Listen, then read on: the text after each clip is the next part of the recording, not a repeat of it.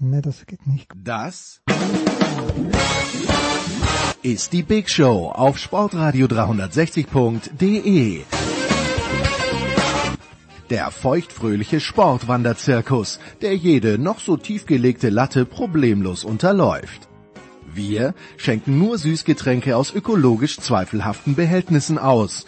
Wir haben nur die billigsten Schokomarzipankugeln dem Wollfall zum Andenken im Programm.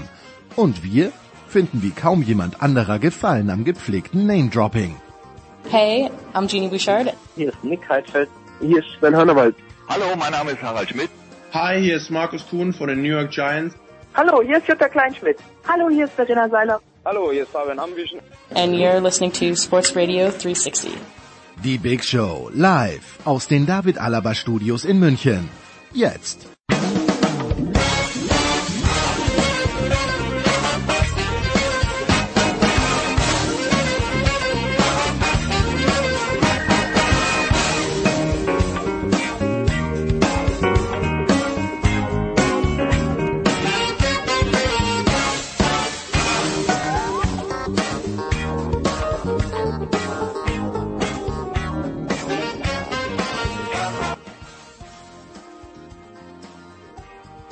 Big Show 468 bei Sportradio 360. Wir sind wieder für Sie da wie jeden Donnerstag. Es beginnen wieder mal die Außenstudios Malta mit der großen Fußballrunde und äh, ja, die Runde hatten wir euch schon vor ein paar Wochen so zusammen. Wir haben Frank Pfleger am Start. Hallo Frank.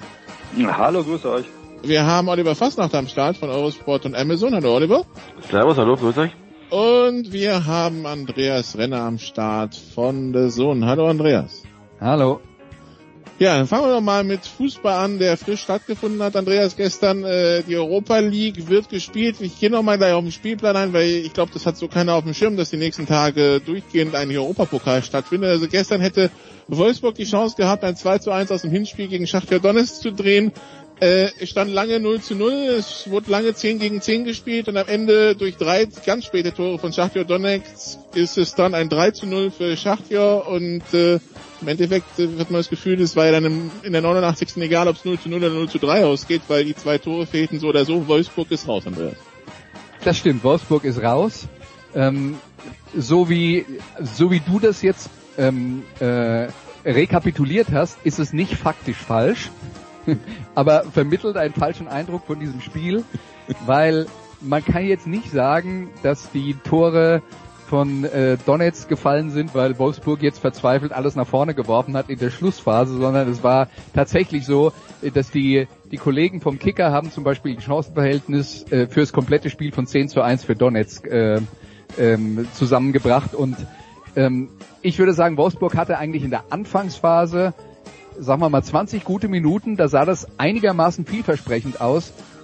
Da haben sie ein paar gute Angriffe gehabt, die dann allerdings alle an schlechtem Timing in der Offense gescheitert sind, wo die Pässe ein bisschen zu unpräzise waren, wo die Stürmer im falschen Moment losgelaufen sind, so haben sie auch Konterchancen liegen gelassen und so weiter. Äh, also äh, das war die beste Phase von, äh, von Wolfsburg und danach hat Donetsk das Kommando übernommen. Es gab nochmal eine Chance für Wolfsburg in diesem Spiel, das war glaube ich in der 65. Minute. Da gab es eine Situation mit einem Foul vom Strafraum, äh, Notbremse, Platzverweis. Da hat dann Wolfsburg bei 0-0 äh, einen Mann Überzahl gehabt und sie hätten ja auf jeden Fall zwei Tore schießen müssen, äh, weil sie ja das Heimspiel 2-1 verloren hatten. Ähm, und das hat genau fünf Minuten gedauert, bis sich dann John Anthony Brooks eine gelb-rote Karte eingefangen hat und dann war das Thema eigentlich durch. Und letzten Endes war der Sieg von, von Donetsk äh, folgerichtig man muss auch ganz klar sagen, spiegelt die Qualitätsunterschiede der beiden Mannschaften auch absolut wider. Also das war der, das war der Mittwoch, in dem auch Kopenhagen bei hier Istanbul 3 zu 0 geschlagen hat, in dem Inter Mailand 2 zu 0 gegen Retafe gewonnen hat und sich für die nächste Runde qualifiziert hat, ebenso wie Menu, die 2 zu 1 gegen Linz gewonnen haben. Ganz dicke Tränen beim Producer bestimmt, weil ein österreichisches Team raus ist, aber so ist das halt im, Profi, im Profifußball. Am Montag trifft dann Manchester United auf Kopenhagen und Inter Mailand trifft auf den Sieger von Rangers gegen Leverkusen. Oliver Leverkusen geht mit einem 3 zu 1 aus dem Hinspiel in dieses Rückspiel heute Abend. Ähm, und äh, ich vermute mal, auf Leverkusener Seite will man da nichts mehr anbrennen lassen, oder? Na, sicher, die wollen ausscheiden. Hast du noch nichts davon gehört?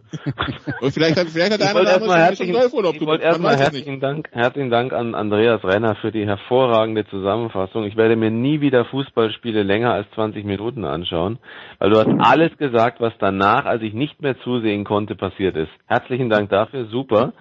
Das würde ich gerne als per privaten Service noch einrichten vielleicht. Äh, so, So, zurück soll, sollen wir das so festmachen, dass ich die Regelmate für dich schaue und dir sage, was passiert ist?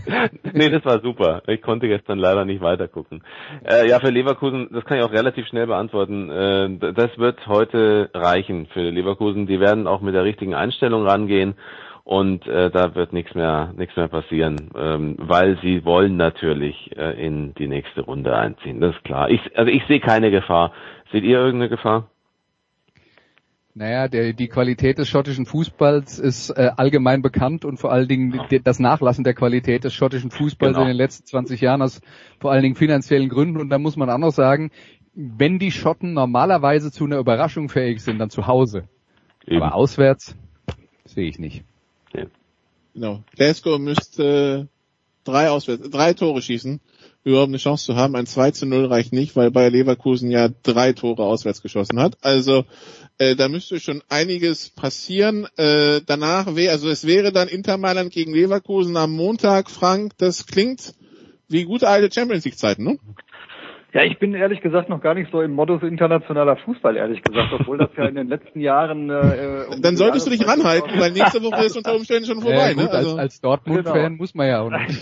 Ja, ja. Spaß beiseite, das war ja in den letzten Jahren auch gar nicht so ungewöhnlich, dass um diese Jahreszeit internationaler Fußball gespielt wurde. Das waren dann nur meistens irgendwelche Spiele in Asien oder in den USA äh, im, im Rahmen der Vorbereitung, aber durchaus auch hochkarätig. Ähm, und jetzt geht's halt um was, das ist der wesentliche Unterschied. Und wenn man sich mal so anschaut, wer ähm, in der Europa League halt noch dabei ist, da sind schon echt ein paar Dickschiffe dabei. Ne? Also da spielt ja auch noch Rom gegen Sevilla, da ist Inter noch dabei, Menu, also das, das wird schon auch jetzt äh, sportlich echt äh, richtig äh, attraktiv und spannend werden ähm, in dieser Europa League und dann äh, spielt ja auch noch die Champions League. Also das ist schon äh, jetzt irgendwie für den August äh, ein ganz nettes äh, Sommerbegleitprogramm, finde ich. Ähm, und äh, ja, Inter gegen Leverkusen, ähm, pff, da muss man mal gucken. Äh, Inter hat natürlich auch bis äh, vergangene Woche ähm, in der Liga gespielt. Das heißt, die sind äh, einerseits komplett im Rhythmus, andererseits vielleicht aber auch äh, ein bisschen platt, weil es für die auch bis zum Ende ja wirklich ähm, in der Tabelle noch äh, um was ging. Ähm, muss man mal schauen, ob Leverkusen den Rhythmus schnell wieder aufnehmen kann, ob es vielleicht auch ein Vorteil ist, dass sie etwas frischer sind oder ob es ein Vorteil für, für Inter ist, dass sie im Rhythmus sind. Das sind viele offene Fragen, da bin ich mal gespannt. Ich glaube, was man bei, bei Inter auch noch bedenken muss, ist, dass da ja insgesamt relativ äh, große Unruhe herrscht. Inter Mailand, die äh, ja eigentlich in den letzten zehn Jahren nie besser als auf Platz vier gelandet sind. Jetzt kam Antonio Conte als neuer Trainer, der hat es auf Platz zwei geschafft, aber die chinesischen Eigentümer sind nicht zufrieden unzufrieden, der meckert ständig in der italienischen Presse darüber, dass er nicht richtig unterstützt wird. Viele gehen davon aus, dass äh, Conte nach dieser Saison dann wieder gehen wird, obwohl er mit der Mannschaft eigentlich äh, was ganz Gutes aufgebaut hat. Die haben halt nur nicht den Schritt geschafft, Juventus gleich äh, in einem Jahr dann äh, einzuholen und zu überholen von Platz vier, wo sie vorher waren. Also dafür, was Juventus, äh, was äh, Inter eigentlich geschafft hat in dieser Saison, dafür ist die Stimmung ganz schön mies bei denen und das, das äh, ist, ist vielleicht sogar ein bisschen eine Chance für Leverkusen. Juventus spielt ja in Italien auch gefühlt seit ein paar Jahren in der eigenen Liga. Das, äh, das wenn man sich die Tabelle mal anschaut, das so ja. Dann äh, bleiben wir bei bei Italienern. Das spanisch-italienische Duell, Andreas, hat durchaus Reiz. Sevilla gegen Rom. Äh, ein Hinspielergebnis Mhm. gab's nicht. Das war nämlich äh, eins der Spiele, die als allererste annulliert wurden, weil ja eben in Italien und in Spanien es am frühesten losging mit den strengen Maßnahmen. Das heißt, es ist jetzt ein Spiel schon im Achtelfinale, das über alles entscheidet. Als Rom über Nacht übrigens über den Ladentisch gegangen für 600 Millionen Euro, äh, hat einen neuen Besitzer. Was erwarten wir von dem Spiel? Also ich glaube, der neue Besitzer wird noch keinen Einfluss darauf haben. Grundsätzlich ist ja äh, die, ähm, die Roma war ja schon vorher in amerikanischer Hand, äh, ohne dass das irgendwie äh, zu, zu großen Glücksgefühlen insgesamt geführt hat, weder beim Besitzer noch bei den bei den Fans. Äh, deswegen ähm, mal gespannt, ob das jetzt unter Herrn äh, Friedkin etwas besser läuft, aber das äh, wird dann die Zukunft zeigen. Aber das ist ein tolles Spiel, äh, zweier guter Mannschaften. Das ist ehrlich gesagt von den Spielen heute Abend das, was mich am meisten äh, interessiert, äh, gerade weil der FC Sevilla auch mal wieder mit einer komplett neu gestalteten Mannschaft äh, den Sprung in die Champions League äh, geschafft hat, also in der Liga und jetzt noch in der äh, Europa League äh, mit dabei ist. Äh, interessantes Team, das, ähm, das nicht so offensiv stark ist wie ähm, wie manche Sevilla-Teams aus der Vergangenheit, aber immer noch eine Menge Qualität haben, mit Lucas Ocampos, einen überragenden äh, Offensivmann äh, mit dabei, der der herausragende Spieler im Team ist und was noch so eine kleine Geschichte zusätzlich ist, der Sportdirektor in Sevilla, Monchi, der so ein bisschen der äh, der äh, Pate der Sportdirektoren in Europa ist, weil er immer wieder Top-Mannschaften zusammengesetzt äh, gestellt hat für sehr wenig Geld in Sevilla und damit auch sehr erfolgreich war mit äh, all der Europa League Gewinnen. Der hat ja eine kleine Episode gehabt, wo er Sevilla mal verlassen hat und das war beim AS Rom und das hat überhaupt nicht funktioniert. Und äh, das ist also Monchi gegen sein äh, verunglücktes Experiment. Das ist noch so eine kleine Hintergrundgeschichte. Heute um 18.55 Uhr. Und dann gibt's die 21 Uhr Duelle Oliver, wo Eintracht Frankfurt versuchen wird, ein 0 zu 3 aus dem Hinspiel gegen Basel zu drehen. Wie optimistisch können wir da sein? Also das wird, glaube ich, schon ganz spannend, ähm, weil ich habe so das, den Eindruck, dass bei Basel doch das ein oder andere ein bisschen den Bach runtergeht, sich in eine Richtung entwickelt, in der man sich lange nicht gesehen hat. Also ich meine, es, äh, es ist wirklich so, dass in, beim FC Basel intern auch eine Menge Unruhe ist. Und ich könnte mir gut vorstellen, dass da tatsächlich eine Chance besteht für Eintracht Frankfurt. Die müssen einfach ein, ein gut ins Spiel reinkommen. Aber ich traue ihnen, trotz der Pause, die sie jetzt hatten, traue ich ihnen da heute schon was zu. Ähm, ganz interessant ist ja auch, dass zum Beispiel der Adi Hütter war ja derjenige, der so ein bisschen diesen Nimbus der Unbesiegbarkeit von Basel äh, genommen hat. Damals war er Trainer von Young Boys Bern und äh, führte damals ja die Werner zum ersten Titel. Das war 32 Jahre her und damit begann so ein bisschen, will nicht sagen ein Abstieg, aber eine Entwicklung in Basel, die man glaube ich so lange Zeit nicht erwartet hätte. Also ich mache es kurz, es ist keine Zufriedenheit, es ist Unruhe im Club, es ist Unruhe im Umfeld. Ich denke, eine Niederlage heute würde das Ganze extrem zum, äh, zur Explosion bringen, möglicherweise zum, zum Brodeln nochmal zum Kochen, sagen wir es so. Und deswegen hat Frankfurt eine gute Chance, auch mit vielleicht einer verletzten Psyche des Gegners spielen zu können. Aber natürlich, klar, muss er erstmal die Tore aufholen, aber ich traue ihnen zu. Okay, und dann gibt's noch Wolverhampton gegen Piraeus, äh, Hinspiel 1 zu 1, äh, also da alles offen. Im Viertelfinale würde der Sieger, also der Sieger von Frankfurt Basel trifft auf Schachtjor Donetsk und die Sieger von Sevilla Roma und Piraeus Wolverhampton treffen aufeinander. Wie gesagt, Rangers Leverkusen, der Sieger, spielt dann nächsten Montag gegen ähm, Inter Mailand. Es geht also ganz, ganz kurz noch eine ja. Anmerkung zu Wolverhampton. Was die Geschichte interessant macht, ist, äh, die sind ja auf Platz 7 in der Liga gelandet, was normalerweise für die Europapokalqualifikation reicht. Aber da Arsenal als Achter den Pokal gewonnen hat, haben die den quasi den äh, im letzten Europa League Platz weggeschnappt und die Wolves können jetzt also nur weiter international spielen, wenn sie die Europa League gewinnen. Nur so für den Hinterkopf. Mhm. Arsenal, die das auch direkt gefeiert haben, indem sie, glaube ich, 55 Leute entlassen, was seit gestern für massig Diskussionen sorgt, Andreas, ne? Ja, also das ist natürlich eine äh, grundsätzlich eine fragwürdige Geschichte. Man darf auch nicht vergessen, äh, die Spieler von Arsenal haben als einzige tatsächlich eine, äh, einen Gehaltsschnitt, einem Gehaltsschnitt zu äh, gestimmt von, ich glaube, 12,5 Prozent. Also das ist nicht, wir stunden euch das, sondern wir verzichten daraus. Und ein Teil des Arguments für die Spieler vom Verein war auch, ja, dann müssen wir keine Leute entlassen. Und jetzt äh, ist die Saison rum und jetzt werden dann doch Leute entlassen und jetzt ist das Argument, ja, wir müssen ja die Mannschaft verstärken. Was, wenn man das Ziel hat, in äh, die Champions League einzuziehen, natürlich nachvollziehbar ist, dass man die Mannschaft verbessern muss, weil da fehlt noch einiges an äh, Qualität. Also diese Investition wird nötig sein, aber Nikola, da sind wir dann auch wieder beim äh, beim äh, Thema äh, Football, weil äh, Josh Kroenke ist der Besitzer von Arsenal, er ist auch Besitzer der Los Angeles Rams und der baut halt gerade das teuerste Sportstadion der Welt in Los Angeles. Kosten so um die zweieinhalb Milliarden, Milliarden oder sowas ja. der Preislage, wenn ich das so richtig im Kopf habe. Und äh, ich glaube, er und seine Firma und KFC, sehr voll wird es dies ja nicht werden. Ne? Ja, das kommt auch noch dazu. ähm, er und seine Firma äh, KSI haben sich da also sicher an der Front finanziell ähm, äh, extrem äh, aus dem Fenster gelehnt. Und die gehen einfach davon aus, dass dieser Fußballclub in England sich schon irgendwie selber finanzieren wird, was nicht die ideale Voraussetzung ist, wenn du so ein bisschen den Anschluss verloren hast als Arsenal und wieder den Weg zurückfinden willst, so wie das Liverpool über die letzten Jahre geschafft hat. Stan Kroenke übrigens und äh, ja, die machen die goldene Himbeere streitig, die von der wir dachten, Oliver, sie wäre Schalke nicht mehr zu nehmen, ne? ja, was soll ich dazu noch sagen? Guter, guter Spruch. Gut, dann machen wir eine kurze Pause und äh, dann schauen wir auf die Champions League und informieren weiterhin Herrn Pflege, was er dieses Wochenende alles erleben kann. Bis gleich.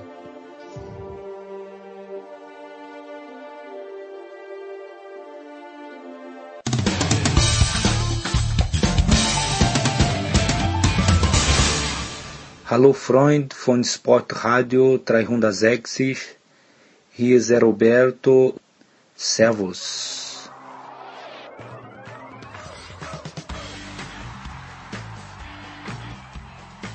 Big Show 468 bei Sportradio 360. Wir sind immer noch beim Fußball, wir sind immer noch in der Expertenrunde mit Oliver Fastnacht, Andreas Renner und Frank Pflege. Fußball in der Big Show wird Ihnen präsentiert von bet365.com. Langweiliges Spiel, Geld zurück, wenn das Spiel 0 zu 0 ausgeht.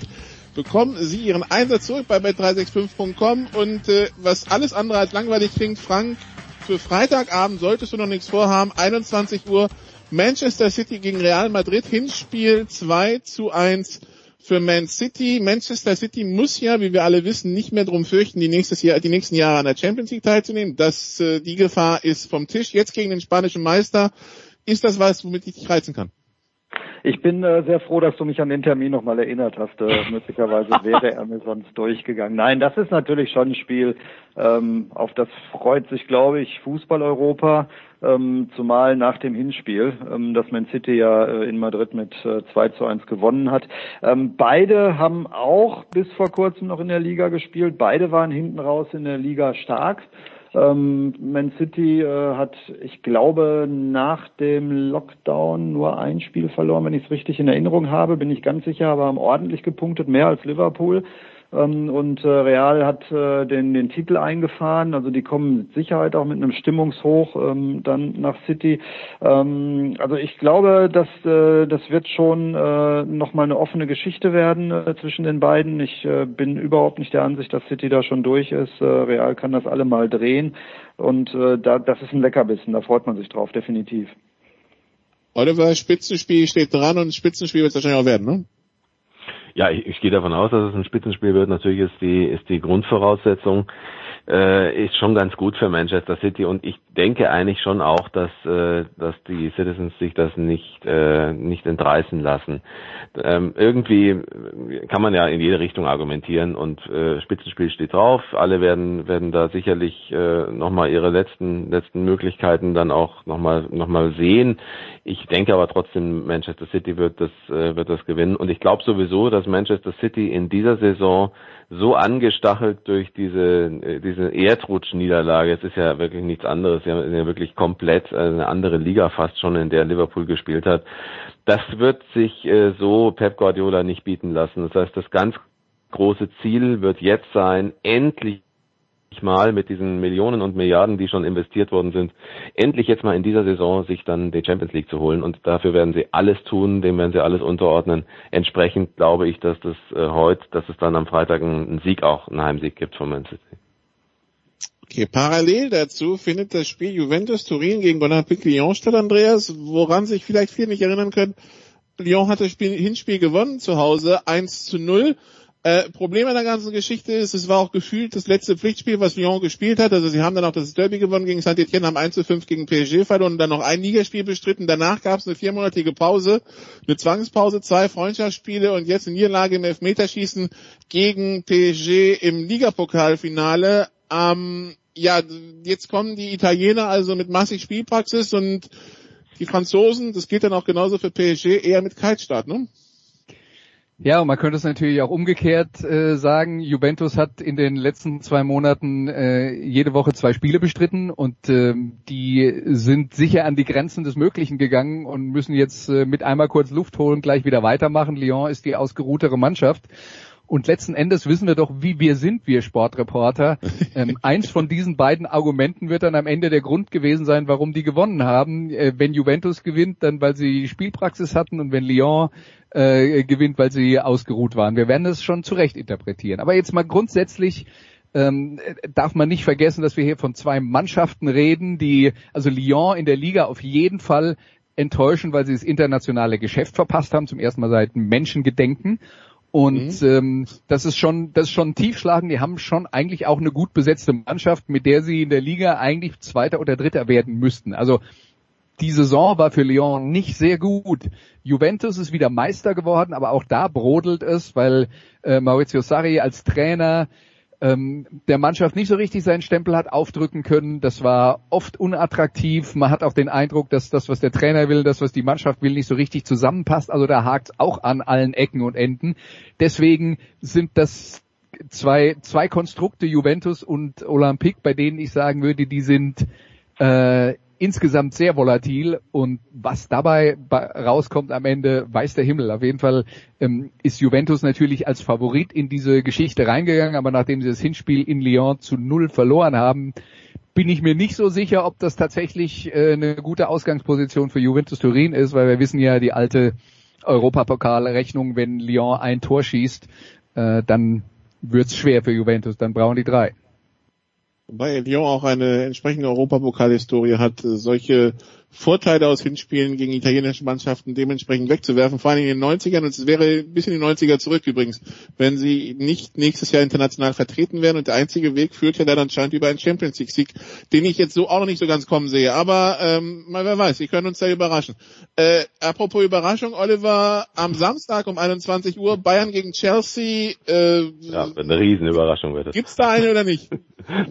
ja, es, nein, es gibt keine keine Überraschung bei Bayern gegen Chelsea. Äh, ist aber schön, auch äh, finde ich, also bei Bayern. Warum gibt's die bei Frankfurt und nicht bei Bayern? Nein, die gibt's, die gibt's bei Bayern nicht, äh, Andreas, weil ich würde sagen, die, die, die, dass äh, man Bayern und Frankfurt nicht auf eine auf eine Ebene stellen kann sowieso ähm, weil die ganze Grundvoraussetzung für Bayern ja noch besser ist gegen Chelsea. Also da kann gar nichts passieren. Äh, und Frankfurt kann diese Überraschung schaffen, weil sie einfach solche Abende schon hingelegt haben und weil bei Basel eben wirklich große Unruhe ist. Aber ne, danke für die Frage. Ich, ich, ich wollte da nur ein bisschen sticheln. Ja, ich weiß, ich, ich kenne dich ja.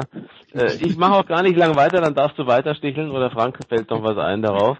Äh, ich finde jedenfalls, mir, mir gefällt's heute wirklich. Ähm, äh, ich, ich muss sagen, Chelsea ist so zehn Leute werden wahrscheinlich den Verein verlassen müssen. Ich finde es sehr spannend, gerade das äh, Puzzle, das äh, Frank Lampert da zusammensetzt. Und da sind auch ein paar Namen dabei, von denen man vielleicht nicht so zwingend geglaubt hätte. Also auch Antonio Rüdiger soll ja scheinbar auf dieser Liste stehen, Andreas Christiansen äh, unter anderem und noch ein paar andere. Das wird interessant, ob er da von denen irgendjemand äh, einsetzt, um ihn in dieses ganz berühmte Fenster zu stellen, an dem momentan keine Leute vorbeigehen, aber man kann sich sehr virtuell auch anschauen. Und die Bayern haben ja nur eine Frage, nämlich was passiert äh, mit, mit Alaba. Das scheint mir so das Hauptthema zu sein bei Boateng ist die spannende Frage, ob er tatsächlich dann einen Verein findet. Ich bin eigentlich ziemlich sicher. Ich glaube, dass der in diesem Sommer noch wechselt. Und mehr wird da nicht passieren. Es ist ein Schaulaufen, es ist ein langsames Reinkommen, es ist fast, ich will nicht sagen Trainingsspiel. Aber ich habe den Eindruck, dass die Bayern sich auch wieder auf den Punkt ganz gut in Form bringen und das ist ein guter Auftakt in das, was dann am Ende das Triple sein soll. Also, also ich, ich, finde ich glaub, nichts, Andreas, aber vielleicht findest äh, du irgendetwas. Nee, nee, nee, nee, Ich, Nein, ich, also ich kann dein Argument, dein Argument, sogar noch unterstützen, weil Chelsea hat tatsächlich äh, Personalprobleme. Die haben ja am Wochenende noch Pokalfinale gespielt. Da hat sich Pulisic verletzt, Aspilicueta hat sich verletzt, ähm, Pedro hat sich verletzt. Dazu hat William, verletzt, William verletzt gefehlt, Jorginho ist gesperrt und, und ja. es ist noch irgendeiner gesperrt, der auch noch fehlt. Also da fehlen fünf oder sechs Stammspieler äh, bei Chelsea und das macht die Sache natürlich noch mal viel schwerer und dann auswärts ein 3-0 aufholen. Also da, der fehlt mir auch die Fantasie. Vielleicht stellt er ja alle auf, die gehen müssen. äh, um sie nochmal spielen zu lassen. Hätte auch um nochmal ins Schaufenster zu stellen, um noch nochmal ein bisschen zehn Leute. dafür Genau. genau. Ja. Nein, aber jetzt mal ganz im Ernst, also da kann man ja nicht wirklich drüber diskutieren, ob da noch was kippt in dem Spiel. Ähm, ich finde es nur ein bisschen amüsant, ehrlich gesagt, äh, vielleicht auch so ein bisschen äh, aus der aus der Dortmunder Sicht und durch die Dortmunder Brille, dass das Spiel jetzt so ein bisschen hoch gehypt wird äh, und äh, gesagt wird, die Bayern müssen halt ihr Trauma des äh, verlorenen äh, Finals da Horm äh, jetzt eben gegen Chelsea dann Das ist dann doch auch bei zehn Jahre her. Irgendwann ist doch gut, oder? ja, zum einen das, zum Ja. anderen äh, kannst du so ein Trauma natürlich nicht in einem Achtelfinale äh, beseitigen, äh, wenn du das Hinspiel auswärts auch schon 3-0 gewonnen hast. Das ist ja Unfug. Also dafür brauchst du dann ein Finale in Chelsea, dass du gewinnst oder so. Dann kannst du dieses Trauma irgendwie loswerden. Aber ansonsten ist diese Diskussion auch wirklich Quatsch, ja. Wir, wir wissen doch alle, woran es liegt. Verzweifelte Journalisten, die versuchen, ein Thema interessant zu machen, das nicht mehr Genau. interessant ist. Und wir Glücklicherweise das sind wir Problem nicht ja alle. Ja. Und in Bayern wird's ganz gut tun. Die haben dieses eine Spiel, das sie natürlich konzentriert angehen müssen, klar gegen so einen Gegner, aber ansonsten, äh, um, um so ein bisschen wieder Rhythmus aufzunehmen und äh, dann geht's eigentlich für die in der Champions League dann mit dem Viertelfinale so richtig weiter. Und da haben sie ja nun auch ähm, durchaus eine nicht ganz einfache äh, Auslosung erwischt auf dem Weg äh, möglicherweise ins Finale. Ähm, das sind schon ein paar Bretter. Ne? Das nächste Spiel wäre dann gegen Neapel oder Barcelona. Das ist schon, äh, das gewinnst du auch nicht mal eben so im Vorbeifahren. Ja, allem, das wäre, das ist ja die Alternative für den Samstagabend, für den Fall, dass wir es tatsächlich schaffen, dich von diesem Kracher München-Chelsea loszueisen. Äh, Barcelona gegen Neapel, äh, Barcelona, ich weiß nicht, ich habe das Gefühl, so ein bisschen so, auch von den Schlagzeilen drumherum, auch da kriselt ein bisschen, also rund um Griezmann und so, was erwartest du von dem Spiel? Ja, wir haben ja schon äh, ein bisschen über, über schlechte Stimmung jetzt auch äh, in dem, im Laufe der Sendung gesprochen und äh, das, was man so auf Basel und äh, vielleicht Juve und andere äh, kaprizieren kann, das kannst du sicherlich auch auf Barcelona anwenden. Äh, die sind nun tatsächlich mit Frust aus der Saison gegangen, da hat es ein bisschen geknallt. Äh, Messi hat relativ deutlich gesagt, äh, was er von der Saison äh, gehalten hat und äh, zwischen ihm und dem Trainer funktioniert's nicht. Äh, Trainer vielleicht auch so ein bisschen äh, auf Abruf. Ähm, also gerade nach dem Hinspiel 1-1, glaube ich, besteht da durchaus die Chance für Neapel, ähm, da ins, in die nächste Runde zu kommen. Das halte ich überhaupt nicht für gesetzt, dass Barcelona das Ding gewinnt. Wie sehen die anderen? Ja, natürlich nicht. Also äh, Neapel, in, in Neapel ist eine gute Mannschaft, die auch unter Gennaro Gattuso funktioniert, auch wenn der Fußball, der vorher Neapel so unterhaltsam gemacht hat für ein paar Jahre, nämlich unter Maurizio Sarri, der ja dann erst zu Chelsea äh, gegangen ist und jetzt bei Juve ist, äh, der, der hat ja da im Prinzip bei Neapel sein, sein Meisterstück geformt. Das hat sich natürlich jetzt durch diverse Trainer, die ja zwischendurch da waren, Carlo Ancelotti war ja auch da, äh, ist das natürlich nicht mehr äh, die, die gleiche Mannschaft, aber die sind taktisch flexibel und Barcelona ist ja so wie so viele andere und ich glaube, das ist dann eben auch das Thema dieser äh, dieser äh, abschließenden Phase der Champions League, dass, dass es eigentlich, wenn man sich die Rückrunde anschaut, genau zwei Mannschaften in Europa gab, die wirklich gut und konstant gespielt haben. Das eine ist der FC Bayern, das andere der FC Liverpool, der ist halt blöderweise schon ausgeschieden. Und alle anderen, bei allen anderen gibt es mehr als genug Grund, äh, über, über Probleme abseits des Platzes zu reden, über Dinge, die nicht so richtig funktionieren. Und das macht diese Champions League Saison, das kann man jetzt dann sich äh, ähm, aussuchen, wie man das findet, ja, aber das macht sie unberechenbar und vielleicht auch interessant und besonders spannend. Und natürlich auch dadurch, dass es dann ab dem Viertelfinale nur noch eine Begegnung gibt und äh, dementsprechend Und- auch und- dieses Taktieren nicht mehr da ist, sondern 90 Minuten und es zählt. Ne? Genau, und Ja, äh, halt zu, zusätzlich zu, bei diesem sorry, nur ein Satz, Frank. Äh, Ja, ja. wa- Was eben noch da, dazu kommt, ist, dass diese Mannschaften zwar alle Probleme haben, aber alle auch die Qualität haben, mal an einem Abend noch mal an gute alte Zeiten zu erinnern. Was man nicht unterschätzen darf, ist, es fehlt eben auch der Heimvorteil und es fehlt dann auch so ein bisschen dieser Effekt der, der ja fast schon Ehrfurcht, äh, die manche Auswärtsmannschaften ja haben, wenn sie in so ein Stadion wie Camp Nou oder, oder Bernabeu einlaufen. Ja, auch das wird keine Rolle spielen. Es geht dann weiter am Mittwoch mit Bergamo gegen Paris Saint-Germain, am Donnerstag Leipzig gegen Atletico, das hat sich, glaube ich, Frank Flicke ganz fett auf dem Kalender markiert. Dann Freitag der Sieger von Neapel Barcelona gegen den Sieger von Chelsea Bayern und Samstag, den 15. August, der Sieger von Real, gegen, äh, Real und Man City gegen den Sieger von Lyon und Juventus. So viel also zum Europapokal. Wir machen nochmal eine kurze Pause und dann geht's um Abschiede und dann könnte es auch kontrovers werden. Bis gleich.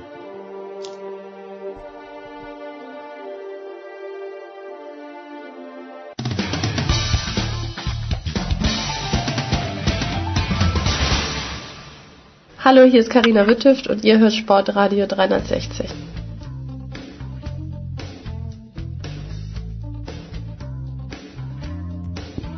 Big Show 468 bei Sportradio 360. Wir sind immer noch im Fußball mit Oliver Fastnacht, mit äh, Frank Pfleger, Andreas Renner und äh, ja, es gibt äh, Spieler, die gehen werden. Es gibt viele Spieler, die ihre Karriere beenden.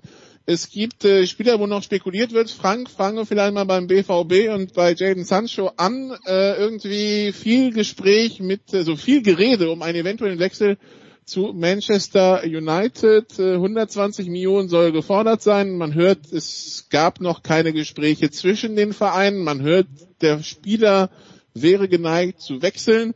Ähm, der BVB-Fan in dir, Frank, äh, Jadon Sancho, ähm, junger Spieler, die Statistiken stimmen auf jeden Fall, aber natürlich auch äh, junger Spieler, da gibt's immer wieder drumherum Sachen, die man hört. Ähm, um mal eine beliebte Sendung aus den 90ern zu nehmen, äh, Frank, Geld oder echte Liebe bei Jaden Sancho? Ach, weder noch wahrscheinlich. Also ehrlich gesagt, äh, das Geld war für ihn äh, sicherlich kein Aspekt, nach Dortmund zu kommen, weil so viel verdient er tatsächlich beim BVB noch nicht. Ähm, das würde sich, oder das hat sich mit der Vertragsverlängerung ein bisschen verändert. Das würde sich verändern, wenn er den Vertrag nochmal verlängern würde. Das sehe ich im Moment gar nicht. Ähm, und echte Liebe äh, ist es wahrscheinlich auch nicht, sondern eher eine sehr pragmatische Entscheidung damals gewesen. Eine, die mittlerweile viele junge, äh, talentierte Spieler in Europa treffen, nach Dortmund zu gehen, ähm, weil man hier eben als junger Spieler gute Entwicklungschancen hat und das äh, sich als Sprungbrett äh, dann auch zu den ganz großen Clubs äh, und dann auch zum ganz großen Geld ähm, in den letzten Jahren herauskristallisiert hat. Von daher, ich sehe es äh, tatsächlich zunächst mal sportlich. Wenn er denn geht, ist es für den BVB natürlich ein Riesenverlust. Äh, da muss man sich tatsächlich äh, im Zweifelsfall nur die Statistiken anschauen, äh, die Anzahl der, der Assists und auch Tore, die er äh, gemacht hat, ähm, seine Qualitäten, seine Geschwindigkeit, seine Dribbelstärke, äh, seine äh, Fähigkeit, kreativ zu sein, äh, immer wieder äh, in, in schwierigen Spielsituationen auch sich Dinge einfallen zu lassen, mit denen der Gegner nicht rechnet und, und die ihn äh, dann komplett schwer ausrechenbar machen. Also das ist schon eine Qualität. In dem Alter haben das nur ganz, ganz wenige. Ähm, und da muss man gar nicht drum herum reden. Das äh, würde man auch äh, eins zu eins so beim BVB natürlich nicht ersetzen können. Das wissen die hier in Dortmund auch. Äh, deswegen ist ja auch die Losung schon ausgegeben worden. Wenn er denn geht, dann wird man sicherlich nochmal nachlegen. Aber letztlich muss man dann in Summe in der Offensivabteilung versuchen, diese Lücke ähm, zu stopfen. Ansonsten, äh, ja, ich weiß da jetzt äh, tatsächlich auch nicht mehr. Mein Bauchgefühl sagt mir, äh, dass Manchester United da im Moment ähm, sehr stark pokert äh, und auch versucht, so ein bisschen äh, Druck aufzubauen, dass etliche Leute im Hintergrund an diversen Strippen ziehen und äh, dass er am Ende des Tages möglicherweise dann auch auf die Insel ähm, gehen könnte. Aber das würde auch in den nächsten ja, Tagen passieren müssen, denn der BVB hat äh, da ein Zeitziel ausgegeben und äh, daran wird man festhalten. Äh, wird denn der BVB auch an diesen 120 Millionen festhalten? Glaubst du das? Ich glaube, äh, dass es eine dreistellige Summe sein muss. Da bin ich sogar ziemlich sicher. Das glaube ich nicht nur. Und äh, ich äh, kann mir vorstellen, das ist mittlerweile auf äh, dem Niveau aber ja auch durchaus üblich, äh, dass man dann, wenn Menu bereit ist, eine solche Summe zu zahlen, äh, Modalitäten miteinander vereinbart, die die Zahlweise dann auf zwei oder drei Saisons strecken, wo man möglicherweise auch noch Boni mit rein verhandelt, die dann unter bestimmten Bedingungen Anzahl Einsätze, Anzahl Tore, Qualifikation für irgendwelche Wettbewerbe etc. Äh, mhm. dann eben greifen. Aber unterm Strich wird das eine dreistellige, wird das ein dreistelliges Paket, Millionenpaket sein müssen. Gut. Äh, Oliver, die, was äh, Frank vorhin angesprochen hat, dass der BVB quasi junge Talente einkauft und es quasi ein Win-Win ist, weil für die Talente wird, ist das Sprungbrett zu großen Verträgen in Europa und für den BVB die Möglichkeit, diese Spiele teuer, teuer weiter zu verkaufen, hat jetzt für Beef von Seiten von Uli Hoeneß gesorgt. Ist das Sommerloch oder ist das mehr? Das ist Hönes. Ob das dann Sommerloch ist, weiß ich nicht. Ja, es ist, es ist halt völlig überflüssig. Ich glaube, wir sollten uns gar nicht allzu sehr mit dem Inhalt auseinandersetzen, weil dann diskutieren wir ewig. Da findest du wahrscheinlich äh, auch, auch, auch, ja, ich, du findest auch Punkte, wo du sagst, okay, das, da hat er schon irgendwie recht. Auf der anderen Seite, es ist die Frage, wie dort man das angeht. Es ist deren Entscheidung und die werden selber wissen, dass sie in der Situation sind, die Hönes beschrieben hat, dass Hönes da jetzt dann auch noch sozusagen seinen Tipp gibt das ist ein bisschen schade, weil das ja vor allen Dingen auch jetzt nicht so wahnsinnig doll bei der Bayern-Führung angekommen ist. Aber es passiert eben genau das, was jeder eigentlich ahnen konnte. Uli Hoeneß ist natürlich nicht raus und schon gar nicht aus, äh, aus, dem, aus den Gesprächen rund um die Vereine. Es scheint ihn doch sehr zu jucken. Möglicherweise gibt es ja irgendwo nochmal eine Möglichkeit, Experte Sky, ich weiß nicht, ob die jemand suchen oder andere Sender. Äh, das fände ich eigentlich auch ganz, ganz amüsant. Und wie gesagt, er mag Punkte treffen, aber A geht es ihn gar nichts an, B interessiert es auch niemanden im Moment, finde ich jedenfalls. Und äh, C ist aber auch die Reaktion von Zorg völlig übertrieben gewesen. Also das ist, dem Ganzen wird viel zu viel eingeräumt. Wenn man natürlich so wie, wie hier, wie, wie so ein Spitz drauf losgeht, wie Zorg auf den Quatsch von Hoeneß oder auf diese Einmischung oder das dann so bezeichnet, ja, dann ist man aber auch nicht so viel besser, finde ich. Okay, dann äh, so viel zu dieser kleinen Geschichte, zu dem kleinen Geschubse zwischen äh, Bayern und dem BVB. Ähm, ich habe schon Hönes über und dem BVB. Äh, über Hönes Entschuldige, BVB, muss man schon sagen, es ist nicht Bayern, ja. Bayern würde ganz gerne, also dass Hönes das nicht gesagt hätte und das kann ich auch nachvollziehen. Sorry, dass ich dich da korrigiere, aber äh, das, das, das ist auch richtig, passt schon. Ähm, ja, äh, unfreiwillige Abgänge gibt's auch an, bei anderen Vereinen. Äh, Andreas, wie bewerten wir diesen, ja, die die Kommunikation von Martin Kind rund um äh, Ron-Robert Zieler? Wenn Zieler nicht fragt, empfehle ich einen Wechsel. Bei uns wird er keine Chance mehr haben. Und als ob das nicht reichen würde, im Interview dann noch zu sagen, wir hätten ihn gar nicht erst verpflichten dürfen damals. Äh, das hat dann auch äh, Spielervereinigung auf den Plan gerufen, Andreas. Ja, wir, es gibt doch viele Leute, die immer wieder fordern, dass die, dass die Verantwortlichen im Fußball entweder endlich mal Klartext reden. Bitteschön. Das war Klartext. Ja, ist halt, äh, ist halt, ähm, und, und das ist dann auch das Beispiel dafür, warum es keine gute Idee ist, wenn alle Klartext reden, weil ähm, man muss halt äh, tatsächlich auch auf äh, die Spieler äh, Rücksicht nehmen und äh, auf die äh, Gegebenheiten. Man hat es mit Menschen zu tun und man sollte so halt nicht kommunizieren. Ansonsten muss ich zugeben, ich habe das Thema jetzt nicht so intensiv verfolgt. Ähm, äh, insofern bin ich auch nicht der, der dann äh, noch in die Tiefe gehen kann und erklären kann, was jetzt genau das große Problem ist, äh, dass äh, Martin Kind mit äh, Ron Robert Zieler hat, also dass er vermutlich nicht so gut gespielt hat, wie er sich das äh, irgendwann mal gedacht hat. Aber Martin Kind ist ja jetzt ohnehin schon mal einer, der manchmal nicht so das äh, ähm, das äh, Diplomatiegehen äh, geschluckt hat. Er ist nicht ins Fass mit dem mit dem Diplomatietrank gefallen als Kind, so wie Obelix. Nee, das kann man so nicht sagen. Ich glaube, ich hatte irgendwo gelesen, die, die Verantwortlichen von, von Hannover hätten seine Fehler auf zehn verlorene Punkte irgendwie hochgerechnet und es daraus sich irgendwie Frust entwickelt hätte. Aber Frank ist irgendwie trotzdem jetzt nicht die feine Art, so damit umzugehen. Ne? Ja, es ist respektlos und ich finde auch jetzt ganz ehrlich, Hannover ist ja auch nochmal ein besonderer Verein, äh, was, was solche Geschichten angeht. Äh, die haben mit Robert Enke da in der Vergangenheit halt auch jemanden gehabt, der unter Depressionen gelitten hat und äh, äh sich umgebracht hat. Und ähm, gerade, und, und man hat dann damals gesagt, also im Fußball insgesamt, aber auch gerade in Hannover, daraus müssen wir lernen, die Betroffenheit war riesengroß und jetzt sind ein paar Jahre vergangen und äh, dann, dann geht man so respektlos in Hannover mit einem eigenen Spieler um, äh, finde ich, geht gar nicht. Ja, und, und wenn Herr Kind äh, ein bisschen sowas wie Anstand besitzt, dann äh, wird er in sich gehen und wird sich zumindest dafür entschuldigen.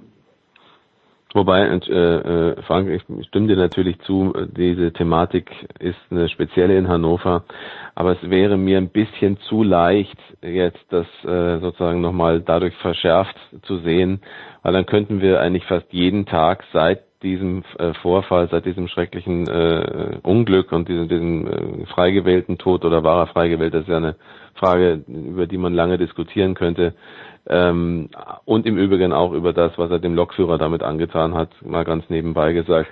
Das ist alles kein Thema mehr. Und es wird äh, immer dann rausgeholt, wenn es so gerade jetzt mal eben in dem Fall passt. Kind hat sich da völlig daneben verhalten, gebe ich dir recht.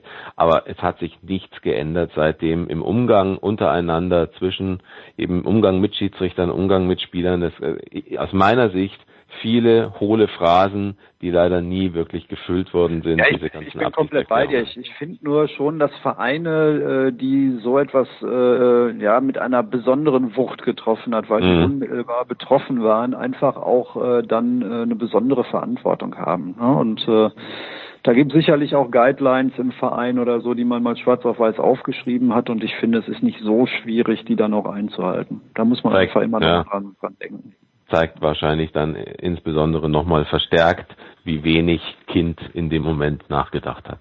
Ja. Gut, dann haben wir noch drei Abschiede, die wir besprechen können. Wir fangen an bei Oliver. Ähm, Benedikt Hövedes beendet seine Karriere.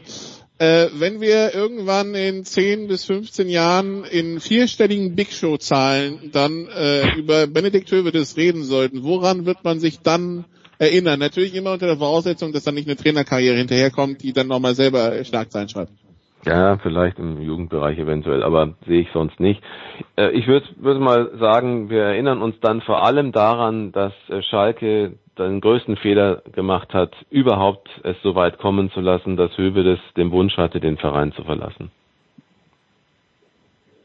Das heißt, wir erinnern uns also quasi an den Fehler eines Vereins und nicht an den Spieler.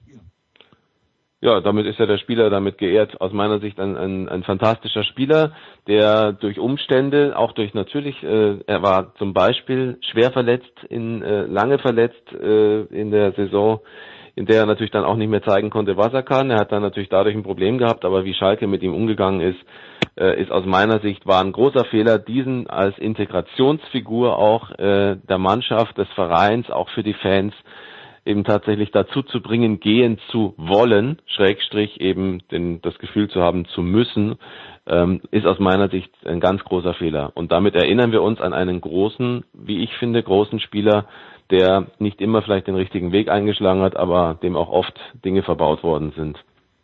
Der Andreas auch U21 Europameister und Weltmeister geworden ist. Ja, also das ist eine tolle Karriere und äh, da ist, sind wirklich wenig Wünsche offen geblieben. Also das mit der deutschen Meisterschaft auf Schalke war natürlich schwierig. Aber äh, davon abgesehen, Benedikt Hövedes ist ein äh, klasse Fußballspieler gewesen. Der hatte dann schon auch so ein bisschen das Problem, dass, äh, dass es eine Situation gab, in der man auf Schalke der Meinung war, man müsse die Hierarchie der Mannschaft umstellen. Und da war er einer von mehreren, die dann eben gehen mussten und äh, nicht mehr so gefragt waren. Äh, aber äh, das ist äh, ja das das sind Schicksale, die können einen äh, ereilen, dass es bei Schalke nicht besser wurde dadurch, dass man diese alte Hierarchie aufgebrochen hat und eine versucht hat, eine neue zu schaffen. Es steht auf einem anderen Blatt Papier. Ist jetzt aber nicht grundsätzlich falsch, als äh, Verein sich vielleicht über sowas mal Gedanken zu machen. Und wir wissen natürlich auch nicht, was dann äh, hinter den Kulissen alles vorher vorgefallen ist. Ähm, deswegen äh, ist, ist, es, ist es schwer, das von außen zu äh, beurteilen, wie berechtigt oder unberechtigt das war. War es auch, dass Benedikt äh, Höwe das danach eben auch nicht mehr die Leistung gebracht hat, die man äh, vorher von ihm gesehen hat. Und er war ein, ähm, ein, ein sehr guter Innenverteidiger. Wenn ich jetzt, wenn ich es jetzt auf die amerikanischen Verhältnisse übertragen würde, würde ich sagen, sehr gut für die Hall of Fame, hätte es vielleicht nicht ganz gereicht aber ähm, ja, einer, der Fußball Deutschland äh, sicher geprägt hat in seiner Karriere. Und Schalke vor allen Dingen geprägt hat, wenn ich das mal sagen darf, und, und du hast es auch gerade an, äh, angesprochen, deswegen finde ich eben auch, äh, klar ist das eine, eine Sache, die kann ein Verein, äh, kann er so entscheiden, kann tatsächlich Hierarchien verändern. Aber es war zu dem Zeitpunkt meines Erachtens auch ein Beginn, in dem sich äh, nach und nach noch mehr auch die Fans durchaus kritisch äh, mit dem Verein beschäftigt haben und auch einige abgewendet haben. Ähm, das heißt, ich bin äh, ziemlich sicher, äh, abgewandt haben, dass äh, dass das äh, ja letztlich eine strategisch falsche Entscheidung war von Bayern. Das ist meine Meinung und Höwe, das finde ich als Typ vor allen Dingen und ich durfte ihn äh, kennenlernen und ihr habt vielleicht auch schon mit ihm Gespräche geführt. Ich finde, ein, eine ganz besondere Persönlichkeit und damit leite ich wahrscheinlich ja über zum nächsten Thema, nehme ich an. Ja, äh, es könnte sein, ein weiterer U21-Europameister, Frank, äh, der sein Karriereende verkündet hat. Woran wirst du dich bei Sandro Wagner erinnern? Ach, dass er äh, immer für den Spruch gut gewesen ist, äh, fällt mir da in erster Linie mal ein. So einer, einer der Typen, ne, die noch unterwegs äh, gewesen sind, so in den letzten Jahren im Profifußballbereich ähm, der gerne auch mal äh, ein bisschen als Lautsprecher dahergekommen ist, äh, der aber auch äh, geile Tore geschossen hat und äh, irgendwie dann äh, sich hinten raus ja auch beim FC Bayern noch mit ein paar Titeln äh, gekrönt hat, ähm, wenn auch äh, eher als Backup und nicht in der ersten Linie. Ähm, aber ja, jemand, mit dem sicherlich äh, diese Branche wieder mal ein Gesicht verliert. Also ich kann mich bei Sandro Wagner nur an seine Zeit in Kaiserslautern erinnern und darüber möchte ich nicht sprechen. Möchte man von irgendeiner Zeit in Kaiserslautern die letzten 20 Jahre sprechen, Andreas? Äh, es würden vielleicht zwei, drei Leute einem einfallen, aber nicht viel mehr. Mhm, das habe ich mir schon gedacht. Oliver, Sandro Wagner? Ja, prima. Gut, guter Typ. Ich muss sagen, wundert mich ein bisschen schon. Äh, vielleicht hat er einfach keine Lust mehr äh, auf auf Training, auf Schuften, auf Arbeit, keine Ahnung, weil es gab ja Angebote, wir wissen zwar nicht von von wo die kamen, war ja mal irgendwie diese, diese äh, irrwitzige Idee, warum nicht Dortmund ihn sich holen könnte, aber äh, das, ich halte wirklich für eine irrwitzige Idee. Aber es hätte, glaube ich, schon den einen oder anderen Verein gegeben, in dem er tatsächlich, dem er, dem er nochmal sehr geholfen hätte. Und trotz dieser Angebote sich dann so zu entscheiden, okay, ist, ist seine Sache äh, ich bin ganz froh, dass äh, wenn er schon aufhört, dass wenigstens Kruse nicht aufhört. Ja, das werden wir ja sehen. Also wir wissen, er wird nicht bei Bremen spielen, wir wissen noch nicht, wo er spielen wird, Hertha, aber äh, scharf im Rennen. Hertha? Mhm, Hertha. Okay. Und die machen sowieso gerade, finde ich, einen ganz guten Job. Irgendwie mit Seafalk, den sie sich geholt haben, Schwolo, das Rennen haben sie auch gewonnen. Ähm, ich glaube, dass die Hertha sich im Moment ganz gut aufstellt für diese Saison, äh, diese kommende Saison. Und ich und meine das auch, ähm, also weil ich eben gelesen habe, dass er da wohl im Gespräch ist. Im Berliner, Berliner Kurier wird davon geschrieben, ganz aktuell. Ich finde, das passt auch ganz gut. Also, dass sie das Rennen gegen Schalke um Schwolo gewonnen haben, hat mich jetzt wenig überrascht. Wenn du Lars Windhorst als äh, Finanzier im Hintergrund hast und dein Konkurrent ist ein Verein, der sich gerade eine Landesbürgschaft bei Armin Laschet besorgt hat, ja, gut, äh, klar. Dann, ist das, dann ist das vielleicht nicht ganz so schwierig, äh, sich Herrn Schwolo aus Freiburg nach Berlin zu Dann streiche Rennen. Aber- streiche aber Rennen, aber die Verpflichtung man hat sich bei. Schalke schon ein bisschen gewundert, dass sie dann Spielergespräche geführt haben und dann immer überlegt haben, ach so, wir müssen den auch noch bezahlen, ne? Also Es, es, es ist jetzt mich doch, bei Schalke doch schon nicht mehr über viel, aber gut. Dann ist doch jetzt eine Situation, wo Hertha als eine der wenigen Mannschaften in der Fußball-Bundesliga nicht so auf jeden Pfennig schauen muss oder auf jeden Cent, um ja korrekt zu bleiben.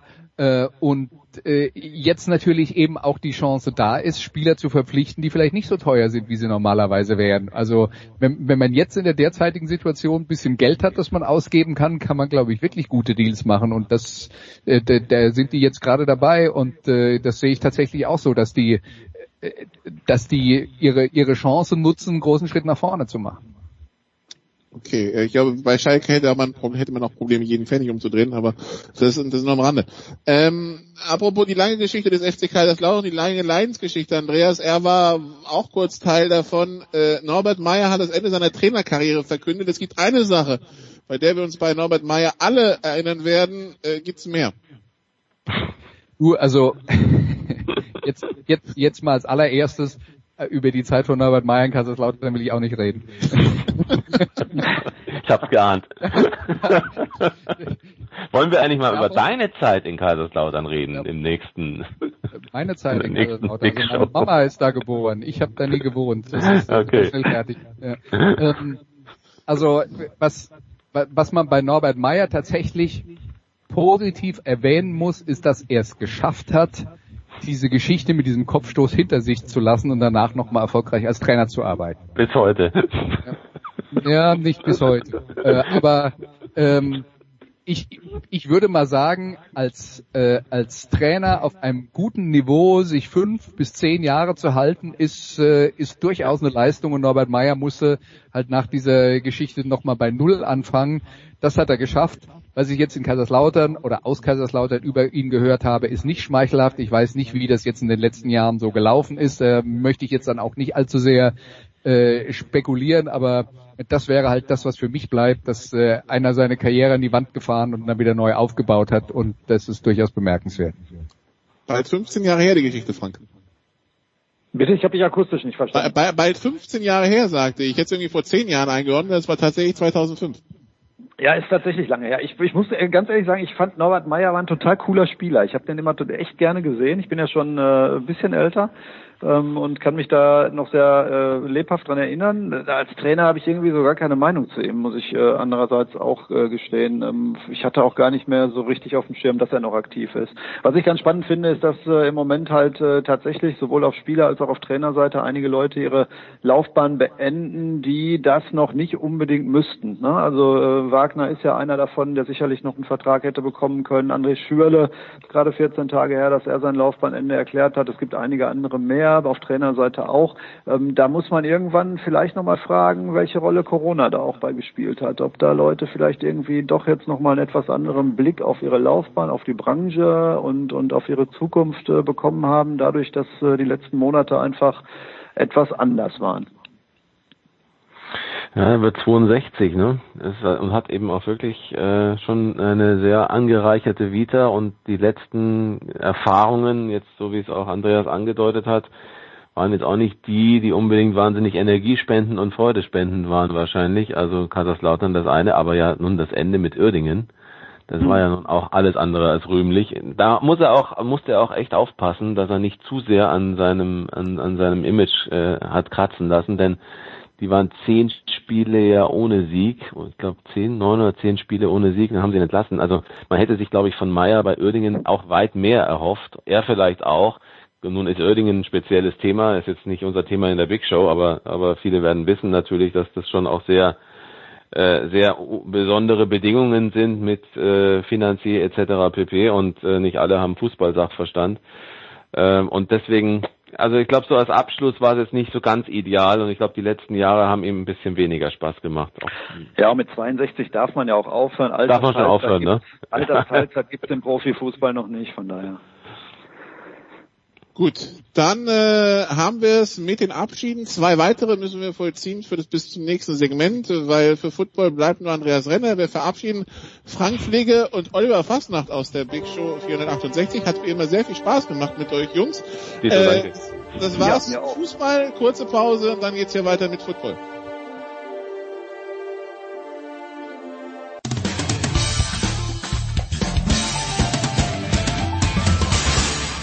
Hallo, hier ist Markus Windihock und ihr hört Sportradio 306.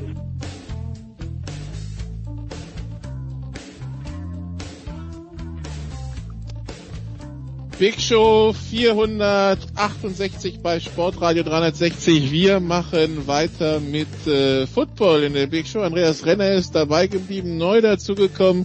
Christian Schimmel von der Draft.de. Hallo Christian. Einen wunderschönen guten Tag. Ja, Christian, ähm, die NFL hat äh, sich mit den Spielern geeinigt. Es gibt diese Opt-out-Phase, die dann merklich verkürzt wurde. So hatte man den Eindruck, als man doch gesehen hat, dass sich mehr und mehr Spieler dafür entscheiden, nicht die Saison zu bestreiten. Ähm, der Opt-out war klar, dass er kommt, ist, glaube ich, so geregelt, 350.000 Dollar bar auf die Hand. Und äh, dann geht's nächstes Jahr un unverändert weiter. Ähm, die, die Anzahl der Opt-outs, wundert dich das? Nicht zwingend, nee, ähm, weil wir reden ja auch von, von Kadergrößen, die im Moment zwischen 80 und 90 liegen bei Teams und das mal ganz normal war 32 und da kommt ja schon eine beträchtliche Spielanzahl zusammen. Ähm, ist mit Sicherheit für den einen oder anderen aus finanziellen Gründen attraktiver oder weniger attraktiv, das zu machen. Ich glaube, das ist ein, ist ein groß, sag ich mal, ein Problem, was man hat. Ähm, dass es da in dem Sinne, dass einige Spieler deutlich mehr Geld verlieren als, als andere, weil äh, die Vertragsbedingungen eben so sind. Ähm, von daher ist es immer noch, es sind immer noch verhältnismäßig wenige. Wir sind im Moment ungefähr bei 60, bei 60 äh, Spielern, die der Deadline rückt äh, immer näher. Ähm, Heute Abend. Hm? Heute Abend irgendwann, ne? Genau, also um, um und bei äh, 4 p.m. Eastern müsste äh, 22 Uhr hier sein, ja? Genau, 22 Uhr hier sein. Also dann wissen wir mehr. Ich finde, es sind immer noch verhältnismäßig wenige um die 60 Spieler. Natürlich einige, einige wichtige. Die, die Patriots sind ein bisschen gebeutelt, die, die Jets mit, mit CJ Mosley und die sind jetzt die, die Namen, die jetzt in den Kopf kommen, aber ähm, dass da viele sind, die dann einfach vorsichtig sind, äh, ist für mich hundertprozentig nachvollziehbar. Ähm, wie gesagt, schade, dass es bei einigen, die vielleicht die Überlegung haben, das zu tun, dass dann gesagt haben, okay, ich lasse es, weil einfach die Bedingungen für mich dann einfach ausgesprochen schlecht sind. Andreas, Christian hat gerade die Jets angesprochen. Die haben ja vor zehn Tagen ihren äh, etwas gefrusteten Safety Jamal Adams nach Seattle getradet. Das war Teil 1. Jetzt CJ Mosley, der gesagt hat, nö, ich spiele dies Jahr nicht. Äh, letztes Jahr einen Monstervertrag unterschrieben, eine super erste Halbzeit im ersten Spiel gespielt, dann verletzt und im Grunde genommen fürs Jahr raus gewesen. Jetzt nochmal das Jahr raus. Das, also, so kann man wahrscheinlich in der Jets Defense schon mal fröhlich umplanen und so hat man sich wahrscheinlich auch nicht vorgestellt, ne? Natürlich hat sich das niemand vorgestellt. Ist jetzt natürlich eine besondere Situation aufgrund der besonderen Umstände und hilft nichts zu jammern. Muss man sich halt mit abfinden. Ich glaube, bei den Jets ist es jetzt insgesamt so, dass man schon sehen muss, dass auch der Jamal Adams Trade jetzt ein klares Zeichen war, dass man eine interne Analyse ähm, durchgeführt hat und gesagt hat, wir sind noch sehr weit weg äh, davon, ein, ein Team zu sein, das äh, tatsächlich um einen Titel mitspielen kann. Und ich rede jetzt erstmal nur vom Divisionstitel. Das heißt, äh, der Jamal Adams Trade war halt, äh, wir geben einen der besten Spieler der Liga aktuell äh, ab und bekommen dafür die Möglichkeit mit äh, mit einem ganz guten äh, Spieler, der als Ersatz dafür kommt, plus äh, zwei Erstrunden Draftpicks äh, unser Team in der Tiefe zu verstärken. Es fehlt einfach noch an individueller Qualität in dieser Mannschaft. Da muss noch ein bisschen was getan werden. Insofern glaube ich, ähm, könnte man dann auch die, ähm, die CJ Mosley-Geschichte so einordnen, dass es für die Jets jetzt dann auch die Möglichkeit ist zu gucken, was sie auf der Position sonst noch so haben. Und ähm, ja, es ist ohnehin eine Saison, in der für New York nicht im Vordergrund stehen wird, die Playoffs zu erreichen, sondern ähm, erstmal einen Rahmen zu schaffen, in dem die Mannschaft erfolgreich Football spielen kann und dann zu versuchen, ähm, mit, ähm, äh, mit einzelnen äh, Neuverpflichtungen das Ganze Schritt für Schritt zu verbessern. Äh, deswegen glaube ich, ist jetzt für diese Saison der New York Jets äh, gar nicht so wild. Und ich glaube auch als Jets-Fan muss man halt einfach sagen, ja, wir gehen jetzt halt in die Saison rein und hoffen, dass wir am Ende dieser Saison besser sind als am Anfang. Ich habe gerade, ich habe äh, vor ein paar Tagen gesehen, Mosley 29 Millionen für ähm, diverse Boni bekommen und 5.600 Dollar für irgendein Workout, an dem er teilgenommen hat. Da muss ich sagen, das Verhältnis ist, ist, ist sehr interessant, wie, wie das da geht. Aber wie, wie gesagt, bisher ja, so aber das ist ja, ja, eine Halbzeit ja jetzt auch eine, für den Preis, ne? Genau, das ist ja jetzt äh, aufgrund der Rahmenbedingungen. Man muss jetzt dann auch noch mal sagen, was diese Opt-out-Option angeht, wo die Spieler sagen können, wir spielen nicht es war halt die ursprüngliche Variante, nachdem sich äh, die Besitzer und die Spielergemeinschaft, äh, äh, Gewerkschaft geeinigt haben, dass man dann sieben Tage Zeit hat und dann gab es also im Prinzip ein Abkommen, das auch schon veröffentlicht wurde. Äh, das wurde, wurde aber nicht veröffentlichen, wurde nicht veröffentlichen, wurde nicht veröffentlicht, weil es noch nicht ähm, äh, noch nicht endgültig unterschrieben war. Und dann hat man halt gesagt, okay, das hat sich jetzt so lange hingezogen, wo im Prinzip jeder schon die Rahmenbedingungen wusste. Jetzt ähm, können wir ja dieses Datum vorne ziehen. Auch weil, und so ist es ja immer, wenn es, ähm, äh, wenn es irgendwelche Regelungen gibt, irgendjemand findet schon eine Möglichkeit, das für sich auszunutzen. Ja, da gibt's dann halt auch Spieler beziehungsweise Agenten, die dann den Teams drohen, äh, ihr müsst uns einen neuen Vertrag geben, sonst ziehen wir die Opt-out-Option und dafür war es ja eigentlich nicht gedacht. Also ähm, da kann man immer mit dem Finger in alle Richtungen zeigen, man findet schon irgendeinen, der sich nicht korrekt äh, verhalten hat.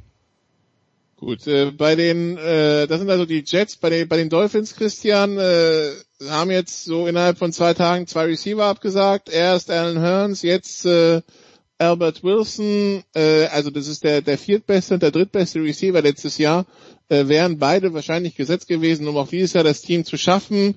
Ähm, ja, die AFC East überhaupt die die Division mit äh, dadurch, dass die Patriots mit drin sind, mit den wirklich vielen Abgängen, also mit den vielen, die, die sich rausgesucht haben, nicht zu spielen dieses Jahr. Das ist das ist in der Tat der Fall. Äh, wie gesagt, über die Jets haben wir ja gerade schon gesprochen. Die Receiver-Position bei den bei den Dolphins gehört mit Sicherheit eher zu den dünneren Ähm, das ist ja sowieso eine Mannschaft, die im Umbruch ist, die, die viele Rookies hat, ähm, die jetzt zum Ende der letzten Saison nochmal einen bemerkenswerten Aufwärtstrend gezeigt hat und auch nochmal das eine oder andere Spiel gewonnen hat. Ähm, man erwartet sich ein bisschen was von Preston Williams, ähm, der auch mit, mit vielen Verletzungen zu kämpfen hat. Aber da ist tatsächlich wenig Tiefe und die Teams werden mit Sicherheit nochmal um, umbauen, wenn diese Deadline dann, äh, dann quasi final ist. Ähm, und sich dann mit Sicherheit nochmal den einen oder anderen äh, Veteran zumindest mal einladen, der im Moment noch keinen Vertrag hat. Ähm, und vielleicht gibt es dann für diese Spieler dann nochmal äh, etwas bessere Konditionen als in, in anderen Jahren. Aber ja, die AFC East, ähm, die, auf die wir, glaube ich, äh, alle mit Spannung blicken. Äh, in der kommenden Saison vielleicht mehr als zu anderen Zeiten, äh, ist er schon angemessen gebeutelt dieses Jahr. Also viele, viele, die bei den Patriots nicht spielen, die Jets, da haben die beiden Defense Stars gerade erklärt, einer weg, einer opted out, die Dolphins und dann halt noch die Bills. Ähm, ja, das, also das werden wir noch verfolgen, wer sich bis heute um 22 Uhr entscheidet und dann in den nächsten Wochen genauer draufschauen. Äh, es gibt aber nicht nur Abgänge, es gibt auch die positiven Geschichten, Andreas, auch wenn es jetzt schon vielleicht knapp über eine Woche her ist, aber Alex Smith wurde vom Ärzteteam, hat grünes Licht bekommen, sich quasi wieder auf ein Footballfeld zu begeben und ähm, ja in, an den Teammaßnahmen wieder teilzunehmen. Also er ist noch nicht Teil des Rosters, da ist er noch auf einer Verletztenliste. Aber nach der Verletzung ist das zumal eine positive Geschichte, dass der zumindest die theoretische Chance wieder hat, ein Footballfeld zu sehen. Ne? Absolut. Was man dazu sagen muss, äh, an den äh, ganzen Zoom-Meetings, die es äh, gegeben hat während der Corona-Zeit, äh, hat Alex Smith auch schon teilgenommen. Das heißt, es war schon klar, dass er dann auch in der Lage sein äh, würde oder eine Chance hat, äh, zumindest in dieser Saison Schritt für Schritt auch ans Teamtraining rangeführt zu werden. Es ist jetzt erstmal toll, dass jemand, der beinahe sein Bein verloren hätte, äh, grundsätzlich wieder die Erlaubnis hat, äh, Sport zu treiben und das sogar auf Profi-Level.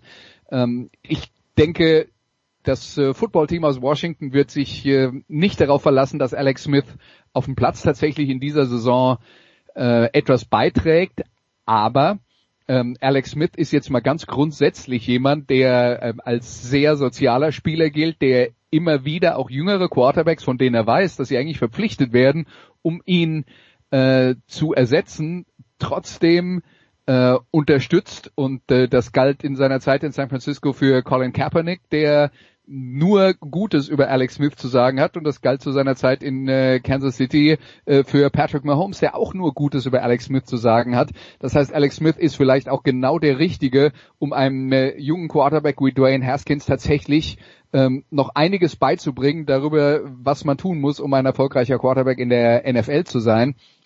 Insofern äh, würde ich den den Wert von Alex Smith jetzt vor allen Dingen erstmal ähm, äh, als äh, hinter den Kulissen betiteln, aber das ist nicht zu unterschätzen. Christian, die Geschichte von Alex Smith, ja, ähm, wir wissen noch als Spieler, ich glaube bei den 49ers, gefühlt jedes Jahr ein anderer OC, aber äh, ja, anscheinend, das, das, scheint, das scheint ihn geprägt zu haben. Also vielleicht ist ja auch so diese, diese Coaching-Ader, die da entsteht, auch das dem geschuldet, Christian, ne? Gut möglich. Und ich meine, er hat, er hat ja dann die letzten Jahre mit, mit Andy Reid mit jemandem zusammenarbeitet, äh, zusammengearbeitet, der ja auch quasi eine, eine Coaching-Pipeline für Head Coaches äh, äh, ja, eingeführt hat oder die er, die er entsprechend hat und ähm, äh, gerade die Geschichten zu Mahomes, die Andreas angesprochen hat, also da, da hat man Mahomes mehrfach gehört, wie, wie, äh, wie Smith ihm da geholfen hat. Und Smith hat das wohl auch früher erkannt, wie, wie groß das Talent von, von dem, dem damaligen Rookie war, dass er dann ähm, eine derartige Saison spielt ähm, und das Ganze dann äh, ja in, in einem Super Bowl Triumph endet, das hätten vielleicht nicht alle nicht alle kommen sehen. Ähm, aber das war das war dann schon bemerkenswert. Ähm, ich gönne dem nur wirklich nur das Beste. Ähm, ich äh, kann mich jetzt nicht zwingend als größter Fan des, des Washington Pro Football Teams bezeichnen, aber Alex Smith ist mit Sicherheit ein, ein Charakter, dem, bei dem ich einfach hoffe, dass er noch ein paar gute Jahre auf dem Platz hat. Ähm, und ja, es wird sich, es wird sich zeigen. Also ähm, er hat ja auch jetzt, sag ich mal, mit einem mit einem First Round Rookie ähm, jemanden, den er quasi wieder als Mentor begleiten kann. Ähm, und dann wird sich wird sich zeigen, wer dann, wenn Smith vollkommen fit ist, äh, die Saison als Starter beginnt. Ob das da tatsächlich eine einen offenen Wettkampf zwischen den beiden gibt oder ähm, ob, äh, ob Haskins dann quasi gesetzt ist. Eine Etage tiefer im College Football hat sich in etwa zur gleichen Zeit wie Alex Smith, der Quarterback von äh, Central Florida, Mackenzie Milton verletzt. Auch sehr, sehr schlimme Verletzung. Auch da gab es diese Woche Bilder, dass der wieder auf einem Trainingsplatz ist. Auch da positiv. Wir freuen uns jedes Mal, wenn so eine ganz schlimme Verletzung ähm, dann äh, doch äh, nicht so zur kompletten Sportinvalidität führt, sondern wie die Jungs tatsächlich auch wiederkommen sehen. Apropos College Football, Christian, wenn wir eine Etage tiefer schauen, ähm, also Division 2, Division 3 ist komplett abgesagt. Die anderen, also die, die Hauptdivision rettet sich im Augenblick in, äh, in Conference interne Spielpläne, die jetzt neu gestaffelt werden. Aber man hat schon das Gefühl, die Einschläge kommen näher, ne? Ja, also was, was die größeren Conferences, glaube ich, im Moment machen, ist Zeitgewinn. Ähm, weil beim College darf man nicht vergessen, die ersten Spiele, die ersten drei, manchmal auch die ersten vier Spieltage sind normalerweise alles Out-of-Conference-Spiele. Das heißt, gegen Mannschaften, die nicht innerhalb der eigenen Liga spielen. Ähm, oft sind das dann auch äh, Duelle, mit denen kleinere Programme, äh, die sich kleinere Programme gut bezahlen lassen ähm, und die damit unter anderem die auch finanzieren. Das also an diesem dieses Ökosystem, also das ökonomische System College Football ist in vielen Bereichen ausgesprochen bizarr. Und äh, das ist wie gesagt, sie versuchen Zeit zu gewinnen. Ich glaube, was viele nicht vergessen dürfen, ist, äh, dass, sage ich mal, die Schwelle zwischen den Top Division 2 Programmen zu den äh, strukturell schwach aufgestellten Division 1 Programmen in der FCS vermutlich gar nicht so wahnsinnig groß ist. Und ähm, der, der Punkt, den sich die, die, die, die Mid-Majors, also die, die Teams, die nicht in der Power 5 sind, einfach stellen müssen, ist tatsächlich wie überlebensfähig ähm, diese ohne diese Out-of-Conference-Spiele dann zum Teil sind. Die Mountain West hat jetzt eine, eine, einen Spielplan von acht äh, Runden veröffentlicht. Ähm, wenn ich ehrlich bin, ich sehe es nicht kommen. Also ich, ich, ich sehe keine College Football Saison. Ich sehe auch keine äh, keine Conference interne Saison. Ich kann mir vorstellen, dass es vielleicht äh, der Versuch gestartet wird und das zwei drei Wochen gut geht. Ähm, aber es wäre, natürlich reden wir von enormen finanziellen Einbußen, die, glaube ich, die College-Welt verändern können, also zu einem ganz erheblichen Maße. Ähm, also selbst ah. große Programme stampfen gerade massiv Sportarten ein, also Stanford ist das ein Beispiel. Ja, also Football finanziert halt ganz viele andere Sportarten und äh, viele nutzen die Pandemie jetzt, ähm, um, sage ich mal, Überlegungen, die in die Richtung gegangen sind, jetzt damit zu begründen, zum Teil auch berechtigterweise. Ähm, also das kann, das kann, äh, das kann einen ganz nachhaltigen Eindruck machen. Bis dahin, dass man mal wieder liest, dass sich die Power 5 abspalten wollen. Ähm, auch das könnte ein Thema werden. Also es, es bleibt hochgradig spannend. Ich fürchte nur dieses Jahr nicht auf dem Platz. Andreas, insgesamt ist das Konstrukt hier im College sehr interessant, weil man hat das Gefühl, die, der Dachverband, die NCAA würde absagen, die großen fünf sagen, mm -mm, wir spielen. Innerhalb der großen fünf bilden sich jetzt gerade Studentenvereinigungen, die sagen, wir spielen nur, wenn folgende Bedingungen erfüllt sind. Irgendwie, wie das unabhängig jetzt von der, von der Gesundheitssituation in den USA, die ja eh nochmal eine Sache für sich ist, klingt das alles nicht nach, äh, wir legen irgendwann zeitnah los und sei es wie mit sowas wie Training oder Trainingscamps, oder? Es ist halt das, das grundsätzliche Problem, dass da sehr viele unterschiedliche Interessen gegeneinander wirken und es ist ja dann ähm, dadurch, dass es eine oberste Division gibt, die schon mal zehn unterschiedliche Ligen hat, äh, die dazugehören, plus noch ein paar unabhängige ähm, äh, Unis, die, ähm, die, die, die nicht zu einer festen Liga gehören. Dadurch hast du ja schon mal komplett unterschiedliche Interessen. Schon in den Ligen selbst könntest du darüber diskutieren, ob die Top-Teams und die weniger guten Teams äh, tatsächlich die gleichen Interessen haben. Äh, das heißt, es wäre durchaus auch vorstellbar, dass manche Ligen äh, jetzt im Herbst spielen und andere vielleicht äh, ihren Spielbetrieb äh, aufs Frühjahr verschieben. Auch das ist eine denkbare Variante. Es ist denkbar, dass alles aufs Frühjahr verschoben wird.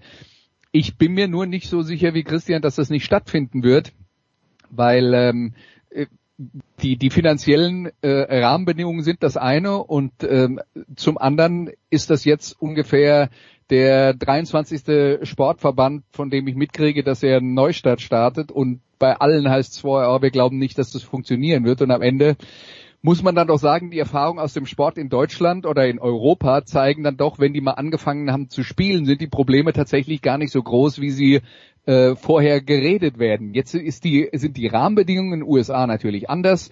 Ähm, ist die, ähm, ist die ähm, Pandemie nicht so unter Kontrolle, wie sie auch jetzt nach steigenden Fallzahlen in Europa noch ist. Ähm, was das dann am Ende bedeutet, weiß man nicht so genau. Ähm, ich glaube aber, wenn, äh, wenn es tatsächlich gelingt, äh, die Mannschaften zusammenzubringen und dann äh, da regelmäßig zu testen. Und das äh, ist glaube ich auch das was man was wir aus dem äh, ähm, Fußball in Europa gelernt haben. Dann sind die Spieler da eigentlich vergleichsweise sicher, weil ähm, dass, äh, dass sich jetzt zum Beispiel bei irgendwelchen äh, sportlichen Aktivitäten im europäischen Fußball Leute angesteckt haben, davon hat man eigentlich noch nichts gehört. Wenn dann einer sich irgendwas einfängt, dann im Privatleben und vielleicht ist es für die Jungs tatsächlich besser, wenn sie eine Struktur in ihrem Leben haben äh, und ein Training, zu dem sie täglich müssen und äh, vielleicht nicht auf dumme Gedanken kommen. Ich, ich halte das halt auf einer praxis pragmatischen Seite für verhältnismäßig unrealistisch. Also dafür sind die Roster einfach zu groß. Ähm, dafür hast du um die 100 Spieler. Du kannst, ich glaube, wir sind uns alle einig, dass du keine Bubble schaffen kannst, wie das die NHL macht, wie das die, äh, die, die NBA macht.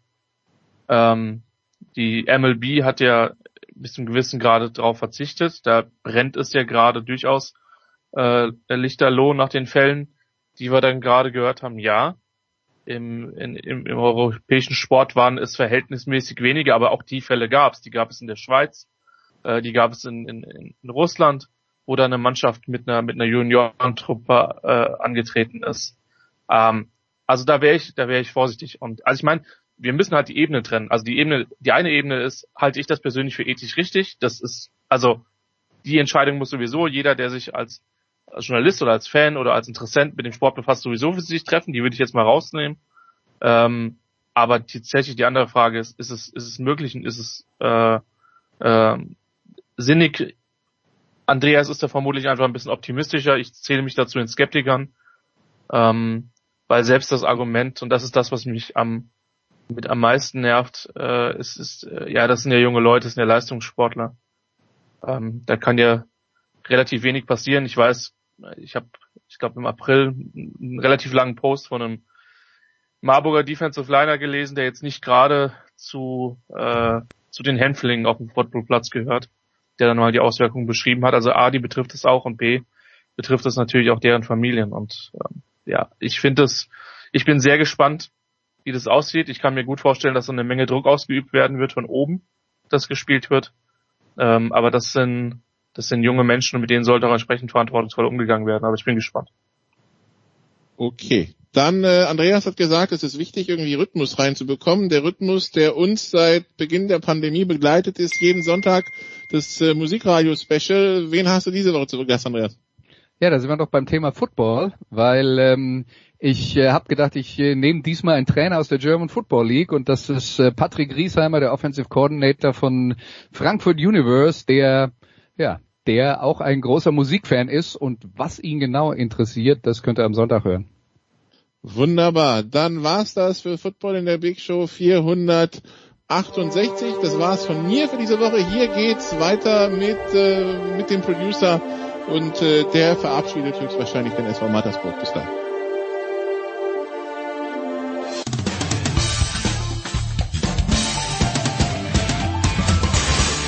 Hallo, hier ist die ehemalige Biathletin Kadi Wilhelm und ihr hört Sportradio 360.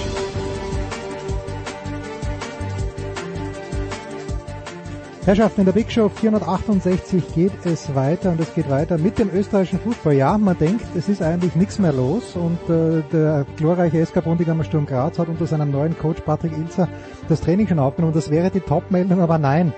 Martin Konrad ist extra aus dem Urlaub zurückgekehrt, weil es hat sich Unerhörtes getan am vergangenen Wochenende. Martin, ich grüße dich.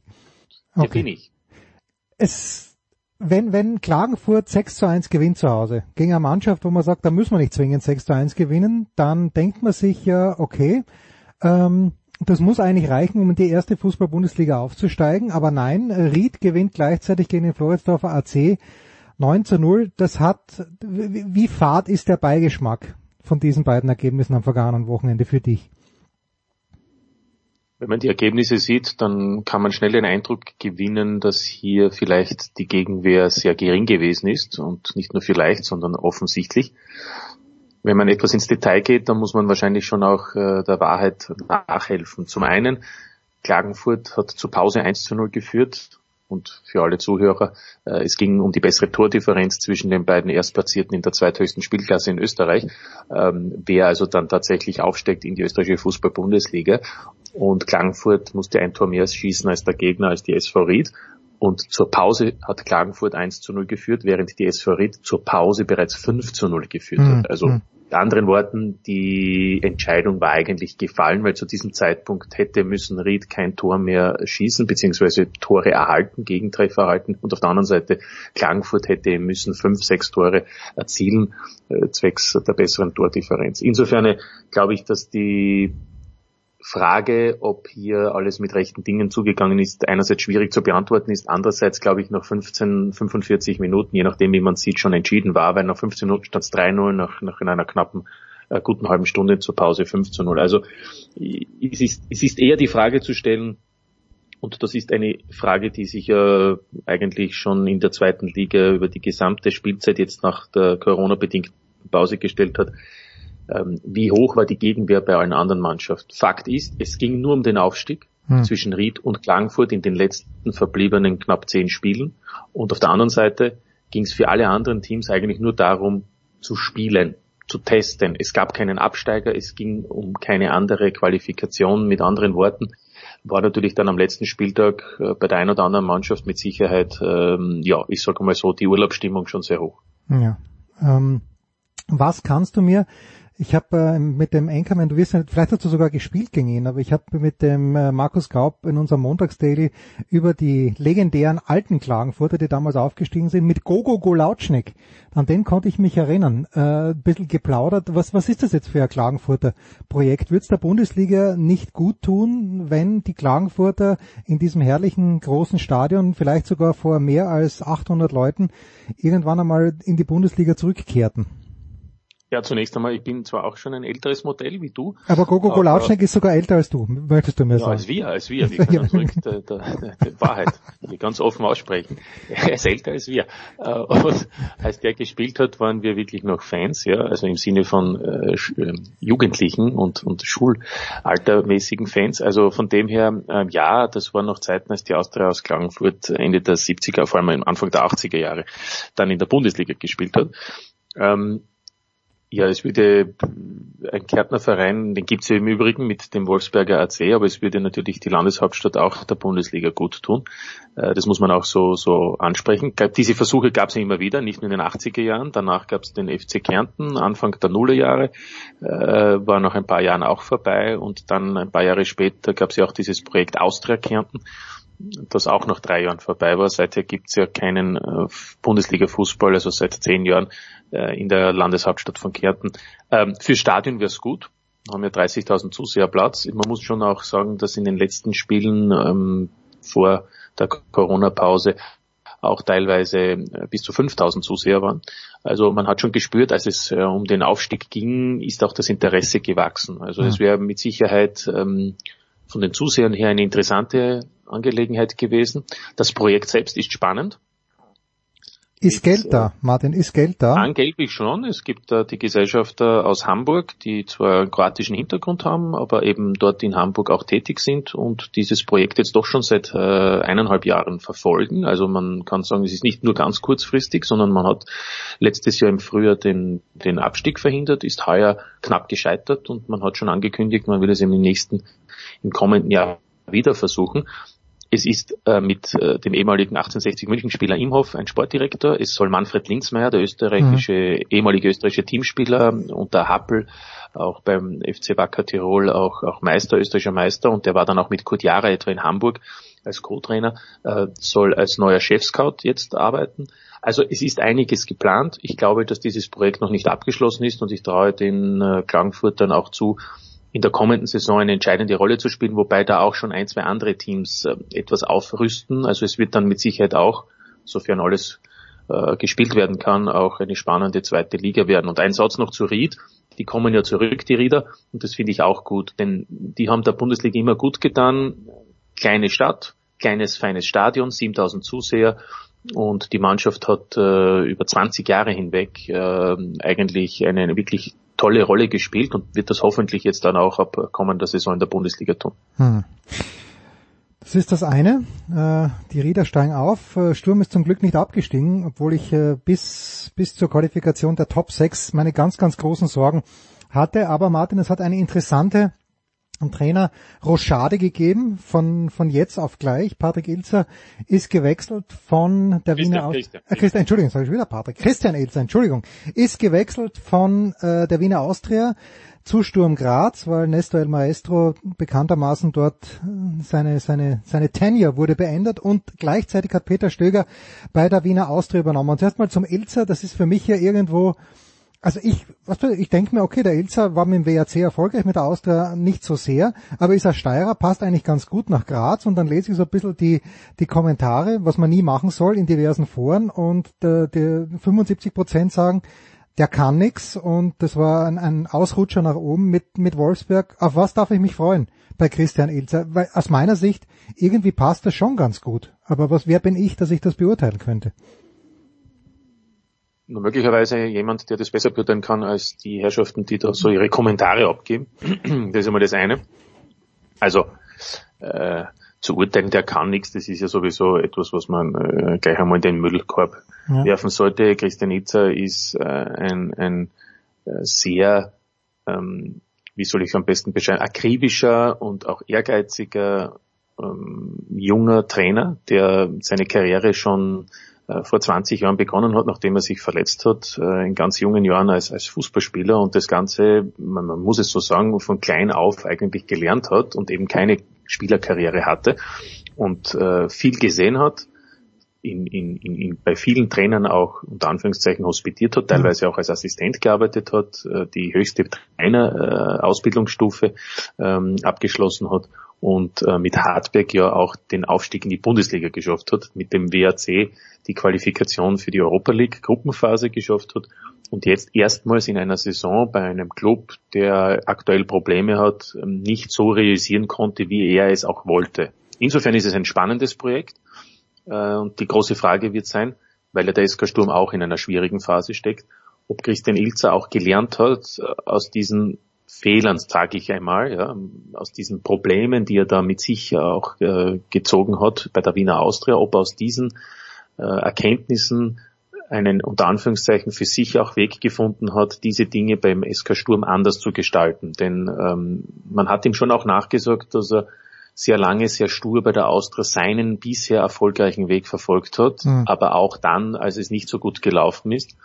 Und insofern wird es spannend sein, ob er beim SK Sturm, wo es ja ähnlich ist, finanziell angespannte Situation, äh, Spieler, Kader, sage ich einmal so, durchschnittlich für österreichische Verhältnisse und die Erwartungshaltung auf der anderen Seite war immer enorm und groß. Insofern ein spannendes Projekt. Er ist Steirer, er wird sich da identifizieren. Der SK Sturm hat ja auch gesagt, äh, egal was passiert, wobei da muss man immer vorsichtig ja, genau.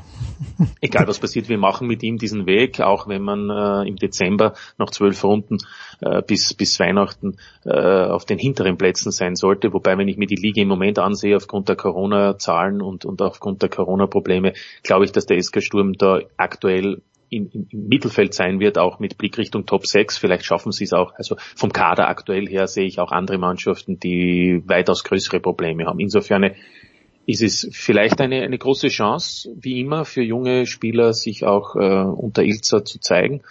Ähm, wird spannend sein, traue ihm einiges zu, aber es ist nicht gesagt, dass es auch auf Anhieb funktioniert. Ja, ich glaube, das einzige, der einzige Verein, wo man dem glauben darf, dass äh, unabhängig, wo die Mannschaft steht, ist der SC Freiburg. Da, da sagt man, wurscht, wurscht, ob sie in die dritte Liga absteigen, solange der Christian Streich dort Trainer sein möchte, darf er es auch. Ja, und äh, die andere Seite ist aber Peter Stöger, macht nochmal, darf, darf man diesen Vergleich zu Rangnick ziehen, dafür dieses eine Jahr. Rangnick ist ja auch runtergekommen nochmal aus seiner Sportdirektorposition oder wie auch immer er damals äh, hieß, damit er ein Jahr den Übergangscoach macht. Ist das jetzt auch so bei Peter Stöger? So habe ich es noch nicht gesehen, aber finde ich einen interessanten und, äh, wie ich meine, äh, sehr treffenden Vergleich. Ähm, werden viele Faktoren hier auch eine Rolle gespielt haben für diese Entscheidung. Zum einen die Tatsache, dass es nicht so einfach ist, einen Trainer zu finden. Also es ist schon einfach, einen Trainer zu finden, aber einen Trainer zu finden, wo man überzeugt ist als verantwortlicher Sportvorstand, und das wäre dann Peter Stöger, denn das wäre seine erste Trainerentscheidung, denn als er vor einem Jahr gekommen ist, war Christian Ilzer bereits bestellt. Das heißt, einen Trainer zu finden, für den er dann auch unter Anführungszeichen gerade stehen muss. Ähm, in dieser Situation, in der sich die Austria befindet, war sicherlich nicht einfach. Zum Zweiten, die Austria sucht ja seit Monaten einen strategischen Investor, der 49 Prozent der Anteile des Profibetriebs übernimmt. Und wenn so ein Investor kommt, das ist ja auch schon herauszuhören gewesen, dann kommt er nicht nur und sagt, nehmt mein Geld und habt viel Spaß, sondern dann möchte er natürlich auch mitsprechen. Und dann geht es wahrscheinlich auch um wichtige Personalentscheidungen. Also zum Beispiel, wer ist möglicherweise Trainer, wer ist ähm, Geschäftsführer, Vorstand, Wirtschaft, Sport, was auch immer. Das heißt, auch da gilt es dann natürlich, äh, Lösungen zu finden. Und das ist natürlich einfacher, denn jetzt kann Peter Stöger dann sagen, okay, dieser Posten ist eigentlich frei, ich gehe wieder auf meine Position zurück und einen Trainer, den nehmen wir dann, wie auch immer es eben sein soll. Das heißt, man hat viele Faktoren, glaube ich, hier auch äh, be, be, besprochen und auch gesehen und gemeint, das ist ja eigentlich die ideale Variante aktuell. Deswegen ist es auch auf ein Jahr maximal anberaumt. Hm. Und, und für Stöger wohl auch die Möglichkeit, das hat er auch gesehen, er war ja an der Mannschaft auch doch knapp dran, ähm, hat ja auch mit Ilza viele Diskussionen geführt, nicht immer konfliktfrei, wie die Mannschaft zusammengesetzt ist, wie der Kader zusammengesetzt ist im Sinne von äh, am, am Matchtag und welche Spieler vielleicht auch schon früher hätten hochgezogen oder auch zu Einsatzzeiten kommen hätten sollen. Also ich finde, ähm, er weiß, was er hier macht. Erfahrung hat er genug. Er sagt, wir orientieren uns nur an Machbarem und hat deswegen auch schon, sage ich mal, die Erwartungshaltung nach unten gesenkt und hat gleichzeitig auch gesagt, er wird noch einige Spieler von der zweiten Mannschaft, die ja auch in der zweiten Liga spielt, übrigens Platz vier, also knapp hinter den äh, Top-Mannschaften wie Ried und Klangfurt, über die wir heute schon gesprochen haben, wird einige Spieler noch hochziehen und ich traue es ihm zu, nicht nur weil er es ist, sondern auch weil die Mannschaft und die Spieler, die bereits jetzt sozusagen in der Bundesliga mitgeschnuppert haben, noch ein paar Monate älter geworden sind. Ich traue es ihm zu, auf alle Fälle, dass diese Mannschaft eine bessere Rolle spielt als in der abgelaufenen Saison. Mit anderen Worten, die Austria, davon bin ich überzeugt, wird in der kommenden Saison unter den Top 6 sein und damit ist man ja schon mal in der Meistergruppe und nicht so wie jetzt in der Qualifikationsgruppe. Hat Peter Stöger aus deiner Sicht irgendwas zu verlieren? Weil ich habe diese Pressekonferenz in ausschnittsweise gesehen bei Sky Sport News HD und irgendwie, also der Stöger, ich mag den einfach, der ist so extrem entspannt und irgendwie hat er so die Lex mir Arsch Attitüde, finde ich, aber hat er irgendwas zu verlieren aus deiner Sicht? Ja, er ist schon sehr analytisch und er, er nimmt das alles sehr ernst. Im Übrigen, er hat ja auch versprochen, dass er in einer der nächsten Sendungen hier einmal bei uns auch zu hören sein wird.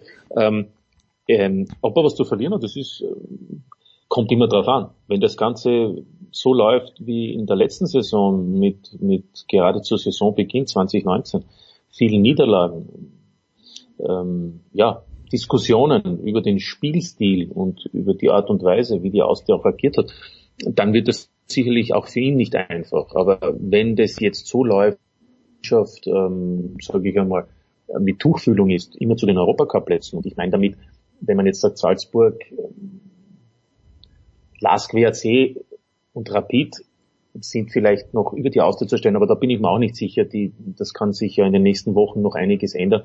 Also wenn da die Austria immer wieder so dran ist, ja, dann glaube ich, dass er eher gewinnen kann, weil dann wird man sagen, schau, wie der das jetzt da hingebracht hat, Ruhe und zum anderen auch die Mannschaft spielt und, und, und also ich glaube eher, dass die Chance größer ist für ihn, dass er obwohl er ohnehin schon eine Austria-Legende ist, aber dass er noch mehr Herbert Prohaska vielleicht äh, äh, wehtun kann als, als die, die Legende und der Jahrhundertspieler, wenn er jetzt mit dieser Austria, mit der er ja schon als äh, Sportdirektor 2006 und als Trainer 2013 Meister geworden ist, wenn er, dann ist er vielleicht der, der Jahrhunderttrainer und der Jahrhundert-Austrianer im, im, im 21. Jahrhundert. Ne? Mhm. Martin, eine Sache habe ich noch, die mich ein kleines bisschen überrascht hat. Äh, es gab wieder mal eine Market-Umfrage im Auftrag der Bundesliga, wo ein bisschen mehr als 1200 Menschen befragt wurden und äh, zwei Ergebnisse. 39 Prozent der Fußballinteressierten haben gesagt, Rapid am liebsten zu mögen, aber, und das überrascht mich doch schon, äh, der sympathischste Erstligaverein ähm, waren die Salzburger. Und wie, wie muss ich das bewerten? Weil ich mag die Salzburger, ich schaue ihnen gerne zu. Ich glaube, der Kranke hat auch vor kurzem erst gesagt, der einzige Verein in Österreich, den man zuschauen kann, sind die, sind die Salzburger. Aber ich, ich mag das ganze Projekt auch in, in Deutschland sehr. Aber haben die Salzburger da irgendwie den Turnaround geschafft? Weil, oder ist, das, das Sample Size da zu klein? Das überrascht mich schon. Ich hätte gedacht, dass Salzburg mit Abstand der am unsympathischsten gesehene Club in Österreich ist. Also zum einen über das Sample, ich meine, die kleine Schwankungsbreite ist natürlich dabei bei dieser Anzahl an Befragten, aber das sollen zwei, drei Prozent sein. Es wird wahrscheinlich dann nicht allzu viel verändern an der, an der Grundstimmung ähm, dieser, dieser Aussagen. Aber ich glaube, nur wenn man unter den hartgesottenen Fans diverser Clubs, und da wird es vier, fünf geben, äh, von Ost nach West bis nach Innsbruck, von Wien nach Innsbruck bis nach Graz ein paar, ähm, die werden logischerweise immer ein Problem haben, weil das ja sozusagen en vogue ist, äh, gegen einen Club zu sein, der unter Anführungszeichen ein Werksclub ist, der wie die Vertreter dieser Clubs oder dieser, die Fans dieser Clubs sagen, äh, kein Traditionsclub ist, wobei wir ja wissen, dass das ja müßig ist, diese Diskussion. Hm. Aber der Fußballfan an sich, da glaube ich schon auch, da gibt es sehr viele, die zwar einen Herzensclub haben, aber die ganz einfach ähm, Fußball gerne haben oder lieben und die gerne auch vielleicht äh, Patrioten sind, wenn es darum geht, wenn ein österreichischer Fußballclub ähm, die, die rot-weiß-roten Farben vertritt, haben natürlich gesehen, was Salzburg in den letzten zwei, drei, vier Jahren an Positiven gezeigt hat auf dem Spielfeld. Europa League, Halbfinale, Champions League Gruppenphase plus jetzt noch im Frühjahr vielleicht ähm, auch noch äh, gezeigt, Solidarität äh, in der Corona-Zeit. Man hat zum Beispiel, auch wenn es jetzt für die anderen Clubs vorerst ohne Bedeutung ist, kein Ansuchen gestellt um Kurzarbeit. Man hat äh, gesagt, wir wollen auch kein Geld aus dem sogenannten Unterstützungs- oder Hilfsfonds der, Bundesregierung, des Sportministeriums. Ich will damit nur zum Ausdruck bringen, also man, man will irgendwie auch, auch vom vom Image her hat man auch noch gezeigt, was es ist. Und innerhalb der Salzburg-Fans oder der Salzburg-Community, von jenen, die angesprochen werden sollen, hat man ja auch äh, sehr großzügig agiert. Äh, bis Ende Dezember muss niemand etwas zahlen vom, vom zukünftigen äh, Saisonabo, sondern erst im Jänner 2021 wird das abgezogen, keine Erhöhung. Also es sind viele Punkte, jetzt kann man sagen, die können sich leisten, aber auch das kommt dazu. Es gab also einerseits sportlich und auf der anderen Seite auch wirtschaftlich viele, sage ich einmal, in der Öffentlichkeit positive Darstellungsformen, die wahrscheinlich dazu geführt haben, dass dieser Club äh, im Moment auch so dasteht. Und, und zu guter Letzt muss man auch sagen, die Arbeit und das Projekt zeigt es ja auch, weil ja auch viele andere Clubs profitieren, nämlich all die, die es in Salzburg vielleicht nicht geschafft haben, und da gibt es ja sehr viele jedes Jahr, kommen eben dann zu den anderen Clubs und helfen dort vielleicht dieser Mannschaft und damit sind dort auch für die Fans ein wichtiger Bestandteil für den Erfolg. Insofern glaube ich und verwundert mich dieses Ergebnis nicht wirklich. Ja, erschütternd bei den äh, präferierten Clubs Sturm Graz bei neun Prozent. Das ist, ist alles in Ordnung, hinter Rapid zu sein, aber hinterm Last zu sein, das schmerzt einigermaßen. Aber ist auch eine Momentaufnahme, muss man ja, sagen. Natürlich, ja. also was, was gerade diese, diese, diese sogenannten Traditionsclubs betrifft, da geht es halt auch immer um Erfolg und Misserfolg. Und ja. das wäre diese Umfrage vielleicht gemacht worden vor zwei Jahren, äh, wo der Lask erst aufgestiegen ist. Sturm wurde Pokalsieger, Vizemeister. Ich glaube, dann wäre es wahrscheinlich anders gewesen.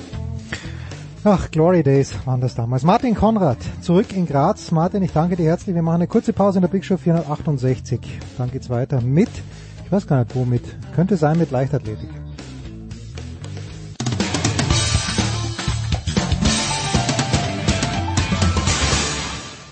Ja, hallo, hier ist Steffen Weinhold. Ihr hört Sportradio 360.de und ich wünsche euch viel Spaß. Alles gut. Die Big Show 468. Wir machen weiter mit, ja, wir machen weiter mit der Leichtathletik, denn das kann, glaube ich, niemand besser und konkreter bestätigen als Johannes Knut von der Süddeutschen Zeitung. Johannes, die Leichtathletik lebt auch in Deutschland. Wie gut lebt sie denn im Moment? Oh, ja, also mein, meinst du jetzt von den Leistungen her oder insgesamt? Ich meine insgesamt, es tut sich was, oder? Also man, man, äh, man schaut nicht mehr verzweifelt, dass nirgendwo äh, Leichtathletik-Wettkämpfe stattfinden. Ein paar kleine, feine, vor, wenn auch wenig Zuschauer, finden ja doch statt. Ja, das stimmt. Also es ist jetzt doch tatsächlich ähm, so, so eine verspätete Saison ähm, hat jetzt angefangen. Ähm, also das, was man ja am sich so vor drei, vier Monaten noch gar nicht so richtig vorstellen konnte oder wusste, nicht wusste, was, was überhaupt gehen würde. Geht überhaupt irgendwas, ist das ganze Jahr 2020 verloren.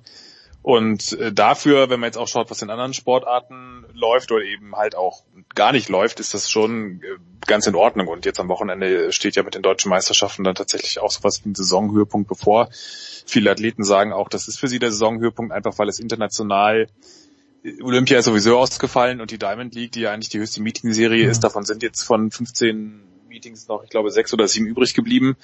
Das ist natürlich auch, da werden das kann gut sein, dass da noch weitere ausfallen. Ähm, für viele deutsche Athleten kommt sowieso nicht in Frage. Für ein paar, die für dies in Frage kommt, kommt wiederum auch nur ganz wenige in Frage, weil ihre Disziplin teilweise nur bei zwei oder drei oder sogar noch Malaika Miambo zum Beispiel hätte noch genau ein Meeting in, in Stockholm zur Auswahl, wo Weitsprung gesprungen wird. Und deswegen macht ihr jetzt zum Beispiel jetzt äh, am Wochenende Braunschweig, dann noch Leverkusen, dann glaube ich noch Dessau und äh, das ist dafür in Berlin Mitte September und dann ist oder Anfang Mitte September und dann ist auch schon wieder Schluss. Also das sehr, ja, kurze, improvisierte Saison, aber sicherlich besser als gar nichts. Man, man sieht natürlich jetzt schon, das ist vielleicht noch so ein kleiner Trend, den man sieht, dass jetzt, äh, wenn vor ein paar Monaten noch viele Athleten gesagt haben, ja, sie wollen auf jeden Fall deutsche Meisterschaften, wenn es irgendwie geht, Jetzt haben sich doch einige schon wieder abgemeldet, weil man jetzt merkt, viele haben doch so ein bisschen Bewegchen, wollen jetzt nichts riskieren. Im mhm. Blick auf nächstes Jahr Olympia dann, dann lieber früh in die Vorbereitung.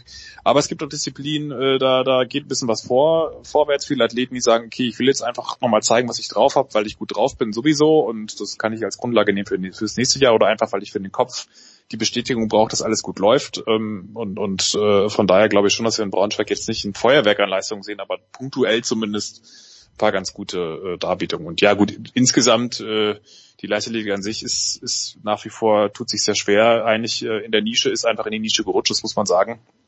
Wenn wir mal den ganz großen Bogen jetzt noch äh, aufspannen wollen, aber sie hat jetzt immerhin als eine der wenigen Sportarten die Chance genutzt, immerhin ein bisschen präsent zu sein. Und das schaffen ja viele olympische Randsportarten ähm, oder die, die de facto Randsportarten sind, jetzt nicht so gut. Also dafür, so gesehen, hat sie jetzt äh, immerhin für das bisschen, was sie an Wettkämpfe aufbietet, dafür kriegt sie, glaube ich, relativ gute Aufmerksamkeit. Ja.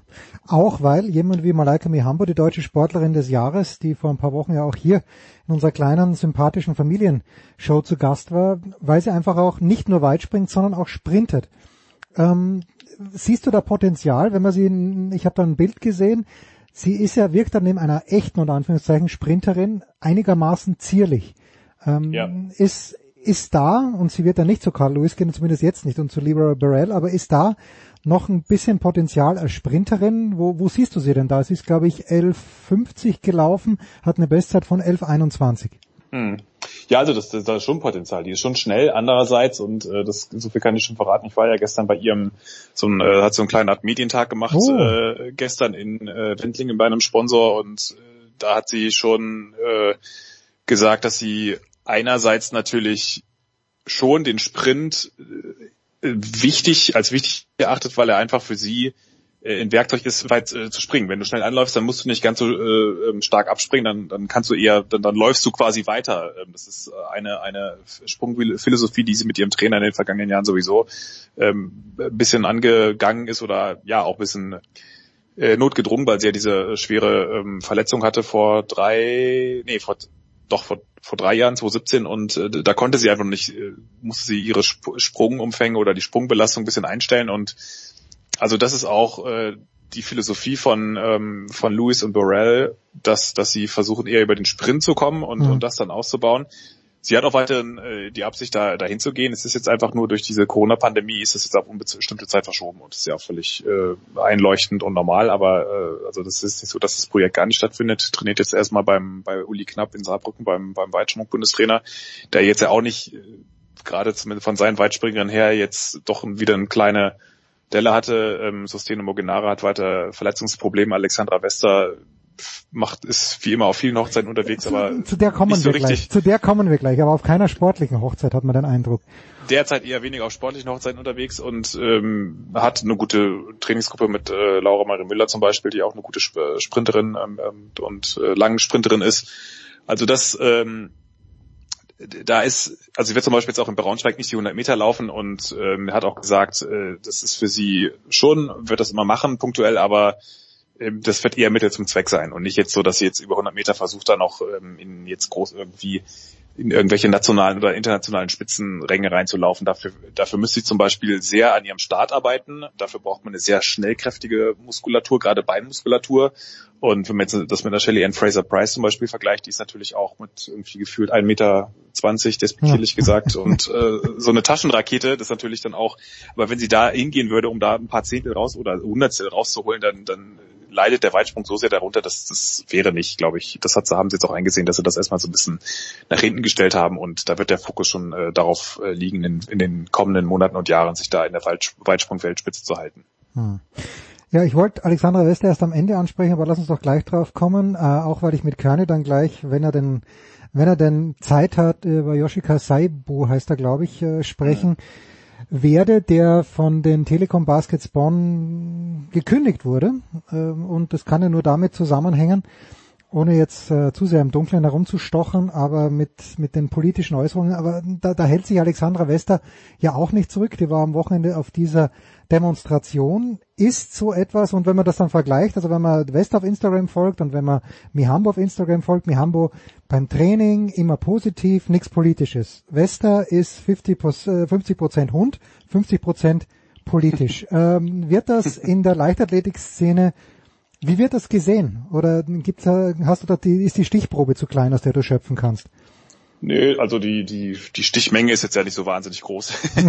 ähm, die, äh, doch, das, äh, da, ähm, da gibt's natürlich schon, ähm, die, die sind da alle sehr bestürzt oder so, die sind, können das im Großen und Ganzen, als sie da jetzt diese ersten Posts abgesetzt hat und äh, auch das, was der Spiegel darüber berichtet hat, von wegen QAnon und äh, Hillary Clinton und Kindesmissbrauch und kriminelle Netzwerke und Meinungsdiktatur Deutschland und äh, Bill Gates, George Soros, also das ist ja, das ist ja so eine, so eine, ja, so eine alles drin, so ein, alles drin, was der Verschwörungstheoretiker so eine ganz, braucht. Ganz, ganz trübe ähm, Suppe, die wirklich, ja, das, da steht man davor und kann das eigentlich gar nicht fassen und versteht auch nicht so richtig, wie jemand, der eigentlich so, so ein ähm, äh, auch multikulturellen Background hat, da reinrutschen kann und beziehungsweise auch wie schnell das dann irgendwie auch gehen kann. Und ähm, das, das ist natürlich, also ich kenne jetzt auch, habe mit ihr darüber nicht gereden, reden können und blockt da jetzt auch irgendwie gerade alle Interviewanfragen ab äh, oder hat zumindest alle Anfragen abgeblockt. Äh, der das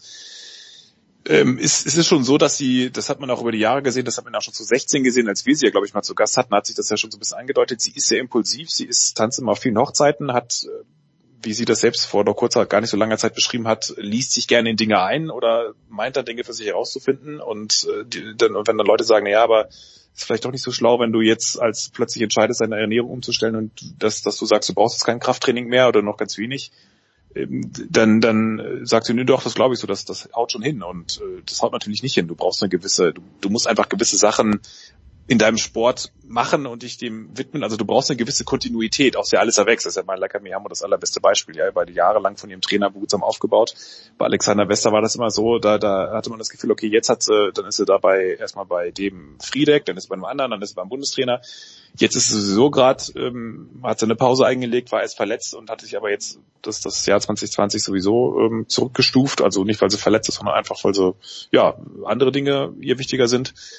Und ähm, immer da, wenn man so denkt, okay, jetzt ist irgendwie so ein Plateau oder jetzt ist in so einem Umfeld, aus dem mal wieder sowas wachsen könnte, dann kommt der nächste, ähm, dann, dann tanzt auf der nächsten Hammer, Hochzeit. Ja. Und das ist, äh, hat jetzt mit, ja, das ist, ist ja, steht ja jedem frei, das so zu machen. Das, das kann man nicht kritisieren, aber ähm, das, das, die, die große Gratwanderung ist natürlich, äh, was als, als Bundeskader geförderte Athlet, ich weiß ehrlich gesagt gar nicht, wie ihre Förderung aussieht, ähm, oder Repräsentant einer, einer, einer, eines demokratischen Landes, das auch, wo, wo du als Athlet ja auch gewisse Werte vorleben willst oder auch sollst zumindest und, und auch von gewissen Förderungen profitierst, von Verbänden, von Sportverbänden, die sich für auch demokratische Anliegen einsetzen, für, Multikulturalität, äh, für Multikulturelles, für Toleranz, auch für, ähm, für Schutz ähm, gegen, gegen Missbrauch äh, in, in Sportvereinen. Also da, da, das, das ist natürlich mal ganz gelinde gesagt ein Spannungsfeld. Und da hat natürlich auch der Verband das Problem, dass er das einerseits natürlich jeden, den man da fragt, massivst verurteilt.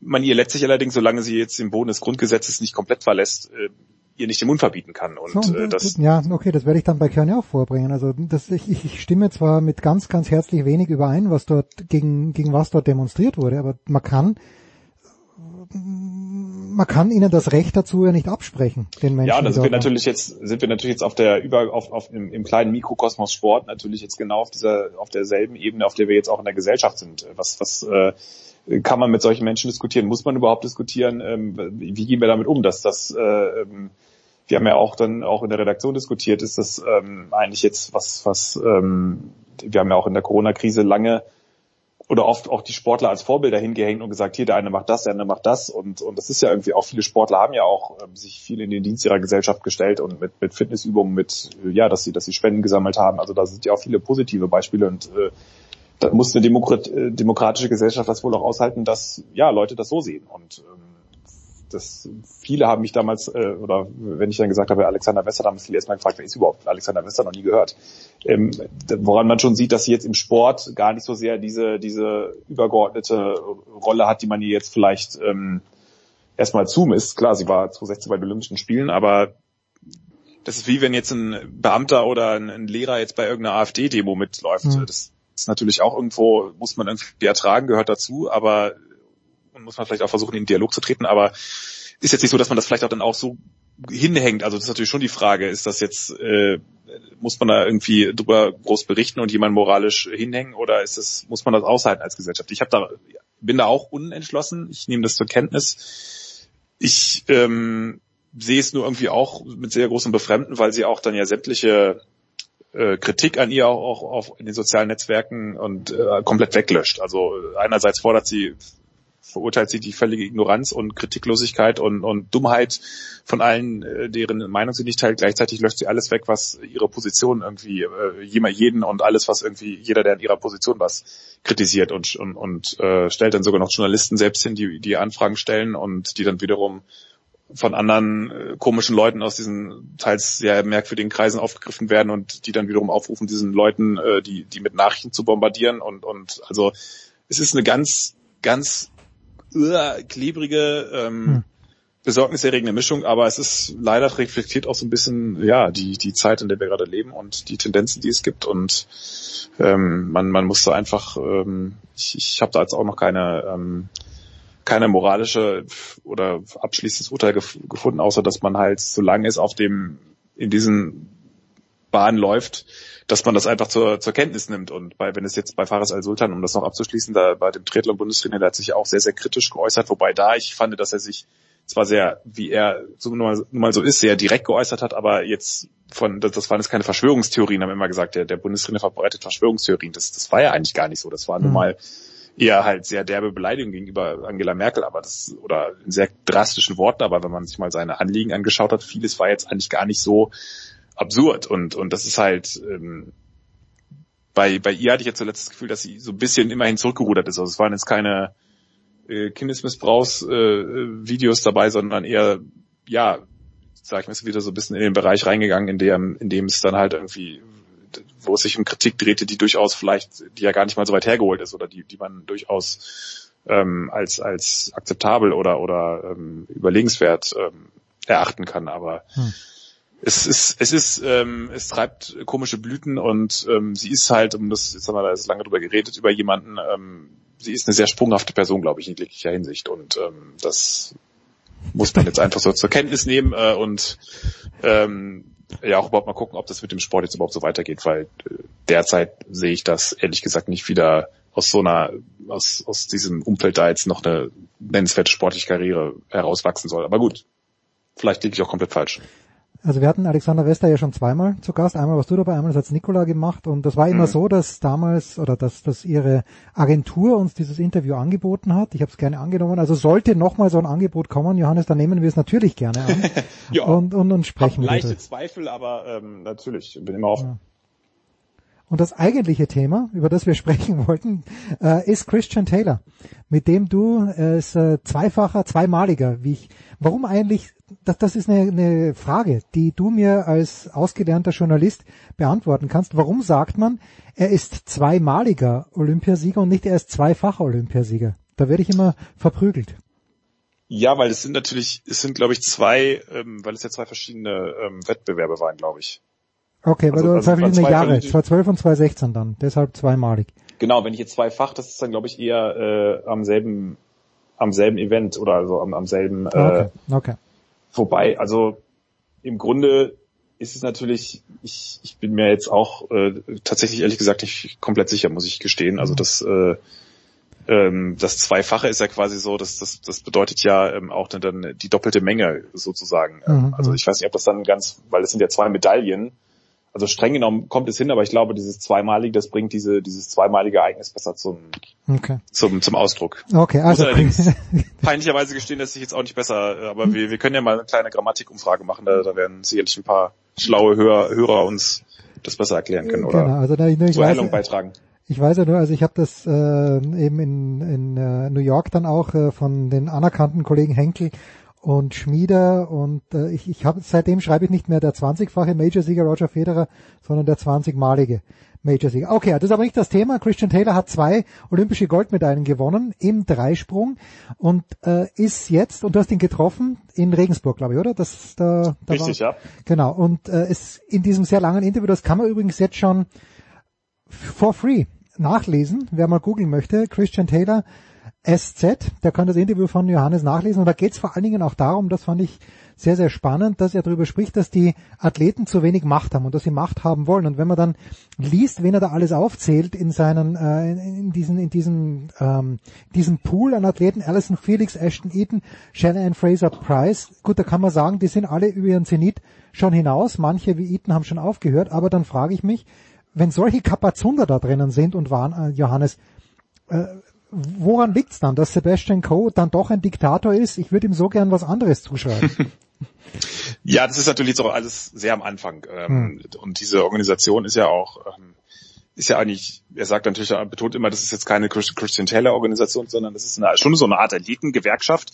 Aber er hat halt, glaube ich, schon sehr lange und das ist wirklich sehr beeindruckend, wenn man mit ihm redet. Er ist ja jemand, der sehr schnell redet, der sehr viel mit seinen, äh, ja, mit dem ganzen Körper, komplette Einsatz und ähm, also wie, wie er seinen Sport betreibt, unfassbar passioniert. Äh, Gleichzeitig hat er aber eine brillante Auffassungsgabe und, und ist auch überhaupt nicht, ähm, hat überhaupt, überhaupt keine Angst davor, das, das Ganze äh, kundzutun und zu teilen, diese Meinung. Und vielleicht ändert sich das nochmal, wenn er jetzt seine ersten Erfahrungen macht im Umgang mit Funktionären, aber das ist wirklich ähm, eine Kombination, die sieht man in, in dieser Art und Weise im Sport ganz, ganz, ganz selten. Und das, das umso großartiger, dass es, dass jemand da äh, auch noch dann in Europa ist und so nahbar ist und, äh, und, und da auch überhaupt keine äh, Probleme hat. Das ist ja mit amerikanischen Sportlern oft, die dann doch, dass die sehr ihren amerikanischen Markt im Fokus haben und wenn da irgendeine europäische Anfrage kommt, dann kriegt man auf nicht mal eine Rückmeldung. Aber also das ist anders und ja, es ist natürlich das System.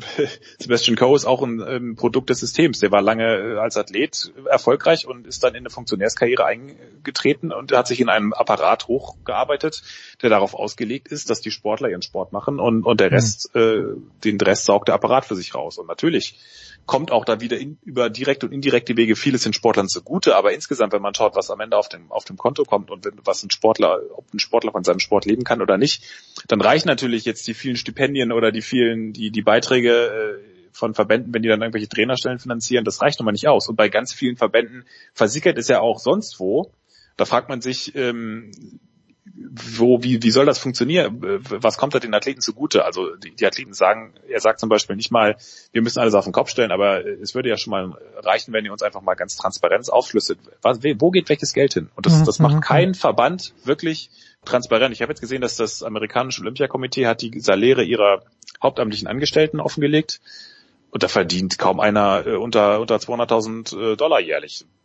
Und die, die Top-Chefin irgendwie 700.000. Also das sind schon so Summen, ja, ähm, sportlich. Und da hat der durchschnittliche amerikanische Olympiasportler, glaube ich, ein bisschen äh, bescheidenere Einkünfte teilweise. Und also das, das, deswegen kann man Sebastian Coe, der ist durchaus ein, als Ex-Athlet hat er ein gewisses Anliegen, aber er ist natürlich sein, sein das erste Anliegen ist, ist schon auch seine Agenda und er selbst. Das, da ist er nicht anders als andere Sportfunktionäre. Er tritt wahnsinnig smart auf, Hm. kann sich gut verkaufen, hat eine PR-Agentur, er ist PR-Profi. Aber da ist er auch allglatt. Und wenn er mit Sportlern redet, dann, dann gibt er ihnen das Gefühl, es gibt gerade nichts Wichtigeres und Tolleres als deren Anliegen. Und wenn er dann, das, das ändert sich je nach Gesprächspartner. Also Okay. der, der ist einfach ein guter, der verkauft sich und, und auch die Dinge gut. Er geht auch vieles gut an, muss man ihm lassen, ja, was Anti-Doping-Arbeit und Verbandsreform angeht. Wobei man ja sagen muss, dass äh, das war ja so, naja, jetzt ist der Vergleich ist ein bisschen äh, makaber, aber äh, wenn ein ganzes Land, Deutschland, das deutsche Wirtschaftswunder, das konnte ja auch quasi, es konnte ja nur noch bergauf gehen äh, damals. Und Du meinst, nach dem Zweiten Weltkrieg konntest du nur mehr Ja. bergauf gehen. Ich spreche Also es aus, was du nicht sagen wolltest. richtig, das sagst du. Ja, ja.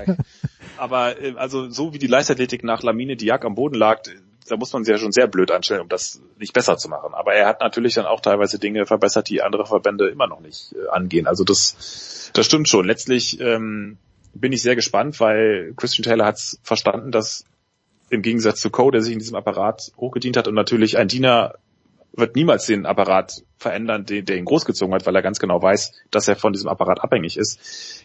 Wenn er wirklich ähm, Einfluss durchsetzen will und Athleten werden natürlich diesen Einfluss auch bestenfalls, wenn sie sich in diesem Apparat bewegen, nie so direkt bekommen, wie er es fordert, nämlich ganz oben in den Exekutivgremien der Verbände, wo wirklich die, die täglichen, die, die massiven Entscheidungen getroffen werden, anders als im Council, wo sie dann eher ja abgenickt werden. Und selbst wenn jemand dagegen ist, dann ist er einer von 25 Stimmen. Wenn du das, das alles aufbrechen willst, dann musst du von außen rangehen. Und das hat er sofort kapiert, deswegen sagt er komplett unabhängig, wir wollen da rein als unabhängige Stimme mit Mahn Vetorecht. Das ist, ist es realistisch? Buah, schwierig. Ähm, versucht er es? Und ist das eine gute Idee, das so zu versuchen? Absolut, weil wenn das, wenn es nicht klappt, kann er nicht sagen, ähm, ich habe es nicht probiert und es ist sicherlich nicht doof, weil wenn du dann natürlich irgendwann mal in, in, mit so Verbänden ins Gespräch kommst, wirst du irgendwann, wie in der, jeder polit, politischen Branche, wirst du Kompromisse eingehen müssen, gewisse. Und dann fordert man besser gleich das Maximale und macht dann ein bisschen Abstriche, als wenn man da irgendwie zu duckmäuserisch reingeht. Und ähm, da habe ich großen Respekt vor, dass er das so offen vorträgt und auch die Leute mobilisiert. Ich denke jetzt auch nicht, dass da, also oder viele werden sicherlich auch so ein bisschen mit ihrem Namen dafür bürgen, dass sie einfach dann auch dieser Gewerkschaft Gewicht verleihen ähm, oder dieser Organisation. Es gab auch viele, die gab ja schon viele Bemühungen, die dann auch irgendwie wieder verglüht sind, weil es natürlich, man, man ist da schon so ein bisschen in der Rivalität zu den offiziellen Athletenkommissionen. Man muss sich finanzieren, die machen es jetzt in seinem Fall über Mitgliederbeiträge, äh, aber sie wollen natürlich, sie, sie werden auch irgendwann auf Spenden angewiesen sein, hat er gesagt. Da, da muss man natürlich dann wieder ganz genau gucken, von wem kommt das Geld, weil manche Funktionäre kaufen sich auch so gerne über Umwege dann Einfluss.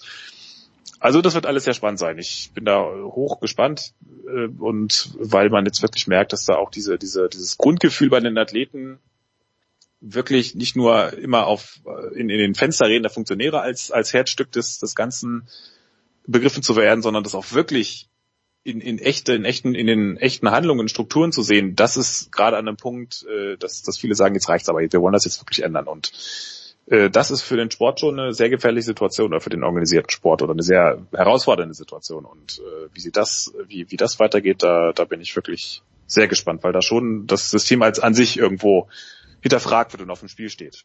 Hm. Und zudem mit Maximalfordern reingehen, äh, das als Abschluss. Ich zitiere gerne meinen ehemaligen Chef Christoph Gottschalk, der immer gesagt hat, raufverhandelt ist noch keiner worden. Also gerne ruhig mal Ja, mit, absolut. mit Maximalforderungen reingehen, äh, ein bisschen Abstriche machen. Übrigens, ich habe gerade kurz nachgeschaut, noch, Johannes, du wusstest es natürlich, aber Christian Taylor ist wirklich in Andorf gelaufen bei diesem Meeting am 1. August und er Ja, ist über ein, 1058, glaube ich, oder? ja, ich glaube, über 100 Meter ist er, glaube ich, Zweiter geworden. Ja. Und er wird auch bei den österreichischen Meisterschaften starten, was ich großartig finde, weil er eine österreichische Lebensgefährtin hat, oder? Das ist die Hürdenläuferin. Verlobte sogar mittlerweile, Ah, Beate okay. Schrott. Ah, Fast okay. Liebling des, Liebling des Boulevards mit der Überschrift Schrottgold oder Schrottsieg. Ah, großartig, fantastisch. Na, da, dazu an anderer Stelle mehr. Johannes, dir vielen Dank. Kurze Pause der Big Show 468.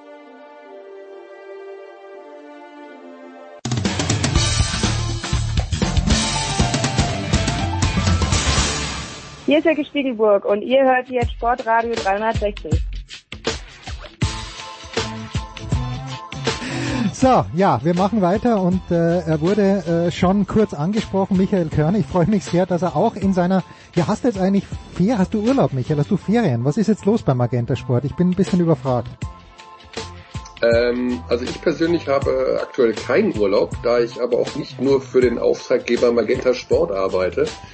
Ähm, habe ich, äh, ich habe zu tun. Also ich habe Pokerprojekte, ich bin ja auch beim Galopprennen aktiv, also ich bin noch nicht im Urlaub. Michael, lass uns mit einem leichten Thema anfangen.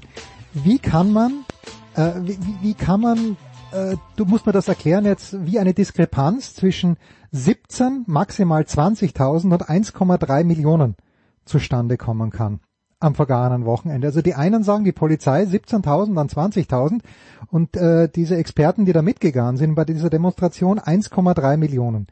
Äh, wer, wer muss da den Finger heben und sagen, irgendwas stimmt hier nicht?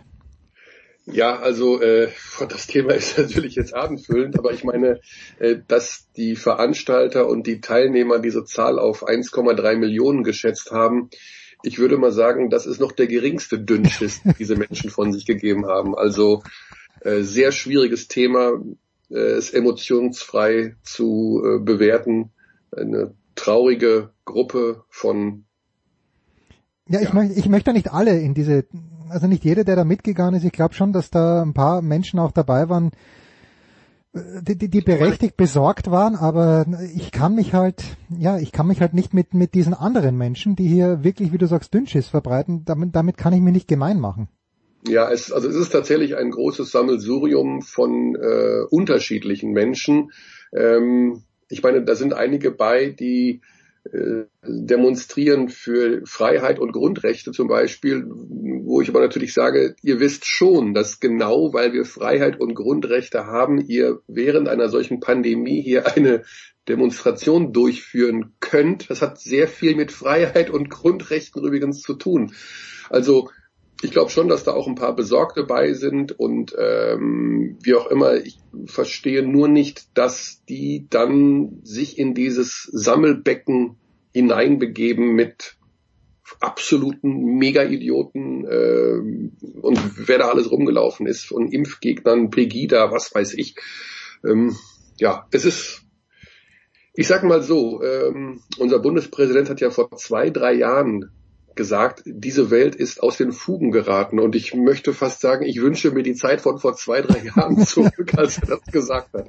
Äh, man kann ja gar nicht mehr nach links und rechts schauen, ohne Dingen zu begegnen, von denen man vor zwei, drei Jahren nicht mal im Ansatz geahnt hätte, dass sie existieren. Hm. Also tatsächlich glauben wirklich ja, im Anschein ja nicht mal unintelligente Menschen, dass irgendwelche Drüsen von Kindern ausgepresst werden, um einen Unsterblichkeitssaft zu produzieren.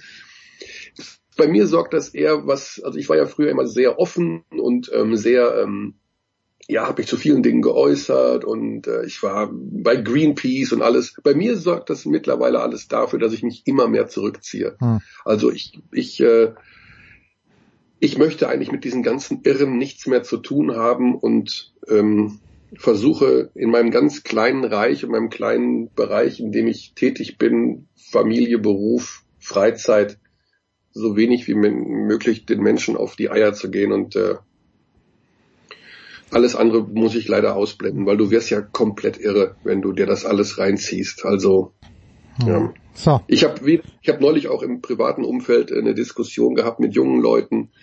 Äh, es ist es ist so, so, so erschreckend, wie wenig Vertrauen auch junge Leute mittlerweile in äh, guten Journalismus haben, in, ähm, in Medien, in, in unsere Welt haben, die also extremst behütet aufgewachsen sind, die alle Möglichkeiten gehabt haben, sich zu finden, zu orientieren, Reisen zu unternehmen, tausend Sachen sich anzuschauen, die glauben an gar nichts mehr.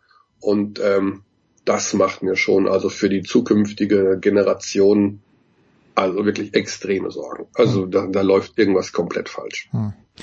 Dazu privat ausführlich gleich ein bisschen mehr dann, aber Michael, on air, ich habe es mit Johannes Knut, äh, da war das Thema Alexandra Wester, weil wir über die Leichtathletik gesprochen haben und natürlich ist Yoshiko Saibu auch hier ein Thema gewesen, aber die Frage jetzt an dich, Dre hat ja ausführlich dazu Stellung genommen, auf Twitter auch schon nach dieser Kündigung durch die Telekom Baskets. Bonn, wie, wie ist denn deine Einschätzung der Situation, was Saibu angeht? Ich weiß nicht, ob äh, ist ja, glaube ich, er ist ein deutscher Nationalspieler. Ich kann nicht einschätzen, wie gut er ist, ähm, aber diese ganze Gemengelage, deine Einschätzung? Ja, ich bin ja äh, wirklich ganz, ganz selten nur jemand, der äh, sich auch bei sozialen Medien äußert. Ich habe tatsächlich äh, Yoshiko Saibu auf seinen letzten Instagram-Aufruf oder Video die ihm, ihm geantwortet öffentlich bei Instagram. Hm. Ähm, ja, ich habe ihm einfach geschrieben, dass äh, ich habe ein Zitat von Immanuel Kant vorangestellt. Ähm, die Freiheit des Einzelnen hört dort auf, wo die Freiheit des anderen beginnt. Ähm, das ist also nicht, weil er immer wieder mit dieser Meinungsfreiheit kam, Ähm, es geht einfach darum, dass wenn man Dinge tut, die der Gesellschaft und den schaden, dann ist äh, es Schluss mit der Meinungsfreiheit. Also man kann nicht Dinge tun, die anderen schaden. So, also so sehr verkürzt würde ich das jetzt einmal hier wiedergeben.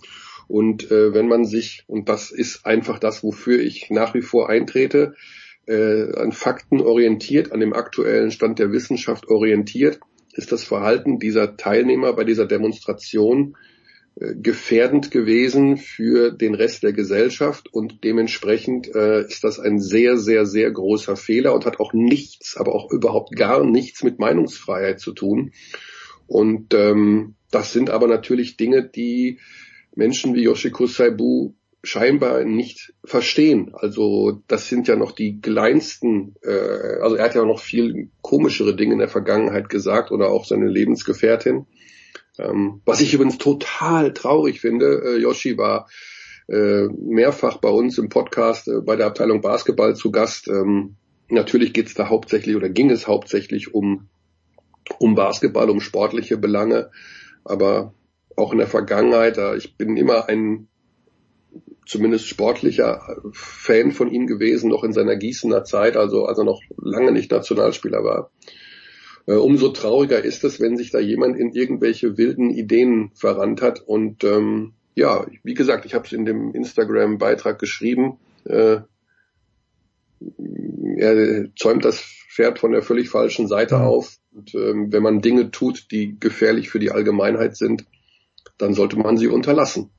Und ähm, Anders kann man das nicht. Es ist einfach so, dass dieser Virus sich verbreitet, dass wir noch nicht hundertprozentig wissen, was er mittel- und langfristig mit den Menschen anstellt. Und wenn man die gegen die Hygieneauflagen verstößt, ist das nach dem aktuellen Stand der Wissenschaft nicht gut und schädlich. Und dann fälle ich dann meine Entscheidung. Also ich weiß nicht, wie Dre sich geäußert hat. Ich habe keine Ahnung, ich habe das nicht gelesen. Aber für mich ist die Entscheidung der Telekom Baskets mehr als nachvollziehbar und ähm, ich denke, da kann er klagen, wie er will. Äh, da hat er vor keinem Arbeitsgericht eine Chance. Ja, er hat sich genau so geäußert wie du. Na gut. Ähm, also, Michael, jetzt lass uns zum Sportlichen kommen. Wir haben ja vor ein paar Wochen miteinander geplaudert und da haben es die Spatzen von den Dächern gepfiffen, wie man so schön klischeehaft sagt, dass Andrea Trinchieri als Chefcoach beim FC Bayern München Basketball anheuert. Jetzt ist es passiert ich weiß, du freust dich, muss man aber andererseits auch ein kleines bisschen eine Träne im Auge haben, weil der Mucki nicht mehr da ist, weil er die Bayern nach, also ich habe gelesen, es sind erst sieben Jahre, mir kommt vor, als ob er seit 17 Jahren hier gewesen wäre. Emir Muktapcic, glaube ich, wenn ich es richtig rumbekomme, ist das, äh, ist das ein großer Verlust für die Bayern aus deiner Sicht? Ja, also äh, Mucki gehört sicherlich zu den ähm, ja, wie soll man sagen, also zu den tollsten Persönlichkeiten, äh, die ich im Basketball in den letzten 30 Jahren kennengelernt habe. Ein hervorragender Trainer, äh, menschlich eine Eins. Äh, viel, viel Blick immer für die jungen Leute, für, für den Nachwuchs. Ähm, ja, also den kann man immer gebrauchen. Ich meine, er hat äh, ja, mittlerweile ein Alter erreicht, ich hoffe, er ist mir da nicht böse, wo er vielleicht doch nochmal äh, einen letzten oder vorletzten anderen Schritt in seinem Leben beruflich gehen möchte. Er ist, äh, er hängt mit dem Herzen sehr nah, sehr stark an Berlin. Ähm, er hat ja auch privat äh, einen sehr heftigen Schicksalsschlag erleben müssen äh, im letzten Jahr, so dass es mehr als nachvollziehbar ist, wenn man sagt, äh, okay, ich äh, mach noch mal was Neues oder was anderes und äh, die Arbeit unter Trinkieri so befruchtend und so ähm, spannend sie als Assistant Coach sein kann, ist natürlich auch zehrend. Und wenn man dann sagt, da lassen wir mal die junge Garde jetzt ran, ähm, ja, also mehr als nachvollziehbar. So, Trinkieri bringt also Damon Green, glaube ich, als Assistant Coach mit und wird der das Team auf links drehen. Es gibt ja jeden, fast jeden Tag eine neue Pressemitteilung, wer da aller kommt bei den Bayern. Werden die Bayern im, im kommenden Jahr komplett anderen Basketball spielen? Ja, davon gehe ich aus. Ähm, also das Wichtigste mit der Verpflichtung von Trinkiere ist sicherlich der Versuch und ich hoffe auch der erfolgreiche Versuch, diesem Verein an sich und der Mannschaft im Speziellen eine Identität zu geben. Äh, in der Nach-Pesic Senior äh, Ära ist das nicht gelungen. Also seitdem Sveti nicht mehr bei dem bei den FC Bayern ist, ist es diese diese Implementierung einer Identität. Wofür steht dieser Verein, hm. die Abteilung Basketball und wofür steht diese Mannschaft? Nicht so richtig geglückt. Und ähm, über die letzten anderthalb Jahre brauchen wir nicht sprechen. Äh, ich habe mich oft negativ über Dejan Radonic als Head Coach geäußert. Ich bleibe bei dieser Meinung, dass er ein schlechter Trainer ist, ähm, weil er überhaupt für gar nichts gestanden ist, was man irgendwo nachvollziehen konnte, erkennen konnte. Eine nicht vorhandene Kommunikation. Ähm, bei Trinkieri ist es natürlich so, dass du zum einen den Spielstil der Bamberger in ihrer Hochzeit mit ihm verbindest. Das heißt also sehr schnelle Ballbewegung, äh, flexible Guards, teilweise drei Guards auf einmal auf dem Feld. Äh, das ist ein Stil, der mittlerweile, ich sag mal, äh, allgemein gut geworden ist. Den spielt jetzt nicht nur Trinkieri, den spielt im Grunde halb bis drei Viertel Europa. Oder eigentlich alle, um ehrlich zu sein. Denn äh, es ist einfach der Stil, der momentan im Basketball angesagt ist. Also auch bei den großen Leuten viel Athletik, viel Power unterm Korb, aber eben auch Leute, die gut passen können, die mitdenken können.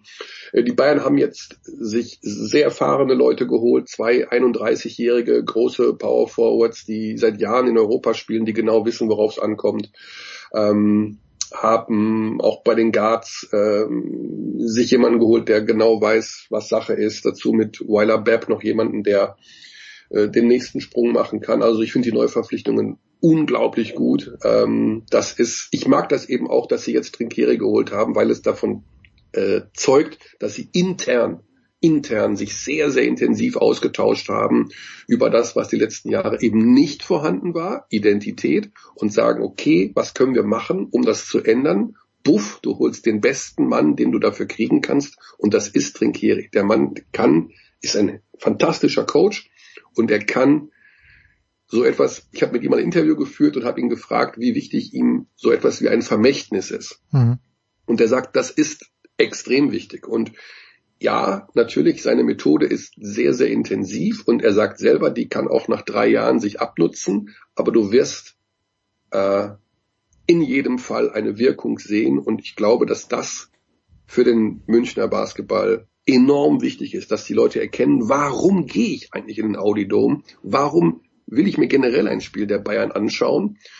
wenn du jetzt nicht so einen Publikumsliebling hast wie einen Derek Williams, der da rumfliegt oder sowas, sondern du willst, dass die ganze Mannschaft und vielleicht auch in dem Fall der Trainer der Grund ist, warum ich mir mal ein Spiel anschaue. Er ist im gegebenen Sinne ein Menschenfänger. Er ist einer, der unglaublich gute Interviews führen kann, der, der sehr, sehr, sehr, sehr intelligent coacht und eben auch spricht. Und für uns Beobachter, für uns Journalisten ist es ein absoluter Glücksfall, natürlich auch vor dem Hintergrund, dass er mit Sportdirektor Daniele Bayesi jetzt wieder zusammenarbeitet, die ja in Bamberg eher im Bösen geschieden sind. Also ähm, tolle Sache. Ich freue mich natürlich unglaublich drauf und bin von den Neuverpflichtungen äh, begeistert. Also das ist so hohe Qualität, die die Bayern da jetzt geholt haben. Das ist richtig stark.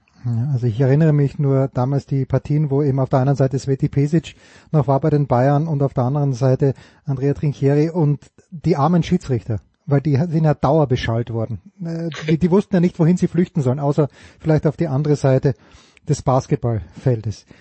Michael, ich weiß nicht, hast du, hast du irgendwie schon viel verfolgt von der NBA, von diesen Bubble Games, weil mich dünkt, nur von den Ergebnissen her, und ich habe gestern ein bisschen reingeschaut, Defensive scheint verboten zu sein in der Bubble.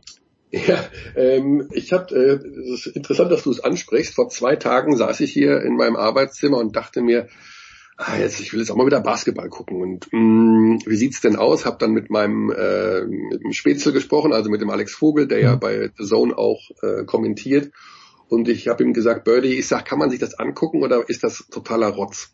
Und er sagt, nee, nee, kann man sich super anschauen. Ähm, man muss sich ein bisschen dran gewöhnen, natürlich mit dieser Atmosphäre. Das ist ja alles ein bisschen strange, damit der wieder die, die Audio-Atmo einspielen und mit diesen Gesichtern im Hintergrund. Das ist ja mega strange. Du kannst dich da einkaufen, habe ich gelernt. Man kann, ja, ja. das ist großartig. Also das ist wirklich äh, Advanced Digitalisierung, äh, dass du da dein, dein Bild dein bewegt Bild von deiner Fratze in den Hintergrund reinkien kannst. Also, war, also Großartig eigentlich. Halt unmenschlich in der Hinsicht. Genau, und ich habe mir äh, hab gesehen, dass ich noch einen League Pass, also einen NBA League Pass äh, Account habe und der für die Saison schon bezahlt ist. und ich dachte mir, okay, das wusste ich ja gar nicht. Und äh, habe mal reingeschaut bei der ersten Partie, äh, das war Milwaukee gegen Brooklyn, kam zu einer fantastischen Zeit, 19.30 Uhr deutscher Zeit. Und nach einer halben Stunde habe ich gedacht, was ist denn das eigentlich? Also, was machen die denn da? So, tatsächlich nada, nada Defensive, also 0,000 Prozent. Und ähm, da stand es dann zur Halbzeit irgendwie, keine Ahnung, 70 zu 70 oder irgendwie sowas. ich hab's nicht mehr im Kopf. Und äh, das habe ich dann nicht mehr weitergeguckt, weil ich dachte, okay, also äh, so Freiplatz-Basketball-Ding muss ich mir jetzt nicht angucken, da mache ich lieber was anderes. Mhm. Aber ich werde sicherlich das ein oder andere Mal noch reinschauen, wenn Playoffs dann losgehen und so, wenn wenn es ein bisschen knackiger vielleicht wird. Aber es war, ähm, es war, wie du gesagt hast, es war völlig komplett äh, ohne Verteidigung und sowas habe ich noch nie gesehen. Ich habe gedacht, die haben das Basketballfeld auch vergrößert, weil die hatten so viel Platz. Die hatten drei Meter, da ging dann die Zone, alle gucken zu oder einer wirft von draußen und hat noch eine Sekunde Zeit, bis überhaupt irgendein Gegenspieler zu ihm kommt. Also äh, das Strange. sieht schon teilweise, wenn du das mit europäischem Basketball vergleichst und vor allen Dingen mit dem letzten, den wir hier gesehen haben in Deutschland, nämlich mit dem Finalturnier, mhm. äh, wo es wirklich hart verteidigt wurde, natürlich auch andere Spielweise, äh, ja, unfassbarer Unterschied. Mhm. Also dieses Spiel übrigens wäre eins für dich gewesen. Brooklyn war, weil ich habe das gestern zufällig gehört bei Dan Labertat, war wohl 13 zu 1 die Quote auf den Sieg von Brooklyn und die waren ein 19 Punkt Underdog und das war wohl das erste Mal in den letzten 20 Jahren, dass ein 19 Punkt Underdog tatsächlich ein Match gewonnen hat. Ähm, ja, ich, äh, ich hatte im Vorfeld die ähm, bei der Berichterstattung gegen äh, Brooklyn, äh, Quatsch, gegen ähm, also Brooklyn, Milwaukee, mir das angeschaut, dass da so viele Verletzte auch immer waren und mhm. sowas. Ähm, also man, es ist sehr, sehr schwierig auch auf diese Ergebnisse, ich wette ja ganz gerne, muss ich ja zugeben, äh, zu wetten und eine Tendenz zu erkennen, weil irgendein Team nimmt sich dann doch mal einen Tag frei, so mhm. würde ich es mal übersetzen, und spielt jetzt nicht gerade ähm, extrem intensiv. Ja, so, und Michael zum Abschluss, es sprach Kato der Ältere. Im Übrigen bin ich der Meinung, dass die Formel 1 vernichtet werden muss. Nicht vernichtet hat er nicht gesagt, aber in der derzeitigen Form abgeschafft werden muss. Michael Körner sehr, sehr selten auf Twitter, aber wenn, dann ist er absolut on point. Michael, warum? Ja, also ähm, man muss dazu sagen, dass ich früher, ich bin eigentlich mit der Formel 1 groß geworden. Also ich ähm, hole ganz kurz aus, also mein Vater, großer Formel 1-Fan, ist immer nach Monte Carlo gefahren zu den Rennen, äh, hat mich nach Zandvoort damals mitgenommen und ähm, also noch in der Zeit, wo Autorennen jetzt nicht, und das Thema, das Wort Nachhaltigkeit gab es noch nicht, sagen wir es mal so. Und äh, ich habe es ja auch kommentiert eine Zeit lang, immer wieder Zusammenfassungen kommentiert und ähm, musste aber feststellen in den letzten Jahren, dass ich dachte, irgendwie ist das Jahr für Jahr mehr läuft das aus dem Ruder. Also die Regeln, die sie haben, die, äh, die Umsetzung, dass da eigentlich immer nur zwei Leute gewinnen können. Warum haben die denn so viele Teams dabei, wo die eigentlich überhaupt nichts zu melden haben? Wieder eine Regeländerung, dann das wieder plus. Natürlich auch die Geschichte mit der Nachhaltigkeit wenn man sieht, wie viele Ressourcen verballert werden, bis da mal ein Motor entwickelt ist, mal von dem Sprit und sowas alles abgesehen, ist das überhaupt noch zeitgemäß? Äh, wohin sollte Motorsport überhaupt gehen? In welche Richtung? Du kannst es ja nicht einfach verbieten, sage ich jetzt mal. Das wäre ja auch äh, Wahnsinn. Ähm, und habe mir nur gedacht, eigentlich wird viel zu wenig darüber nachgedacht, dieses Formel 1 einfach mal zu komplett also komplett den Reset-Knopf zu drücken. Ich habe das Gefühl, die hangeln sich von Saison zu Saison und versuchen es in irgendeiner Form spannender zu machen, anders zu reglementieren, das und das, aber sie verstricken sich immer mehr. Also wenn ich mir jetzt ein Rennen anschauen würde, was ich nicht tue, was sich da, was da mittlerweile für Regeln gibt und für, du, du steigst ja als Otto Normalverbraucher überhaupt gar nicht mehr durch. Und eben natürlich auch äh, die Frage mit der Nachhaltigkeit.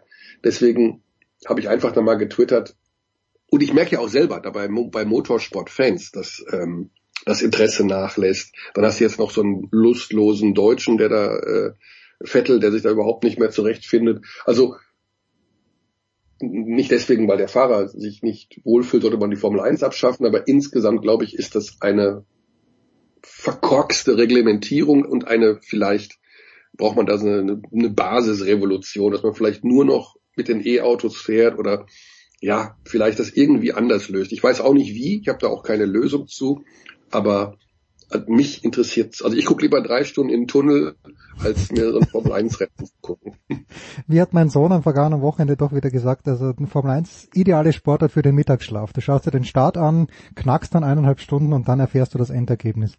Ja. Mehr ist es nicht. Michael Körner, ich bedanke mich ganz, ganz herzlich bei dir. Michael äh, Galopp, wann hören wir dich? Wo hören wir dich? Ähm, momentan arbeite ich, also ich liefere Beiträge zu. Ah, okay. Das heißt, ich bin momentan nicht der Wettexperte, äh, sondern bin bei kleineren ähm, Beiträgen immer wieder mal zur Stelle. Das kann dann irgendwann nächste Woche sein. Wer sich insgesamt für den deutschen Galopp interessiert und sich da mal reinklicken will, der kann das schon morgen machen. In Mannheim geht's, glaube ich, morgen Nachmittag um halb vier los bei YouTube Live, Deutscher Galopp. Ähm, ja, ist nach wie vor äh, ein für mich unterschätzter Sport. Und auch da im Übrigen ganz viele Menschen unterwegs, um nochmal zu dem Eingang zurückzukommen, mhm. die äh, über Dinge reden, von denen sie keine Ahnung haben. Also im Bereich Tierschutz und ähm, dass das alles Tierquälerei ist. Auch damit muss sich der Galopprennsport immer wieder auseinandersetzen, ohne überhaupt in irgendeiner Form die Hintergründe zu kennen. Und äh, wir versuchen da so ein bisschen Klarheit zu schaffen, was tatsächlich die Situation bei der Vollblutzucht ist und dass das äh, mit Tierquälerei nichts nichts zu tun hat. Also auch da vielleicht nochmal der Hinweis auf diese, äh, wie ich finde, leider etwas unterschätzte Sportart, weil es eine schöne Verbindung ist zu Mensch, Tier, Natur und natürlich dem ultimativen Reiz der Sportwetter. On this note. Mein Höllenspaß auf diese Keule zu finden. On this note, lasset uns schließen mit dem großen Michael Körner. Kurze Pause, da geht's weiter in der Big Show 468.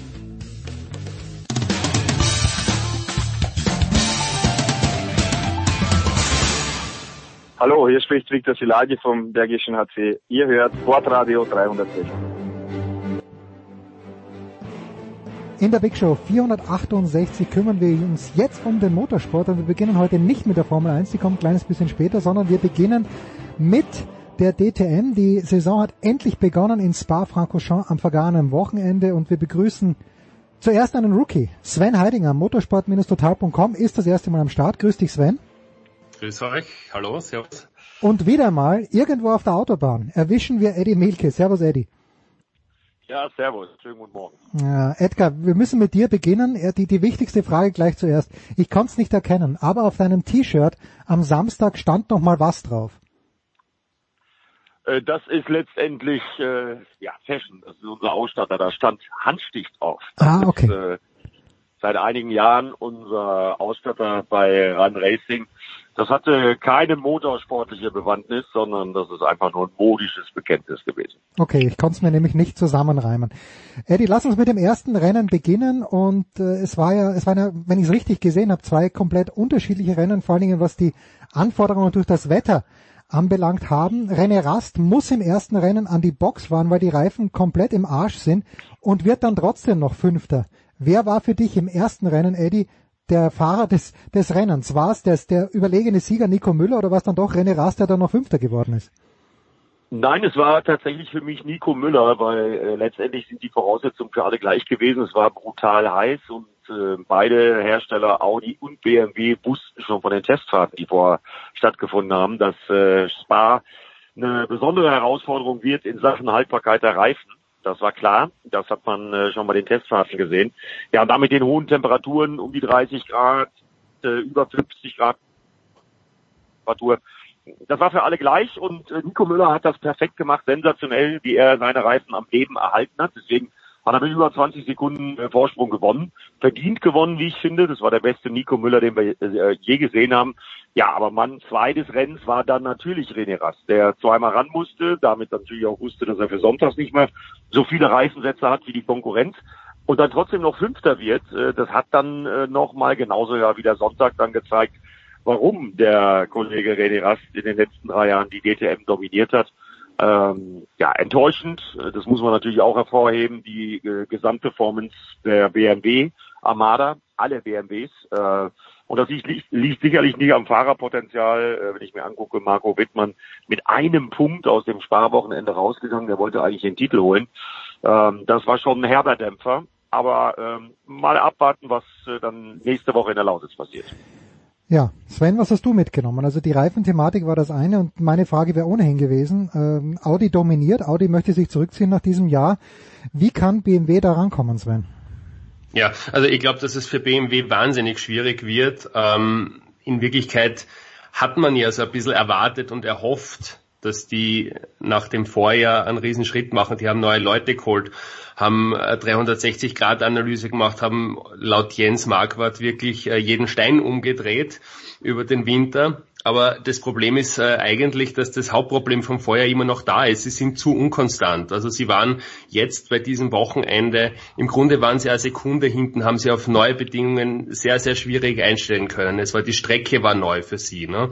Und äh, im Vorjahr haben wir das ja schon gehabt, dass Audi eigentlich bei jeder Strecke sofort das richtige Setup findet und BMW war da teilweise völlig von der Rolle dieses Mal auch wieder. Ne? Und ich weiß nicht, äh, man hat so das Gefühl grundsätzlich, sie, sie haben jetzt ein Problem, das noch nie so groß war, aber in Wirklichkeit äh, hat man auch den Eindruck, dass sie nichts verbessert haben. Teilst du diesen Eindruck, Eddie? Und äh, gab es nicht in der DTM die letzten Jahre immer wieder so kleine Tricks, dass man das Feld ausgeglichener macht mit zusätzlichen Gewichten, was weiß ich? Ja, aber äh, die Zeiten, wo mit den Gewichten gearbeitet wurde, die sind ja zum Glück meiner Meinung nach vorbei. Äh, ich äh, sehe das ähnlich. Ähm, ich wüsste im Moment keinen Lösungsansatz, außer es ist wirklich so, dass die ähm, Streckenbeschaffenheiten, die nicht vorhandenen Daten aus Spa-Francorchamps da den Ausschlag gegeben haben und dass man in der Lausitz ein bisschen besser aussieht als in der Lausitz. Aber wenn man äh, mit BMW-Fahrern gesprochen hat, wenn man da so ein bisschen die Körpersprache analysiert hat, dann sieht das im Moment eher mau aus. Aber okay, ich will die noch nicht ganz abschreiben. Das wäre natürlich auch viel zu früh. Äh, die wissen ja auch, was sie tun. Das sind auch Profis. Das äh, Leistungsniveau in der DTM ist einfach äh, unglaublich hoch. Und äh, wenn man da ein bisschen daneben liegt, dann ist man eben halt gleich diese berühmte Sekunde hinten dran. Ja, und diese Sekunde müssen sie irgendwie finden. Wie schwer das ist, das wissen wir alle miteinander. Ähm, aber ich würde da mal die Lausitz, äh, das erste Rennen in der Lausitz noch abwarten äh, ob man das wirklich schon so als Blaupause auf die gesamte Saison legen kann. Noch habe ich ein bisschen Hoffnung, dass das ausgeglichener wird in der Lausitz und sich das ein bisschen zusammenschiebt. Aber was man da jetzt konkret machen kann, das Reglement ist ja auch so eng gefasst, dass man da kaum Möglichkeiten hat. Mhm. Also man kann nicht einfach mal ein neues Auto bauen, das geht einfach nicht. Das ist vom Reglement her schon unmöglich. Also da müssen sie sich wirklich was richtig Gutes einfallen lassen und vielleicht auch mal richtig radikale Schritte in Sachen Setup gehen. Hm, ich weiß es nicht genau warten wir die Lausitz ab und dann äh, sieht man klarer.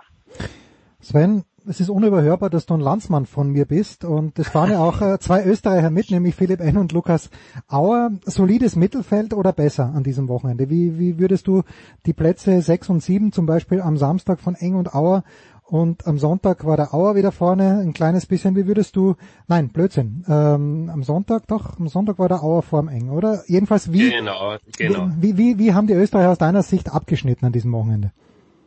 Ja, meiner Meinung nach haben sie das gemacht, was möglich war. Also der, der Lukas Auer, für den war die Situation natürlich besonders schwierig, weil der kennt ja diese neuen Turbo-Autos, die wir in der DTM natürlich seit letztem Jahr schon haben, kennt er überhaupt nicht. Der ist ja jetzt ein Jahr lang in Japan gewesen in dieser Super Formula und ist jetzt in die DTM zurückgekehrt.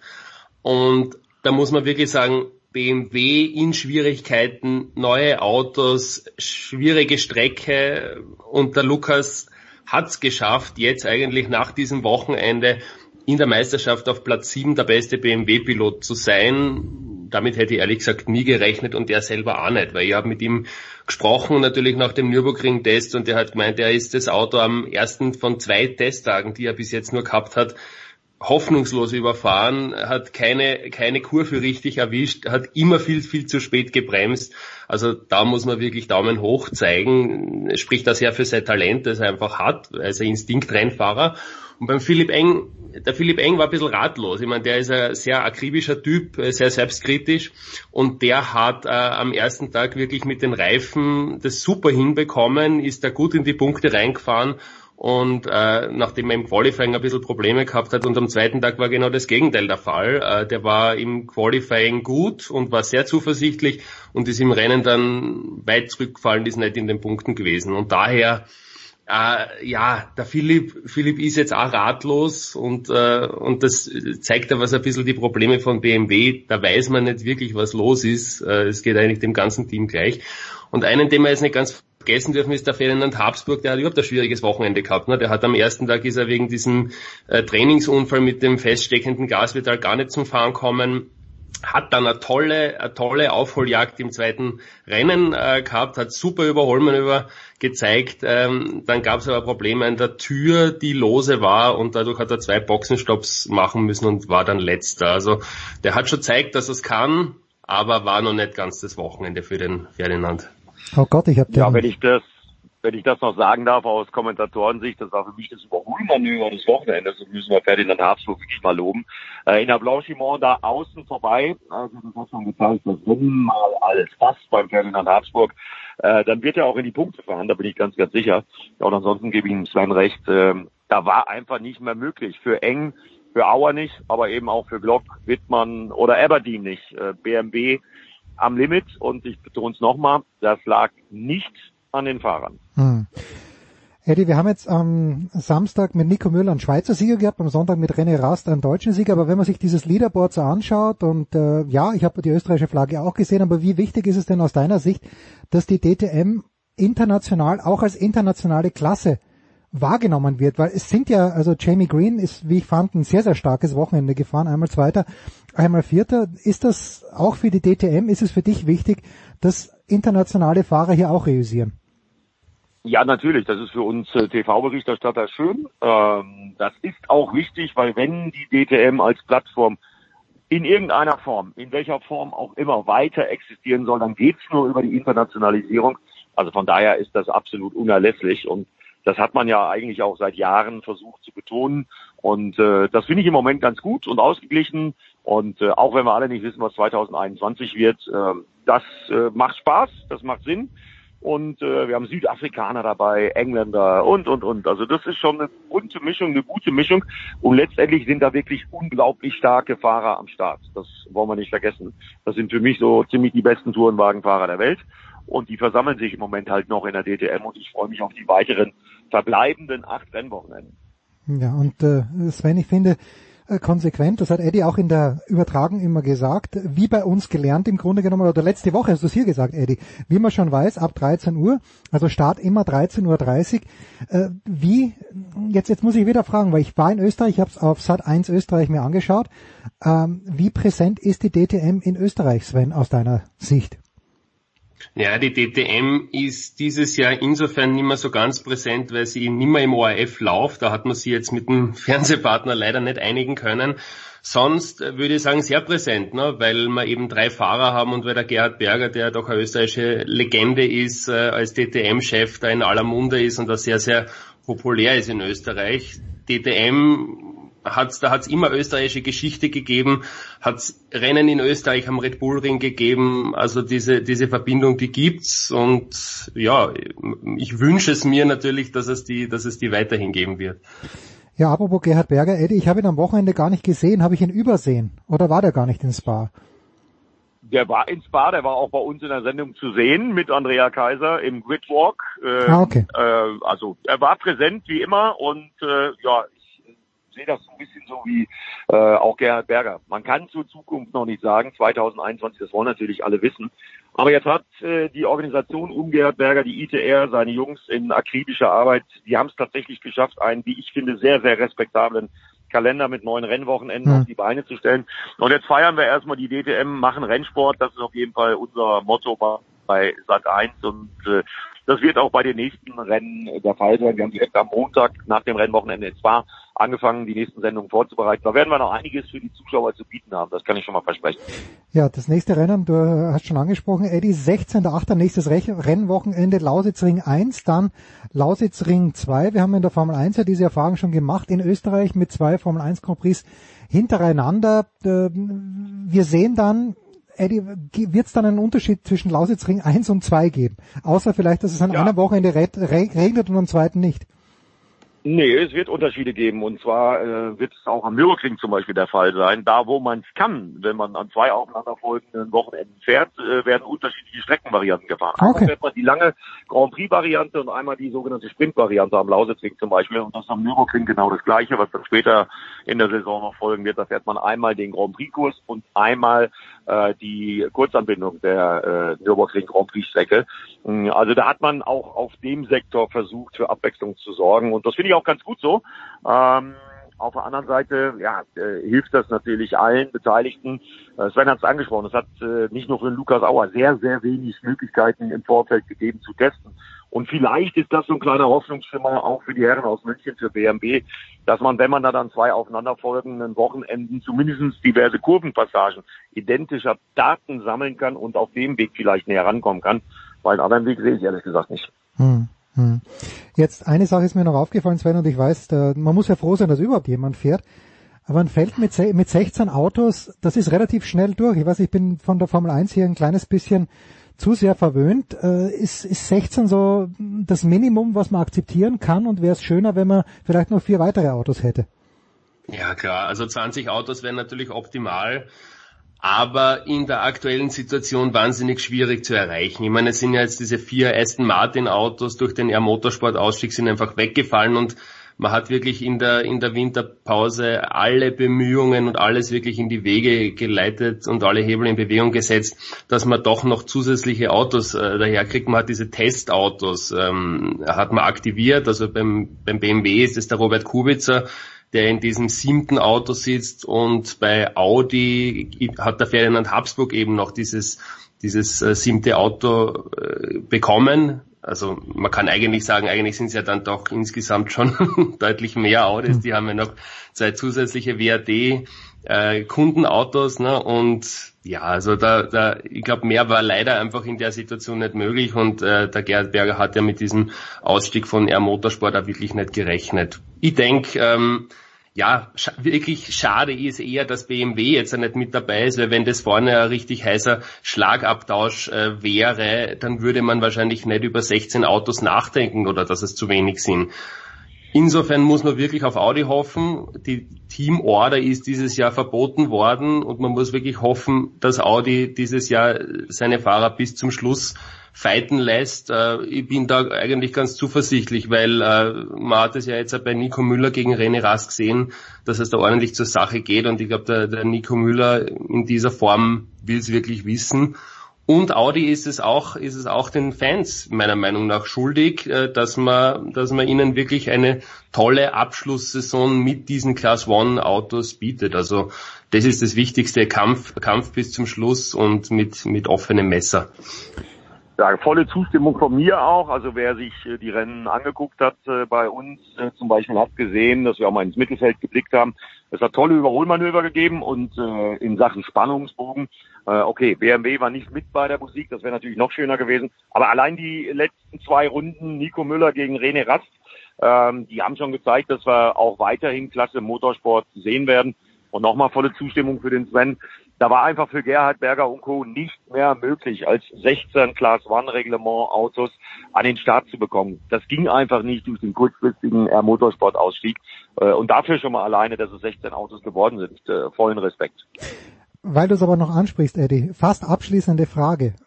Habt ihr danach Nico Müller darauf angesprochen, weil äh, ich habe mir das ja angeschaut und ich glaube auch aus deinem Kommentar herausgehört zu haben, dass jeder gedacht hat in der letzten Runde, da, richtet er sich ihn her, der Müller den Rast und dann überholt er ihn. Warum? Er hat es ja nicht mal versucht dann am Ende des Tages. Ging das einfach nicht mehr?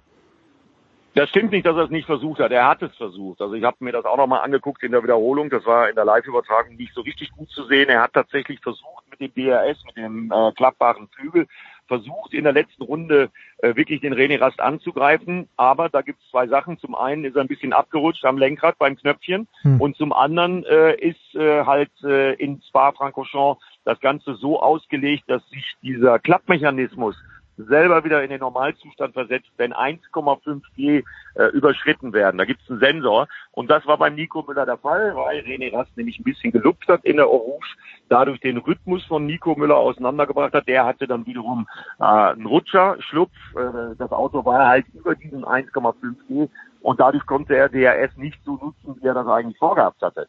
Ähm, und warum hat er vorher nicht angegriffen? Auch ganz leicht zu erklären. Äh, vorher hat er nicht angegriffen, weil er eben nicht in Führung gehen wollte, weil der Hm. Führende ja kein DRS und kein Push-to-Pass zu nutzen hat. Also, ähm, das hat nichts mit Stall oder, oder sonst was zu tun. Und es ist auch nicht so, dass Nico Müller es nicht versucht hätte. Er hat alles probiert.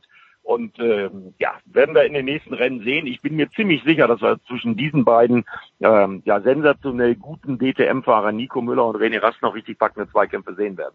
Da freuen wir uns drauf. Äh, Und jetzt wird die wirklich abschließende Frage, Edith, nochmal an dich, wenn ich darf. Und zwar, wir haben ja letzte Woche Nico Hülkenberg gehabt, der als Ersatzkandidat für Sergio Perez in die Formel 1 gekommen ist. Jetzt ist es heraus, dass Stefan Bradl für Marc Marquez am kommenden Wochenende in Brünn in die MotoGP einsteigen wird. Für Hülkenberg ist es nicht gut gelaufen. Wie wird's für Stefan Bradl laufen?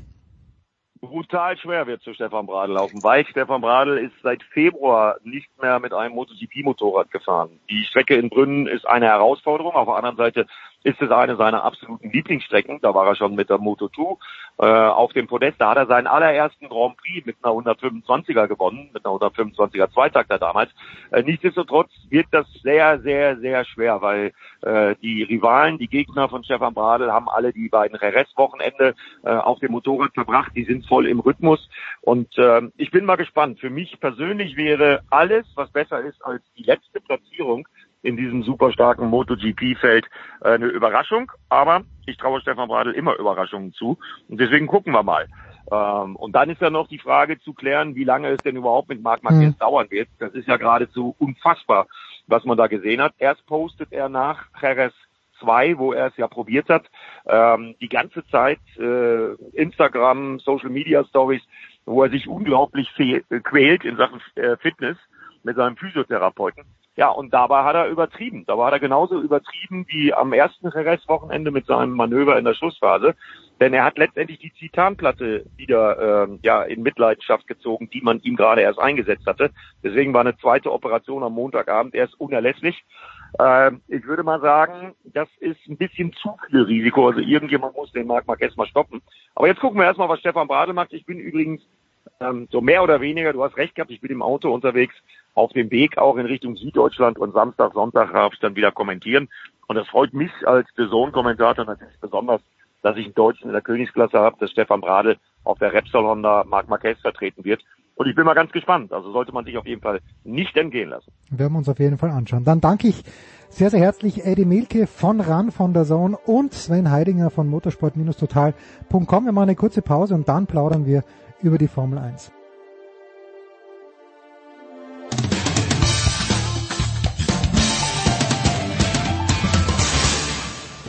Das ist Daniel Theiss und Sie hören Sportsradio 360.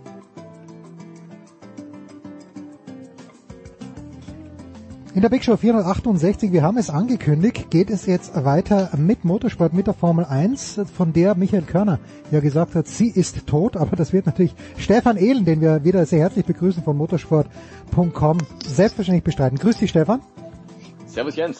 Ähm, ja, wir haben gerade, äh, The Voice übrigens, natürlich The Voice normalerweise im Duo mit Stefan Ehlen ist in dieser Woche mit der Formel E very, very busy, wird uns aber in der kommenden Woche sicherlich darüber Auskunft geben. Fangen wir gleich an mit einem Mann, den ich gerade vorhin schon erwähnt habe. Das konntest du bis dato nicht hören, Stefan, und das ist Nico Hülkenberg der ja eingesprungen ist für Chico Perez, wie ihn Ernst Leitner immer gerne nennt. Und ich dachte, Hülkenberg kommt dorthin. Hülkenberg hat eigentlich ein Auto, mit dem er, naja, mit Racing Point, mit dem er sicher unter die Top Ten fahren kann. Äh, hätte man sich irgendwie ein beschisseneres Wochenende vorstellen können, als es Nico Hülkenberg dann tatsächlich erlebt hat? Nein. Ja, okay, gut. tatsächlich, äh, tatsächlich ist es ja wirklich so eine Kurzschlussaktion gewesen. Also wir hatten am Donnerstag erfahren, du, wir würden dich gerne am Freitag ins Auto setzen und der war innerhalb von wenigen Stunden in Großbritannien, Sitzanpassung und dergleichen mehr. Also völlig verrückte Geschichte überhaupt. Und dann ist er richtig gut gestartet tatsächlich angesichts der kurzen Vorbereitungszeit. Er war noch ein paar Stunden im Simulator, hat kaum geschlafen und saß dann im Auto und war im Prinzip nicht ganz so schnell wie Lance Stroll, das Stammfahrer, aber fast. Und dafür, dass er neun Monate nicht im Auto gesessen ist und ein fremdes Fahrzeug pilotiert hat, der war ja früher schon bei Force India, also dem Vorgängerteam von Racing Point, aber war eben zuletzt dann ein paar Jahre bei Renault, kennt also dann den aktuellen Stand von Racing Point im Prinzip nur in der grauen Theorie und aus dem hm, Simulator hm. von den paar Minuten. Dafür muss man sagen, hat er echt gute Arbeit geleistet. Und im Qualifying 13. Das klingt jetzt so ein bisschen, ja, so ganz der Hit war es nicht, stimmt aber nicht. Da muss man dann bedenken, nur ein Zehntel mehr und er wäre siebter gewesen. Und das zeigt so ein bisschen dieses Mittelfeld in der Formel 1. Also die Formel 1 ist nicht tot, zumindest nicht im Mittelfeld. ja, das da Mittelfeld lebt, ja. Das Mittelfeld lebt, ähm, das hält die Fahne so ein bisschen hoch, da geht's wirklich eng zu. Und wenn man jetzt dann sagt, ähm, er war ein knappes Zehntel nicht mal, ich glaube 0,086 Sekunden hinter Lance Stroll im Qualifying, der das Auto schon in drei Rennen vorher bewegt hat, dann muss man schon sagen, der Hülkenberg hat es echt gut gemacht. Und wenn die Kiste gehalten hätte, wenn er von P13 hätte losfahren können, der hätte die harten Reifen gehabt. Das heißt, es war in dem Rennen wahrscheinlich sogar Gold wert. Als einer der wenigen wäre er damit losgefahren. Dann glaube ich auf jeden Fall Top 10 Platz wäre sehr realistisch gewesen. Vielleicht sogar Richtung Top 5, Top 6, weil Racing Point war jetzt zuletzt oft auch so auf dem Niveau von Renault. Und der Daniel Ricciardo ist bekanntlich Vierter geworden. Also für äh, Nico Hülkenberg hätte das schon gut laufen können. Wir hatten ja vor dem Wochenende ein bisschen spekuliert, äh, dass der Racing Point Podestkandidat sein wird, sein muss eigentlich. Die haben das aus irgendwelchen Gründen nicht hingekriegt mit Stroll und Hülkenberg, dass man da den Speed hatte. Deswegen können wir jetzt darauf hoffen, dass der Hülkenberg vielleicht noch mal eine Chance kriegt am Wochenende.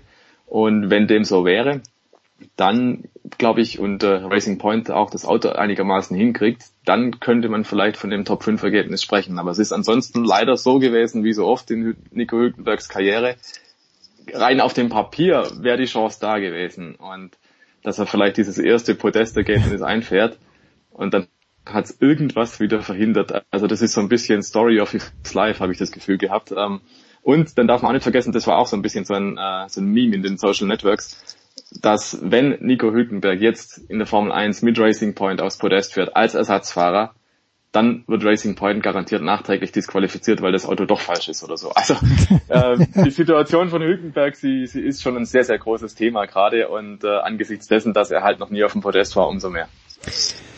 Ja, was vorne war, das haben wir alle gesehen, dazu kommen wir gleich. Aber du hast ja schon angesprochen, Daniel Ricciardo ist Dritter geworden, ist, äh, Vierter, pardon, Esteban Ocon ist Sechster geworden. Wir sprechen ja seit Jahren drüber, dass bei Renault endlich mal der Durchbruch kommen wird, weil sonst vielleicht die Franzosen wieder den Geldhahn abdrehen. War das jetzt, natürlich waren es auch glückliche Umstände, gerade auch mit dem, was Bottas am Ende passiert ist. Aber hm, hat sich Renault verbessert aus deiner Sicht? Schwer zu sagen jetzt anhand einer Strecke, aber festhalten muss man tatsächlich, die Leistung war überraschend, überraschend gut sogar. Der Daniel Ricciardo, dass er Vierter wird, dass er profitiert vom Bottas-Rückfall, ja, aber nur eine Position, sonst wäre es halt P5 gewesen. Mhm. Und P5, wenn man ehrlich ist, wäre auch schon ein Erfolg gewesen für Renault. Also, dass beide Fahrzeuge in Silverstone auf so einer schnellen Strecke, auf so einer Strecke, die auch aerodynamisch anspruchsvoll ist, so weit vorne stehen, damit war, glaube ich, nicht zu rechnen. Das Lustige ist ja jetzt diese Saison, da wir ja mehrere Doppelrennen haben am gleichen Standard, jetzt gibt's am Wochenende direkt Back-to-Back -back hm. die, die Prüfung gewissermaßen. War das jetzt eine Eintagsfliege? Haben die aus irgendwelchen Gründen die Temperaturen genau richtig vorhergesagt? Hat es einfach zufällig gepasst oder was war los? Ähm, deswegen, wir kriegen jetzt die Auflösung am Wochenende. Ich bin mir noch nicht ganz sicher, ob es da wirklich einen Aufwärtstrend so in der Form gibt bei Renault, aber ich lasse mich gerne da überraschen. Aber Fest steht auch, ähm, wenn wir dann zum Beispiel weitergehen bei Ferrari, der Charles Leclerc hat auch über dem Limit geboxt. Eigentlich so gut ist der Ferrari nicht, dass der am Ende Dritter wird oder Vierter, wenn wir den Bottas da vorne noch reinrechnen. Und Zweiter in und Österreich beim, beim, ersten Rennen. Darf man nicht vergessen, genau. der Ferrari jammert und hat aber also, zu Recht wahrscheinlich, aber Leclerc ist einmal Zweiter, einmal Dritter geworden bis jetzt. Korrekt, er hat zwei Podestplätze und du denkst dir irgendwie, nee, der Ferrari ist nicht so gut wie der Racing Point und der Racing Point steht bei null Podestplätze. Also es kommt auch schon natürlich viel darauf an, wie läuft das Rennen, was macht man sich selber für Möglichkeiten und der Leclerc, der holt aber sowas von das Maximum raus, definitiv. Hm. Ja, und, und Vettel äh, sagt ja von sich selbst, also beim Tennis würde man sagen, er findet den Sweet Spot nicht, er fühlt, er spürt sich überhaupt nicht und äh, dann, ich glaube, ich zitiere ihn fast wörtlich, wenn er sagt, entweder stimmt was mit dem Auto nicht oder mit mir mit, nicht, aber immer wenn er angasen möchte, dann, dann, dann haut's ihn aus der Strecke raus im Grunde genommen. Also das ist ein ganz großes Missverständnis auf vielen Ebenen. Sehe ich auch so.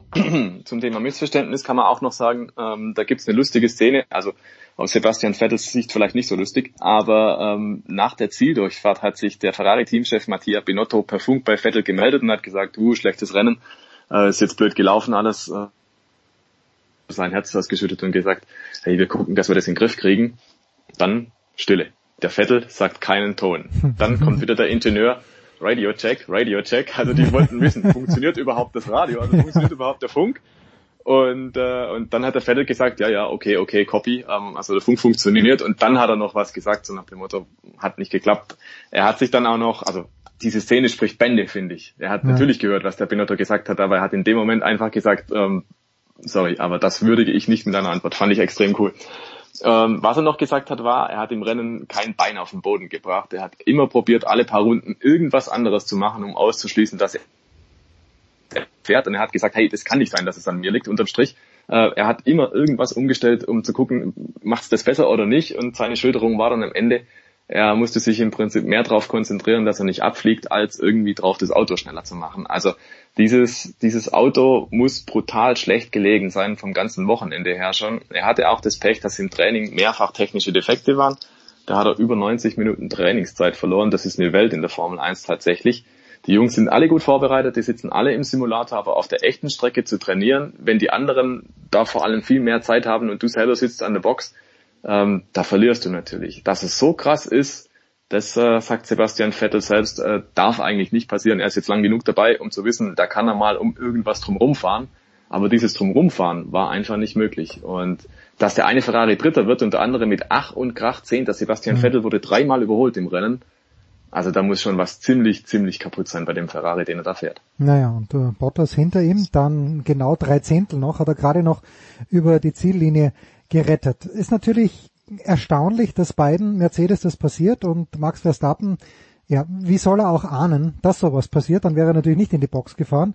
Der Max ein guter Zweiter, aber ähm, ich, ich habe das ja bei Sky angeschaut. Ich weiß nicht, wo du es angeschaut hast. Und Sascha Roos hat schon, äh, also durchaus laut gesagt, dass ja und und Hamilton scheidet aus und dann hat aber Nick Heidfeld ein kleines bisschen eingebremst. Also, na, warten wir mal ein Sekündchen. Hamilton rettet sich also ins Ziel, war fast sinnbildlich das Ganze, Stefan, oder?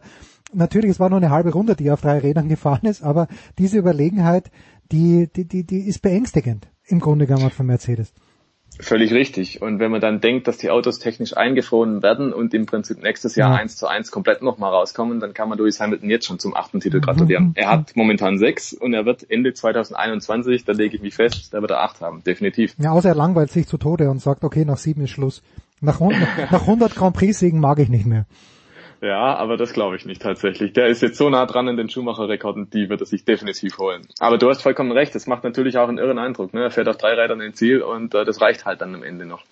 Ähm, es ist, aber muss man auch sagen, so ein bisschen, wir witzeln ja oft darüber, die Mercedes-Rennen hängen am seidenen Faden und äh, sie haben immer irgendwelche mysteriösen technischen Probleme, die sich dann doch von alleine reparieren oder doch gar keine sind. Ähm, dieses Mal gab es tatsächlich was, dieses Reifenthema tatsächlich. Da hätte man natürlich auch sagen können, okay, der Hamilton den hätte man dann in der vorletzten oder letzten Runde doch auch an die Box holen können, weil der Verstappen war eh abgebogen. Dann hätte mhm. man also auch im Hamilton problemlos nochmal frische Reifen draufschneiden können. Er hätte nichts verloren, ganz im Gegenteil. Also man hat sich das Problem schon auch so ein bisschen hausgemacht. Und ich erinnere da auch mal, ich glaube es war 2005 am Nürburgring, Kimi Räikkönen im McLaren. Dem ist in der letzten Runde das Auto noch um die Ohren geflogen. Ich glaube, die, Vor äh, die Aufhängung ist gebrochen, weil der hatte sich einige Runden davor in Bremsplatten eingefahren, irre Vibrationen gehabt und irgendwann war das hm. halt zu viel für die Aufhängung. Aber auch da zum Beispiel, da war es wesentlich enger, okay. Aber auch da hätte man sagen können, man holt ihn an die Box und rettet noch ein paar Punkte, so hat man es drauf ankommen lassen. Ähnlich wie beim Hamilton jetzt auch, das hätte auch schief gehen können. Ähm, Wenn es dem den Reifen zerreißt, ja, während der Fahrt auf irgendeiner Geraden, ähm, dann setzt das Auto aber mal richtig auf. Und dann kriegt es vielleicht auch nicht mehr um die Kurve, dann hängt er vielleicht irgendwo im Kiesbett fest oder in der Auslaufzone.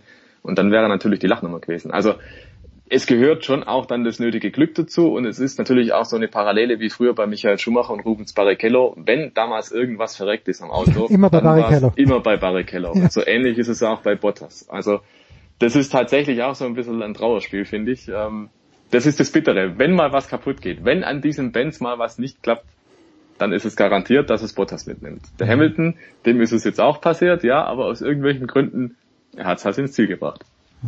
Das ist ganz, ganz äh, es ist mysteriös manchmal im Grunde genommen. Das war das gleiche, als äh, Berger mit Senna im McLaren gefahren ist, war es glaube ich, gemeinsam. Also wenn bei irgendeinem Auto was im Arsch war, dann bei Gerhard Berger und natürlich nie beim großen Ayrton Senna.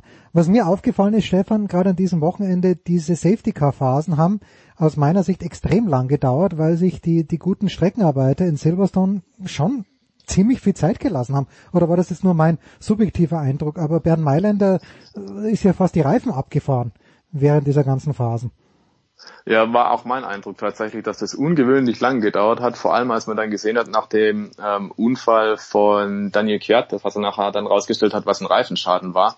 Auch da hat man dann teilweise einen Sportwart gesehen, der dann da Teile von der Strecke gekickt hat und dann fragt man sich dann schon, also ernsthaft jetzt, muss ja. da jetzt wirklich einer alles aufräumen? Ähm, die britischen Sportwarte sind eigentlich wirklich in der Szenerie mit die Besten, tatsächlich. Ähm, die sind wirklich gut ausgebildet, das sind Profis, die wissen, was sie tun. Aber da hatte ich auch den Eindruck, das ist jetzt echt ein bisschen wenig. Also vor allem an den Stellen, wo man weiß, da gibt's Unfallschwerpunkte, da fliegen die Teile gern mal rum, ne?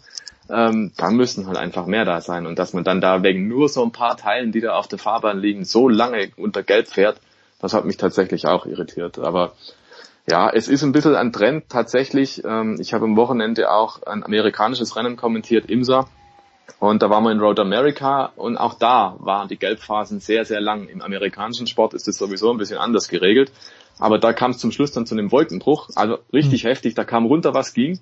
Und das Rennen lief normal weiter. Und als es dann schon wieder nachgelassen hat, dann wurde per Gelb und dann wurde per Rot unterbrochen. Und dann fragst du dich irgendwie auch, Freunde, seht ihr nicht, was da gerade passiert? Also da waren mindestens fünf Minuten zu spät dran, einfach, dass die Rennleitung da gesagt hätte, wir unterbrechen die ganze Chose mal. Also ich fand insgesamt die Entscheidungen der Rennleitung am vergangenen Wochenende waren interessant. Also nur ganz kurz noch, also wenn du sagst, äh, das war dann aber kein Nesca-Rennen, weil äh, sonst, äh, wenn, wenn Fink und du Nesca-Rennen kommentiert und es regnet, ist ja das, das äh, Window, wie ist es das, das Rain-Window, das Regenfenster von Pete, ich schon wieder, krieg's nicht auf die Reihe, aber bei Nesca wird doch sofort abgebrochen, wenn es regnet, oder? Ja, ja, korrekt. Das war IMSA, das war also Sportwagenmeisterschaft. Ah, okay, okay. Und die fahren natürlich bei Regen, genau, ja. Okay, na wunderbar.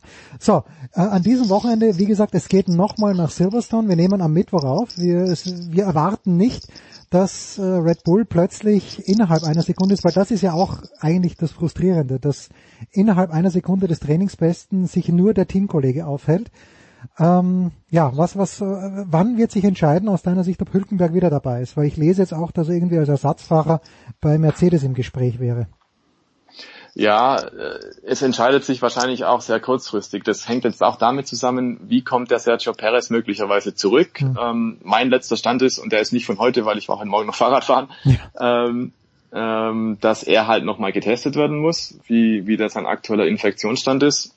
Und er war ja jetzt die letzten Tage in Quarantäne und da war, glaube ich, auch noch nicht ganz klar, muss er zehn Tage in Quarantäne oder muss er sieben Tage in Quarantäne. Ah, okay. Und je nachdem kann es halt sein, dass er frei wäre fürs Rennwochenende.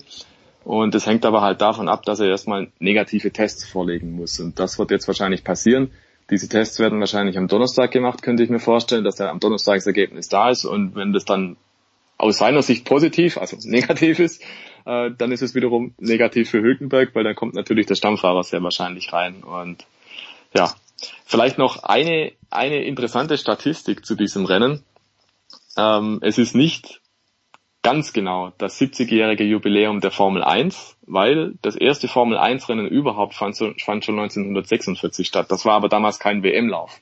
Also mhm. wenn wir jetzt haben 70 Jahre Jubiläum, dann ja. ist das nur 70 Jahre Formel 1 Weltmeisterschaft. Und auch da muss man wieder nochmal einen kleinen Haken dran machen, nämlich streng genommen ähm, ist es ganz, ganz früher 1950 nämlich die Automobil-Weltmeisterschaft gewesen, die nach Formel 1 Reglement gefahren ist. Also wir müssen da so ein paar Winkelzüge machen, um das alles so hinzukriegen, aber es, es kommt im Prinzip äh, auf das Gleiche raus. Die Automobilweltmeisterschaft wurde dann später mal umbenannt in Formel 1 Weltmeisterschaft und eben dieses erste Rennen fand 1950 auch in Silverstone statt. Ja, und ich finde, das Logo, das wir da gemacht haben, finde ich ja eigentlich ganz ansprechend.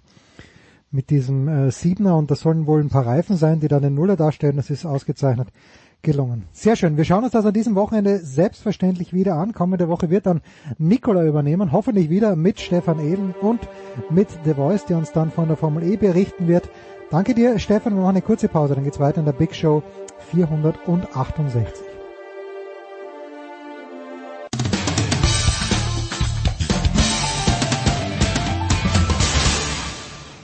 Hallo, da ist der Dominik Diem und ich höre Sportradio 360. In der Big Show 468 geht es weiter und wir kümmern uns um das. Ich überlege mal ganz kurz, wenn man sich für Tennis und für Golf interessiert, das erst zweite Major dieses Jahres. Denn äh, die Australian Open im Tennis haben stattgefunden, danach nichts mehr. Im Golf wurde alles abgesagt, aber jetzt am Donnerstag geht es los in der Nähe von San Francisco mit äh, den PGA Championships. Die werden auf Sky übertragen und mittendrin ist Gregor Biernat. Gregor, ich grüße dich. Ich grüße dich, hallo. Ja, Gregor, äh, wo stehen wir denn jetzt auf der Golftour? Man hört ab und zu, dass äh, der ein oder andere Spieler positiv getestet wurde auf das äh, Coronavirus, dass der dann aus dem Verkehr gezogen wurde. Wie gefällt's dir denn, was sich im Moment tut? Ist das stringent? Ist das nachvollziehbar? Weil die Golfer ja auch darunter leiden, dass es eine globale Sportart ist und dass die Leute kreuz und quer fliegen. Ja, also ich ähm, sehe, dass es auf der äh, auf der PGA Tour in den USA 1A läuft. Die hatten jetzt tatsächlich bei den letzten Turnieren ähm, keine Fälle mehr, habe ich zumindest nicht mitbekommen. Und immerhin bei 120, 30, 40, 50 Spielern und Caddies äh, und ja doch ein paar Leuten, die auf dem Platz rumlaufen, ähm, ist das wirklich äh, sehr safe, läuft sehr gut ab. Die European Tour ist auch vor zwei Wochen losgegangen. Wenn der ein oder andere mal positiv getestet wurde, dann ist er positiv, hat aber nichts, so war es zumindest bis jetzt, außer tatsächlich irgendwie ähm, die, die leichte Version mit einem kleinen Schnupfen. Du hast gesagt, es ist eine das sind globale Touren, die, die, die sind alle so in ihrer, in ihrer Bubble, wie sie es auch selber nennen. Also die PGA Tour hat, äh, hat einen eigenen Charterflieger, der, hm. der die Spieler zum nächsten Spielort bringt und äh, sie sehen wirklich zu, dass sie dass sie in diesem in dieser kleinen Gruppe von Leuten bleiben. Ähm, da gibt es andere Profitouren, wie zum Beispiel die asiatische, die ist mehr oder weniger abgesagt dieses Jahr. Da soll irgendwann in Indonesien noch ein Turnier stattfinden im ich weiß gar nicht, September, Oktober. Aber ansonsten passiert da gar nichts, weil die auch zwischen den asiatischen Ländern hin und her reisen und die ganz unterschiedliche Auflagen haben und auch nicht so viel Geld wie, äh, wie die PGA Tour und die European Tour, um das irgendwie so ein bisschen zu managen. Aber das, was da im Moment abläuft, ähm, finde ich 1A. Äh, es gibt keine Zuschauer auf dem Platz, noch nicht. Ähm, auch in dieser Woche nicht bei der PGA Championship, um da gleich den, die Kurve zu kriegen. Ähm, aber das ist halt der Vorteil am Golf. Du, du bist draußen, da laufen ähm, auf einer Spielbahn, die 500 Meter lang ist, drei Spieler und drei Caddies, also sechs Leute, vielleicht noch ein Referee mit Abstand und ein Kameramann. Äh, da passiert wirklich gar nichts. Dieser Umstand, dass keine Zuschauer dabei sind, ist das aus deiner Sicht für den Großteil, man kann ja nicht alle über einen Kamm scheren, aber ist das für den Großteil der Teilnehmer eine Erleichterung, weil sie weniger nerven oder ist es äh, für, für viele eher ein Nachteil, weil sie dieses Kribbeln brauchen? Ja, eigentlich, ja, gute Frage. Ich, ähm, ich würde mal behaupten, gute, gute Amateure und nicht ganz so gute Profis sehen es als Vorteil an, weil, mhm. ähm, weil sie eben, weil sie eben nicht äh, keine, keine Nerven bekommen, wenn irgendwie 400 Leute am Abschlag stehen oder am Grün. Aber ich glaube, dass gerade die Besten, die da oben sind, weil sie gute Nerven haben und weil sie für Zuschauer spielen wollen, dass sie denen schon ein bisschen fehlen. Ähm, wer, wer im Profisport ähm, wirklich ganz oben ist, der ist, ist es gewöhnt, nicht nur gewöhnt, vor Zuschauern zu spielen, sondern der spielt auch dann richtig gut und kann seine Leistung abrufen, wenn er vor Zuschauern spielt. Auf der anderen Seite glaube ich im Golf, also gerade in Europa gibt es äh, häufig bei Turnieren auch mhm. am, in den ersten zwei Runden sind sowieso nicht so wahnsinnig viele Zuschauer da. Auf der PGA Tour fehlen die schon ein bisschen mehr, weil das sind dann die Woche über halt ähm, schon, keine Ahnung, pro Tag 20.000 Zuschauer oder 15 oder 25 oder bis hoch auf 40 pro Tag. Die fehlen für die Stimmung, aber ich glaube, die Spieler haben sich tatsächlich mittlerweile schon ein bisschen dran gewöhnt. Ähm, also ich merke, dass ich es bei den, bei den Übertragungen wenn man nicht drüber nachdenkt, du siehst die, du siehst die Spieler, wie Ja, sie, ja. wie sie großartiges Golf spielen. Wenn da irgendwie einer den Ball aus 250 Metern einen Meter an die Fahne haut, ähm, wo normalerweise die Zuschauer jubeln würden, dann merkt, merkt man schon, äh, oh, irgendwie fehlt was.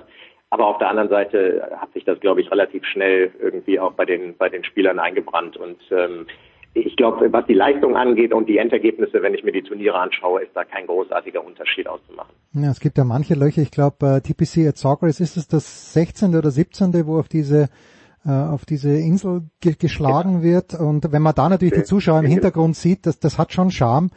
Das verliert natürlich dadurch. Aber ansonsten, wie du sagst, ich denke mir das auch bei der Formel 1. Im Grunde genommen, ja, ist schön, wenn Zuschauer auf der Haupttribüne sind, aber der Sport an sich, ja, das, das fehlt dann gar nicht so sehr. Nein. Ja, genau. Geht, ja, ich glaube auch. Also Formel 1 finde ich sogar noch intensiver als Golf, weil da sind die Zuschauer noch weniger präsent. Auch in Übertragung würde ich jetzt mal sagen, im Golf stehen sie irgendwie an den Spielbahnen.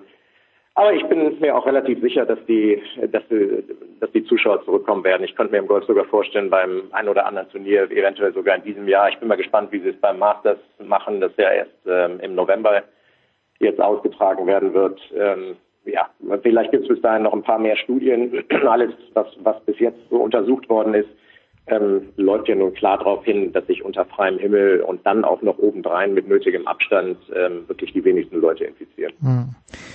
So, zum Sportlichen. Also es wird gespielt in der Nähe von San Francisco. Ich kenne diesen Kurs natürlich nicht. Äh, ist das, äh, was waren nochmal die Voraussetzungen für einen Kurs für die PGA Championship? Bei den US Open geht es doch immer darum, möglichst hohes Rough, möglichst enge Spielbahn. Ja, PGA Championship, die ähm, haben eigentlich auch vor, dass, äh, dass die Ergebnisse vom Gewinner am Ende nicht bei 20 unterliegen. Also ordentlich kräftiges Rough und ähm, zügige Greens und ein insgesamt knackiger harter Golfplatz ist da auch ähm, angesagt. Und äh, von daher würde ich sogar sagen, dass ein PGA Championship Platz und ein US Open Platz gar nicht so weit auseinander sind. Es ist äh, ganz spannend. Auf den zweiten Neun hinten ab der 14 kommt ein schöner See ins Spiel ähm, landschaftlich wunderbar vor, vor San Francisco gelegen, wie du gesagt hast, und ähm, auf jeden Fall sportlich immer eine Herausforderung. Der Favorit, nein, ich weiß gar nicht, beim Golf gibt's ja nie Favoriten, aber sagen wir so, der Sieger der letzten beiden Jahre ist Brooks Koepka, der könnte ja, äh, Geschichte schreiben noch nicht ganz. Ich, ich lese hier zum Beispiel, dass Walter Hagen in den 1920ern, ich weiß schon, komplett andere Zeit, viermal hintereinander die PGA Championships gewonnen hat. Äh, Köpker war, glaube ich, verletzt zu Beginn des Jahres, scheint aber Gregor jetzt wieder in Form gekommen zu sein. Ja. Genau, der, der hat ähm, mit Knieproblemen drei Monate gar nicht spielen können, hat sich operieren lassen, wird sich auch nochmal nach der Saison wohl operieren lassen am Knie wie du gesagt hast, hat die letzten zwei PGA Championships gewonnen und vor allem hat er vergangene Woche beim, beim WGC in Memphis, wo dann am Ende Justin Thomas gewonnen hat, hat aber oben mitgespielt, erstaunlicherweise auf den letzten drei Löchern. Tatsächlich sowas wie so ein bisschen Nerven gezeigt, mhm. weil er war nur einen Schlag zurück auf der 18 und hat dann mit dem Holz 3 seinen Abschlag ähm, links ins Wasser gehauen, also schon in so einer Drucksituation eher untypisch für Brooks Koepka, aber woran auch immer das gelegen haben mag, er ist, äh, kommt auf jeden Fall in, in guter Form und gut vorbereitet jetzt auch nach San Francisco und logischerweise als zweifacher beziehungsweise noch ist er einfacher Titelverteidiger, also er hat zweimal hintereinander gewonnen, äh, bist du immer einer der einer der Top-Favoriten da. Wie wichtig ist aus deiner Sicht Spiel Turnierpraxis? Ich gehe davon aus, dass die alle ganz, ganz viel Golf gespielt haben, auch ohne Turniere. Aber wie wichtig ist das? Weil wenn man sieht, dass Tiger Woods nur ein Turnier gespielt hat seit Feb Februar, äh, beim Memorial war es, glaube ich, äh, dann, dann denke ich mir, brauchen die das? Bei den Tennisspielern sehe ich's. Wie sehr braucht's der Golfer, diese Turnierpraxis? Also ich glaube auch, dass er sie braucht. Ähm ich bin auch manchmal überrascht, wenn ich mir so Turnierpläne von, von anderen anschaue. Ähm, Martin Keimer hat jetzt auch erst letzte Woche wieder, wieder gespielt, quasi so als Vorbereitung auf die PGA Championship, ist da am Cut gescheitert. Ähm, das wird wahrscheinlich bei jedem anders sein und jeder wird es für sich anders bewerten. Aber ich glaube, eine, eine Turnierwoche ist ähm, gegen, gegen keine Driving Range Session aufzuwiegen. Also wenn du so, so ein Turniermodus und im, im Turnierrhythmus zu sein, ist, was ich so beobachtet habe, tatsächlich immer äh, wirklich mit, mit ausschlaggebend. Und ich kann mir zum Beispiel auch nicht vorstellen, dass ein Tiger Woods, also ich glaube einfach nicht dran, dass der in dieser Woche gewinnt. Der ist, äh, der, der hadert im Moment ein bisschen, glaube ich, auch mit den restlichen Turnieren, die er spielt. Der will ja auch im FedEx Cup in die Playoffs kommen und will aber auch nicht zu viel spielen. Und die Playoffs beginnen übernächste Woche. Der hat irgendwie im Moment, glaube ich, eher so im Kopf, dass er, dass er seinen Körper beieinander hält und ähm, zumindest körperlich fit ist zu den großen Turnieren. Und der kommt da jetzt hin und hat wieder ein paar Wochen nicht gespielt. Ähm, dem, da glaube ich nicht, dass der auf, auf so einem Platz bei so einem Turnier eine, eine allzu große Chance hat. Aber vielleicht straft er einen noch Lügen. Aber um wirklich zurückzukommen auf das, was du gefragt hast, äh, ich glaube, es ist von Vorteil, wenn man vorher gespielt hat. Und gerade für die Spieler, die jetzt letzte Woche, das waren 78, ich glaube, die sind auch so ziemlich geschlossen bei der PGA Championship. Die haben vergangene Woche das World Golf Championships Turnier gespielt, die FedEx. Ähm, die Besten der Welt sind da am Start und haben sich schon mal untereinander gebettelt und so ein bisschen ausgelotet, wer wie gut drauf ist. Und ähm, das wird mit Sicherheit ist das ein Vorteil, wenn man da schon mal ähm, im Turnierrhythmus von so einem Top-Turnier zum ersten Major des Jahres kommt. Wie groß ist die deutschsprachige Komponente? Ich habe noch keine Teilnehmerliste gesehen, aber Martin Keimer, Bernd Wiesberger, ist irgendjemand dabei? Ja, Martin Keimer ist dabei. Ähm, Bernd Keimer spielt mit Jason Duffner und Jason Day. Das, da packen sie manchmal so Gruppen zusammen, die, die alle die PGA Championship schon mal gewonnen haben. Martin Keimer hat 2010 in Whistling Straits gewonnen völlig anderer Golfplatz. Ähm, und Martin scheint jetzt auch nicht in der allerbesten Form mit einem verpassten Cut vergangene Woche da anzureisen. Sa sagen wir das nicht jede, jedes Mal die letzten drei Jahre irgendwie? Ja, das ist tatsächlich so. Also irgendwie ist es, glaube ich, nicht nur drei Jahre jetzt. Ich weiß gar nicht, wann er das letzte Mal gewonnen hat. Das ist, glaube ich, fünf Jahre her. Aber ähm, man wartet bei ihm immer drauf, dass es irgendwie irgendwo nochmal Klick macht, dass der Golf spielen kann als ehemaliger Weltranglistenerster und Major Champion und Players Champion. Das steht ja völlig außer Frage. Aber keiner weiß mittlerweile so richtig, woran es bei, bei Martin liegt, dass er, dass er nicht über vier Runden im Moment seine Leistung von früher abrufen kann. Ist mal wieder ein kleines Überraschungspaket. Ich bin selber überrascht, äh, selber äh, ja voller voller froher Erwartungen ob seiner Leistung in, in dieser Woche. Mal schauen, was es wird. Geht ja heute los. Bernd Wiesberger, Matthias Schwab und Sepp Stracker. Ich meine, mittlerweile haben wir jetzt wirklich aus einem eher kleinen Golfland ja. drei Spieler bei den Majors, mhm. ähm, beim, beim ersten Major des Jahres und äh, einen Deutschen. Ja, also, da sind wir irgendwann dann wieder beim Thema Profigolf in Deutschland und da da will ich gar nicht großartig philosophieren jetzt. Und dann, ich habe ich hab noch eine abschließende Frage. Gerald Kleffmann wollte die jetzt nicht so, äh, ich, ich hatte ihn auch überrascht damit mit dieser Frage, aber der Gerald war eigentlich im Tennisteil vor zwei Wochen, glaube ich, war es, zu Gast und das war kurz nachdem John Ram zur äh, Nummer eins der Welt wurde. Und ich habe den, den Gerald gefragt, ja, das ist der erste Spanier, der auf Position eins der Golf-Weltrangliste ist seit Severiano Ballesteros. Und ich habe Gerhard nur gefragt, wie groß die Signifikanz ist. Äh, und ich kann mich gar nicht erinnern, was Gerhard gesagt hat, aber wie gesagt, er war sehr überrascht von dieser Frage. Gregor, wie signifikant ist es, dass äh, John Rahm die Spitze der Weltrangliste erklommen hat aus deiner Sicht? Das war übrigens ein kurzes Vergnügen, denn mit dem Sieg von Justin Thomas am Sonntag, ja, ist egal. erwähnten WGC, ist Justin Thomas jetzt die Nummer eins der Weltrangliste, die Nummer eins im FedEx Cup. Ähm, also von daher, es hat es hat John Rahm sicherlich ähm, einiges bedeutet, gerade weil er eben der erste Spanier seit Sevi ist und, und für alle spanischen Profigolfer ist Sevi das, ähm, das große Vorbild, ähm, das, das große Idol. Äh, das, das war für ihn eine Wahnsinnsgeschichte, die ihn auch überwältigt hat. Er hat aber gleich im nächsten Turnier, das war eben das in der vergangenen Woche, eher unter ferner Liefen abgeschlossen. Er hat schon nach der ersten Runde gesagt, es ist eines Weltranglisten Ersten nicht würdig. Hm. Er war mal kurz da oben für, für zwei Wochen. Ähm, der wird auch, bin ich mir ziemlich sicher, da noch ein bisschen häufiger oben stehen auf Position 1. Jetzt ist er erstmal wieder Zweiter und ähm, der ist aber so jung, da, da, der braucht einfach auch noch ein bisschen Zeit. Aber klar, die, die Jungs, wenn sie, wenn sie einmal da oben gestanden haben, haben sie meistens Blut geleckt und, ähm, und betteln sich weiter um die Position 1. Das war zum Beispiel auch eine Sache, die, äh, die mir beim Martin Keimer so ein bisschen gefehlt hat, nachdem er Weltranglisten Erster wurde und äh, danach abgelöst wurde, hat er auch nicht mehr annähernd irgendwie äh, da oben mitspielen können. Hm. Das ist wie, wie, mit, wie mit großen Titeln. Danny Willett hat, nachdem er das ähm, Masters gewonnen hat, äh, auch erstmal zwei Jahre nichts getroffen, weil, weil die Jungs dann selber so überrascht sind von sich selbst und äh, irgendwie den, das große Ziel, was auch immer das ist, ein Major zu gewinnen oder Weltranglisten-Erster zu sein, geschafft haben und dann fallen die erstmal in so ein kleines Loch und dann gibt's die anderen, die sagen, boah, das ist ja cool, das habe ich geschafft und da will ich jetzt so lange wie möglich oben bleiben. Und ich glaube schon, dass es so ein John Rahm auch ganz schön fuchst, dass er jetzt gleich wieder abgelöst wurde. Und äh, auch da bin ich gespannt, was in dieser Woche passiert. Du sagst, er ist noch so jung, er schaut immerhin schon ziemlich alt aus. Wir spielen in San Francisco, das heißt West Coast, das heißt, äh, Gregor, für uns, wir müssen ein bisschen länger wach bleiben. Wann geht's los bei Sky am heutigen Donnerstag und wie werden dann auch vor allen Dingen die beiden Finaltage aussehen, was die Übertragungszeiten anbelangt? Das, ja, das wären Nachtschichten.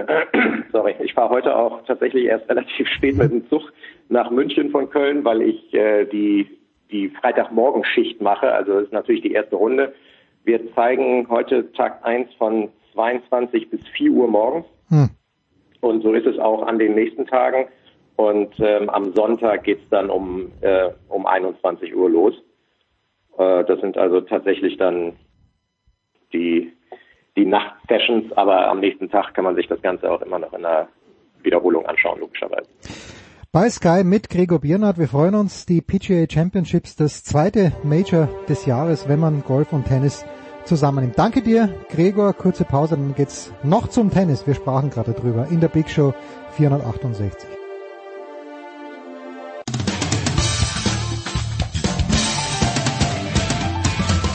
Hi, I'm Heather Watson and you're listening to Sport Radio 360. No, that's wrong. Die Big Show 468. Wir sind beim letzten Teil angelangt und das ist traditionell der Tennisteil und da freue ich mich sehr, dass zwei liebe Freunde, möchte ich sogar sagen, von Sky in der Leitung sind. Das ist zum einen der Mann, der mich das letzte Jahr abgezogen hat. Die Revanche steht noch aus. Das ist Paul Häuser. Servus, Paul. Servus. Ja, der Sommer ist noch jung. Wir müssen on court. Ja, der Sommer ist jung, aber ich nicht mehr. Das ist das Problem. Und äh, der andere ist jener Mann, äh, der einen Schläger von mir bekommen hat, damit er mich schon bald abzieht. Das ist Moritz Lang. Servus, Moritz. das wage ich noch zu bezweifeln. Also, wann ich dich äh, abziehe, ist schon noch nicht schwer. Das ist aber viel, viel Moritz, weltexklusiv. Äh, ich glaube, man darf sagen, weil du hast ja schon in die Welt rausgetweetet. Wir sprechen natürlich darüber, was die US Open veranstalten und äh, was sie nicht veranstalten.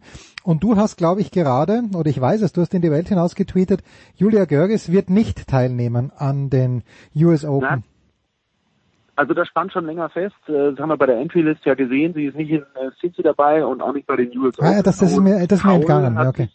Ja.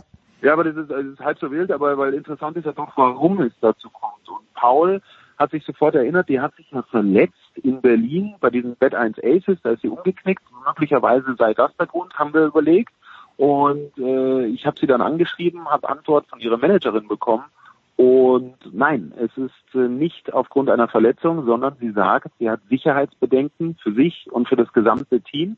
Und sie fühlt sich ganz einfach nicht, un, äh, fühlt sich immer noch unwohl, deswegen möchte sie nicht äh, nach New York reisen. Und fast noch interessanter, sie schreibt, ähm, sie wissen immer noch nicht, ob sie danach in Quarantäne sich begeben müssten auf einer, nach einer Rückkehr nach Europa. Und das würde ja eine Teilnahme nicht nur für sie jetzt ausschließen, sondern auch für sehr viel mehr Spielerinnen und Spieler natürlich, die dann in Europa wieder nicht nur spielen wollen, sondern vor allem erleben wollen.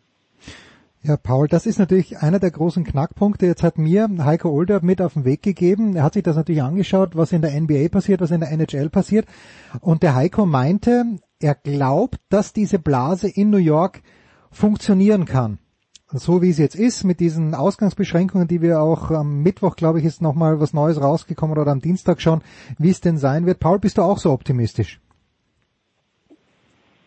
Ja, eigentlich schon, weil letztendlich liegt es an den Spielern und ihrem Team. Wenn die sich strikt wirklich dann an diese Hygienevorschriften halten, wenn sie, wenn sie wirklich dann auch ganz entscheidend natürlich, also ich habe immer an, an die Kabine gedacht, dass das äh, so ein Ort wäre, wenn da, wenn da viele zusammenkommen und wenn wirklich äh, nicht an die Maskenpflicht gedacht wird, dann und wenn wirklich ein Spieler positiv getestet werden sollte, dann wäre die Kabine natürlich der perfekte Ort, um, um sich da gegenseitig anzustecken. Und dann, äh, das wäre der Worst Case, wenn dann irgendwie das halbe Turnier äh, positiv getestet wird äh, und das Turnier in sich zusammenfällt. Das, glaube ich, wird nicht passieren. Ich glaube wirklich, dass, dass da im Vorfeld alle alle sensibilisiert sind. Und ich glaube, dass die Adria-Tour wirklich so über den ganzen schwebt als mahnendes Beispiel.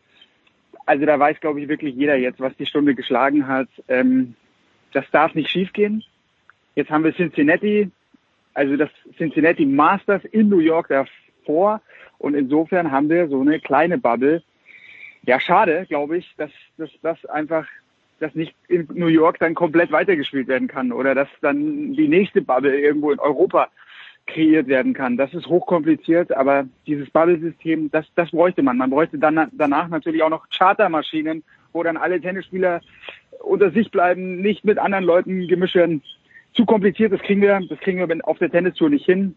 Aber ich bin eigentlich jetzt für, für das Masters und für Grand Slam, US Open guter Dinge. Da darf ich direkt äh, mal antworten, weil äh, bin ein bisschen pessimistischer. Und äh, also A bin ich natürlich äh, hoch eifersüchtig, dass du mit Heiko schon gesprochen hast, Older, den habe ich viel zu lange nicht gehört. Toller Kollege mit super Informationen. Und ich stimme ihm zu, die Bubbles funktionieren vor allem in der NBA und in der MLS. Und wir sehen, dass ohne Bubble es nicht funktionieren kann in der MLB, also Baseball. Ich finde, der Vergleich ist sehr gut, das anzuzeigen, aber ich sehe einen gigantischen Unterschied äh, zu Tennis und den mhm. hat Paul gerade schon anklingen lassen.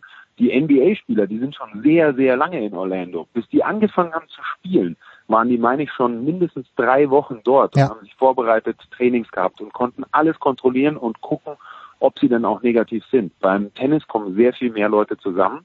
Sie haben den äh, Vorlauf nicht und das hat Paul auch schon gesagt, hier sprechen wir nicht über Chartermaschinen oder sowas, sondern alle kommen individuell an. Das heißt, es wird Kontakte außerhalb der Blase geben, noch bis kurz vorher, eventuell dann doch zwischendurch mal und vor allem dann, wenn die äh, Tour New York verlässt. Und von daher hoffe ich natürlich auch, äh, dass es klappt und drücke allen die Daumen für beste Gesundheit. Aber ich befürchte, dass es nicht so rund laufen wird und der Vergleich zu den US-Sportarten eher ein bisschen hinkt. Ja, also die, das Prozedere ist so, die Spieler müssen mindestens vier Tage vor ihrem ersten Match ankommen, dann werden sie getestet. Sie werden 48 Stunden später noch einmal getestet und dann äh, werden sie alle vier bis sieben Tage getestet, müssen in einem dieser beiden Hotels wohnen. Das dürfen auch privat wohnen, aber das ist ja das Spannende. Da müsste dann oder da muss die USDA Zugriff haben auf die Security, damit wirklich überprüft werden kann, ob alle sich an die Regeln halten und sollte jemand unerlaubt die Blase verlassen, also auch wenn es der Betreuer, wenn es der Physio von Dominik Thiem ist, der es natürlich nicht macht, der Alex Stober, weil der ganz, ganz verbindlich ist. Aber wenn der Alex Stober sich denkt, jetzt fahre ich mal schnell nach Manhattan rein, das Ganze ungefragt tut, ohne schriftliche Erlaubnis, dann fliegt nicht nur der Alex raus, nämlich auch für 2021, sondern wird auch der Dominik rausgeschmissen. Das nur als Beispiel. Paul, Entry-List ist angesprochen worden. Rafael Nadal ist nicht dabei. Von Federer wussten wir, dass er nicht dabei ist. Djokovic, habe ich gestern einen Tweet gesehen von einem serbischen Journalisten, möchte sich erst in den, äh, in den kommenden Tagen entscheiden, ob er tatsächlich hinfliegt. Wenn Djokovic auch nicht fliegt, wie viel ist dieser Grand Slam Titel dann wert in New York, Paul?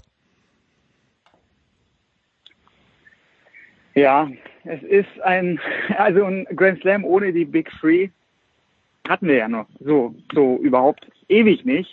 Es gab ja schon ewig keinen kein Grand Slam ohne Federer und ohne Nadal. Ich glaube seit 1999 habe ich gelesen. Das erste Mal seit 1999, ja, genau. ja. Ganz genau. Und ja, natürlich ist, also man kann das nicht vergleichen, es ist alles anders. Es ist ein Grand Slam ohne Zuschauer es ist ein Grand Slam ohne richtige Vorbereitung, ohne, also die meisten Spieler haben nicht die Matchpraxis, die sie brauchen, eine Matchpraxis in einem Turnier. Also man kann das ja, bei Exhibitions kann man, kann man sich eine Form holen, aber es ist nicht dasselbe. Und das wird so, so interessant, wie, wie die Spieler damit umgehen, wer vielleicht einen Überraschungslauf schieben kann. Ich glaube, ja, ich sehe schon gute Chancen für, für die neue Generation, für Medvedev Tsitsipas, für diese Kandidaten, vielleicht auch für den Alexander Zverev. Top-Favorit müsste eigentlich ein Dominik Thiem sein, nach dem, was er die letzten Monate so runtergerissen hat. Aber ich glaube, ja, es sollte, es sollte einer von den Jungen sollte das gewinnen, auch wenn ein Djokovic mitspielt, habe ich so jetzt mal das Gefühl. Aber natürlich, das, was du ansprichst, wenn wenn Djokovic gar nicht am Start ist, dann dann wird das immer immer so ein bisschen erwähnt werden. Ja, das ist dann vielleicht nur ein halber Grand Slam. am Ende sei es drum, es ist jetzt für alle ext eine extreme, eine extreme Veranstaltung und Nein, dann bekommen wir halt einen neuen Grand Slam-Sieger vielleicht bei diesem Extrem-Event. Und hoffentlich haben wir demnächst dann auch wieder normale Grand Slams. Das werden wir, dann, Jahr. werden wir dann sehen in Paris. Ja. Äh, Moritz Anders, Pam Shriver, habe ich gestern gelesen, meint im Gegenteil. Das ist ein ganz besonders schwierig zu gewinnendes Grand Slam Turnier, eben aufgrund der besonderen Umstände. Maximal drei Betreuer dabei, wovon nur einer dann tatsächlich in den Wettkampfbereich äh, rein darf. Stimmst du da eher mit, mit Paul? Also ich habe ein bisschen rausgehört, kleiner, kleines Häkchen, kleines Sternchen dran oder stimmst du eher Pam Schreiber zu, dass das äh, umso mehr, umso bemerkenswerter wäre, wer diesen Grand Slam gewinnt? Ja, beides ist nicht falsch, gell? Mhm. Aber ich versuche mal da unter einen Hut zu bringen. Natürlich ist es ein verbesserter Grand Slam. Übrigens, das reicht schon, wenn wir über Nadal sprechen, den Titelverteidiger, der mhm. absagt und zwar nicht verletzungsbedingt. Der wäre fit, kann aber nicht spielen. Und alleine das macht es schon zu einem ja eben verbesserten Grand Slam. Gleiches gilt aber den Damen, weil Ashley Barty gesagt hat, äh, sie wird nicht antreten. Ja. Äh, und gleichzeitig stimmt das andere natürlich auch, weil die Herausforderung könnte kaum größer sein. Neustart, keiner weiß genau hundertprozentig. Natürlich gab es Showturniere, aber wo spielt man? Und dazu ist, ey, wir wissen alle, wie mental diese Sportart ist. Und äh, ich weiß nicht, ich glaube, den meisten Menschen geht nicht unbedingt bewusst, aber mindestens im Unterbewusstsein so, dass es eine besondere Zeit ist, die herausfordernd ist, die anstrengend ist, die mehr ermüdet, als wir es sonst kennen. Und das wird den Tennisspielern nicht anders gehen. Und dann erwarte ich schon, dass man bei vor allem langen Matches auch mal erleben wird. Vielleicht, äh, dass jemand schneller hadert äh, oder Schwierigkeiten bekommt, mentale Probleme. Und alleine das, deswegen wird es eine riesige Herausforderung für jeden Spieler und für jede Spielerin da draußen.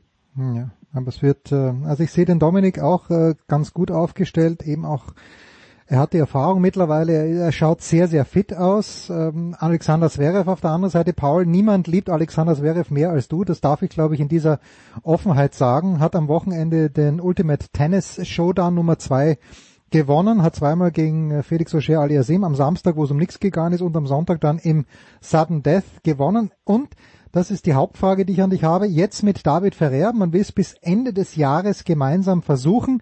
Paul, deine Erfolgsprognose dieser Zusammenarbeit sieht wie aus? Ja, ich glaube, Alexander Zverev hat dazugelernt. Also das muss man jetzt hier schon dazu Das sagst du jedes Jahr, Paul. Auf, auf, Paul, das sagst du jedes ich, Jahr. Ich, ja, ich bin, ich bin der, der Berufsoptimist, das gebe ich zu, aber ich bin, ich sehe Alexander Zverev durchaus ja auch kritisch und man muss auch kritisch Dinge ansprechen. Also was er jetzt, wie er sich in der Corona-Zeit verhalten hat, das war alles andere als Weltklasse. Das äh, brauchen wir jetzt nicht nochmal genau thematisieren. Angefangen Adria Tour, aber jetzt auch bei den, bei den Exhibitions, dass er da, da kommt eine kritische Frage und er bricht die Pressekonferenz ab. Also das ist, das ist schwierig zu David Ferrer. Hört sich alles sehr, sehr gut an. Also da war er ja sehr euphorisch. Es war auch, finde ich, sehr professionell oder sehr klug, dass sie diese, diese Testphase erstmal erstmal ausprobiert haben. Ich glaube, Ferrer äh, wird sich da auch gut in das Team einfügen und Ferrer kennt ja Alexander Zverev Ganz genau. Der weiß schon auch und er kennt auch die Geschichten von Juan Carlos Ferrero. Er weiß, was da abgelaufen ist bei Lendl, die ganzen Misstöne.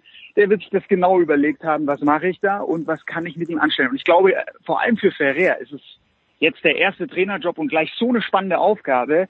Der hat ja mehrmals gegen Zverev gespielt und denkt sich, okay, diese Möglichkeiten habe ich gleich mit diesem Spieler. Der ist nochmal 20 Zentimeter größer, als ich es war. Ich konnte als Spieler kein Grand Slam gewinnen. Mit diesem Kandidaten hole ich mir den Grand Slam dann als Trainer. Und ich glaube, klar, äh, ist Ferrer vom Spielertyp jetzt, ist, er wird ihm jetzt, er gilt jetzt nicht als der begnadete äh, Volleyspieler. Aber ich glaube, dass er eine Ruhe nochmal in Zverev hervorrufen kann und mental war Ferrer schon einer der stärksten auch auf der Tour. Und wenn er ihm auch gerade beim Aufschlag äh, da eine gewisse Sicherheit wieder reinbringt, beim, beim zweiten, ich glaube, da ist viel, viel möglich.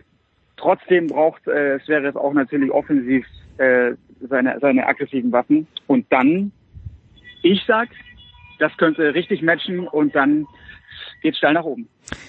Ja gut, dann muss ich dem Moritz jetzt aber die abschließende Frage stellen. Aus meiner Sicht wäre es vielleicht mal, wenn er wirklich was ändern wollte, zwingend notwendig, sich vom Vater zu lösen. Sage ich ganz böse. Naja, nicht nur böse, sondern äh, kann ich komplett nachvollziehen, äh, diese Sichtweise. Ich sehe es auch so. Ich finde ja immer, dass Spielerinnen und Spieler sich emanzipieren müssen. Ich muss da jedes Mal lustigerweise auch an Sabine Lisicki denken, die den Schritt irgendwann mal gemacht hat von ihrem Vater weg, hat aber auch nicht so ganz funktioniert bei ihr. ähm, aber richtig, ich finde, ähm, das ist zwingend notwendig für die Entwicklung eines Menschen, sich von den äh, Eltern zu lösen, aber auch eines Sportlers oder erst recht. Ähm, trotzdem zeigt uns Alexander Zverev Senior dann doch immer wieder, dass er ein Händchen hat, äh, indem er Keine äh, Frage. Nein, nein, keine Frage. Nur ich glaube, solange er da ist, dann glaube ich nicht, dass der Ferrer so wirken kann, wie, wie es könnte. Das stimmt und ich frage mich, ob das mit dem Einfügen ins Team so gut funktionieren kann. Paul ist da optimistisch. Ich sage, es gibt dann irgendwann Reibereien und das führt gleichzeitig zu Verlusten und das werden wir dann auf dem auch sehen. Also ich bin, boah, ich bin so gespannt. Ich wage keine Prognose. Äh, allerdings, was bisher Alexander Zverev an prominenten Namen schon verschlissen hat, äh, mag sein, dass das mit äh, Ferrer auch wieder passiert, dass nach einiger Zeit ein Missmut aufkommt, ob, ob äh, einiger Trainingseinheiten, die nicht pünktlich genug starten oder ähnliches. Also ich sag's mal so, ich bin etwas vorsichtig pessimistischer, als es jetzt äh, Paul ist. Ja, und äh, Vielleicht noch ein Satz. ja, bitte, kurz, bitte. Ein, ein Satz noch, Bur Bur Burschen dazu. Also, wenn da kein Lernprozess stattgefunden hat, ja, dann muss man generell äh, da mal hinterfragen bei, bei Alexander Zverev. Also ich habe nämlich auch gehofft, dass Team 8 da jetzt äh, nochmal einen anderen Zugriff auf Zverev hat, wie er sich jetzt in der Corona in der Corona-Zeit verhalten hat. Das äh, hat mich auch ein bisschen stutzig gemacht, aber ich setze auf einen Lernprozess und ich glaube, dass wirklich im Vorfeld da ein ganz klärendes Gespräch stattgefunden hat im Team Zverev mit David Ferrer. Was wollen wir erreichen? Was ist der Weg? Das wurde abgesteckt und dann, glaube ich, sollte es in Zukunft keine Reibereien geben, sondern dann sollte ein klares Ziel verfolgt werden. Und dass David Ferrer einer der härtesten Arbeiter ist, äh, Disziplin einfordert, das ist vollkommen klar. Und ich glaube, Zverev weiß, wen er sich da geholt hat. Das war sein Wunschtrainer. Und Ferrer weiß auch ganz genau, was möglich ist und was, was er umsetzen will. Hm, Herrlich. Mit diesem Optimismus beschließen wir die Big Show 468. Danke Paul, danke Moritz. Nächste Woche wird wahrscheinlich das ganze Projekt von Nicola bestritten. Wir werden mal sehen. Danke ihr zwei, das war's. Bis, äh, ja, ein paar Dailies gibt's ja auch noch, aber sonst bis nächste Woche. Das war die Big Show auf sportradio360.de. Folgen Sie uns auf Twitter, klicken Sie den Gefällt mir Button auf unserer Facebook-Seite und abonnieren Sie uns via RSS-Feed oder auf iTunes. Die nächste Ausgabe der Big Show gibt es am kommenden Donnerstag. Bis dahin sollten Sie die Zeit nutzen und die weiteren Angebote auf sportradio360.de wahrnehmen. Play Ball! Da ist gar nichts toll.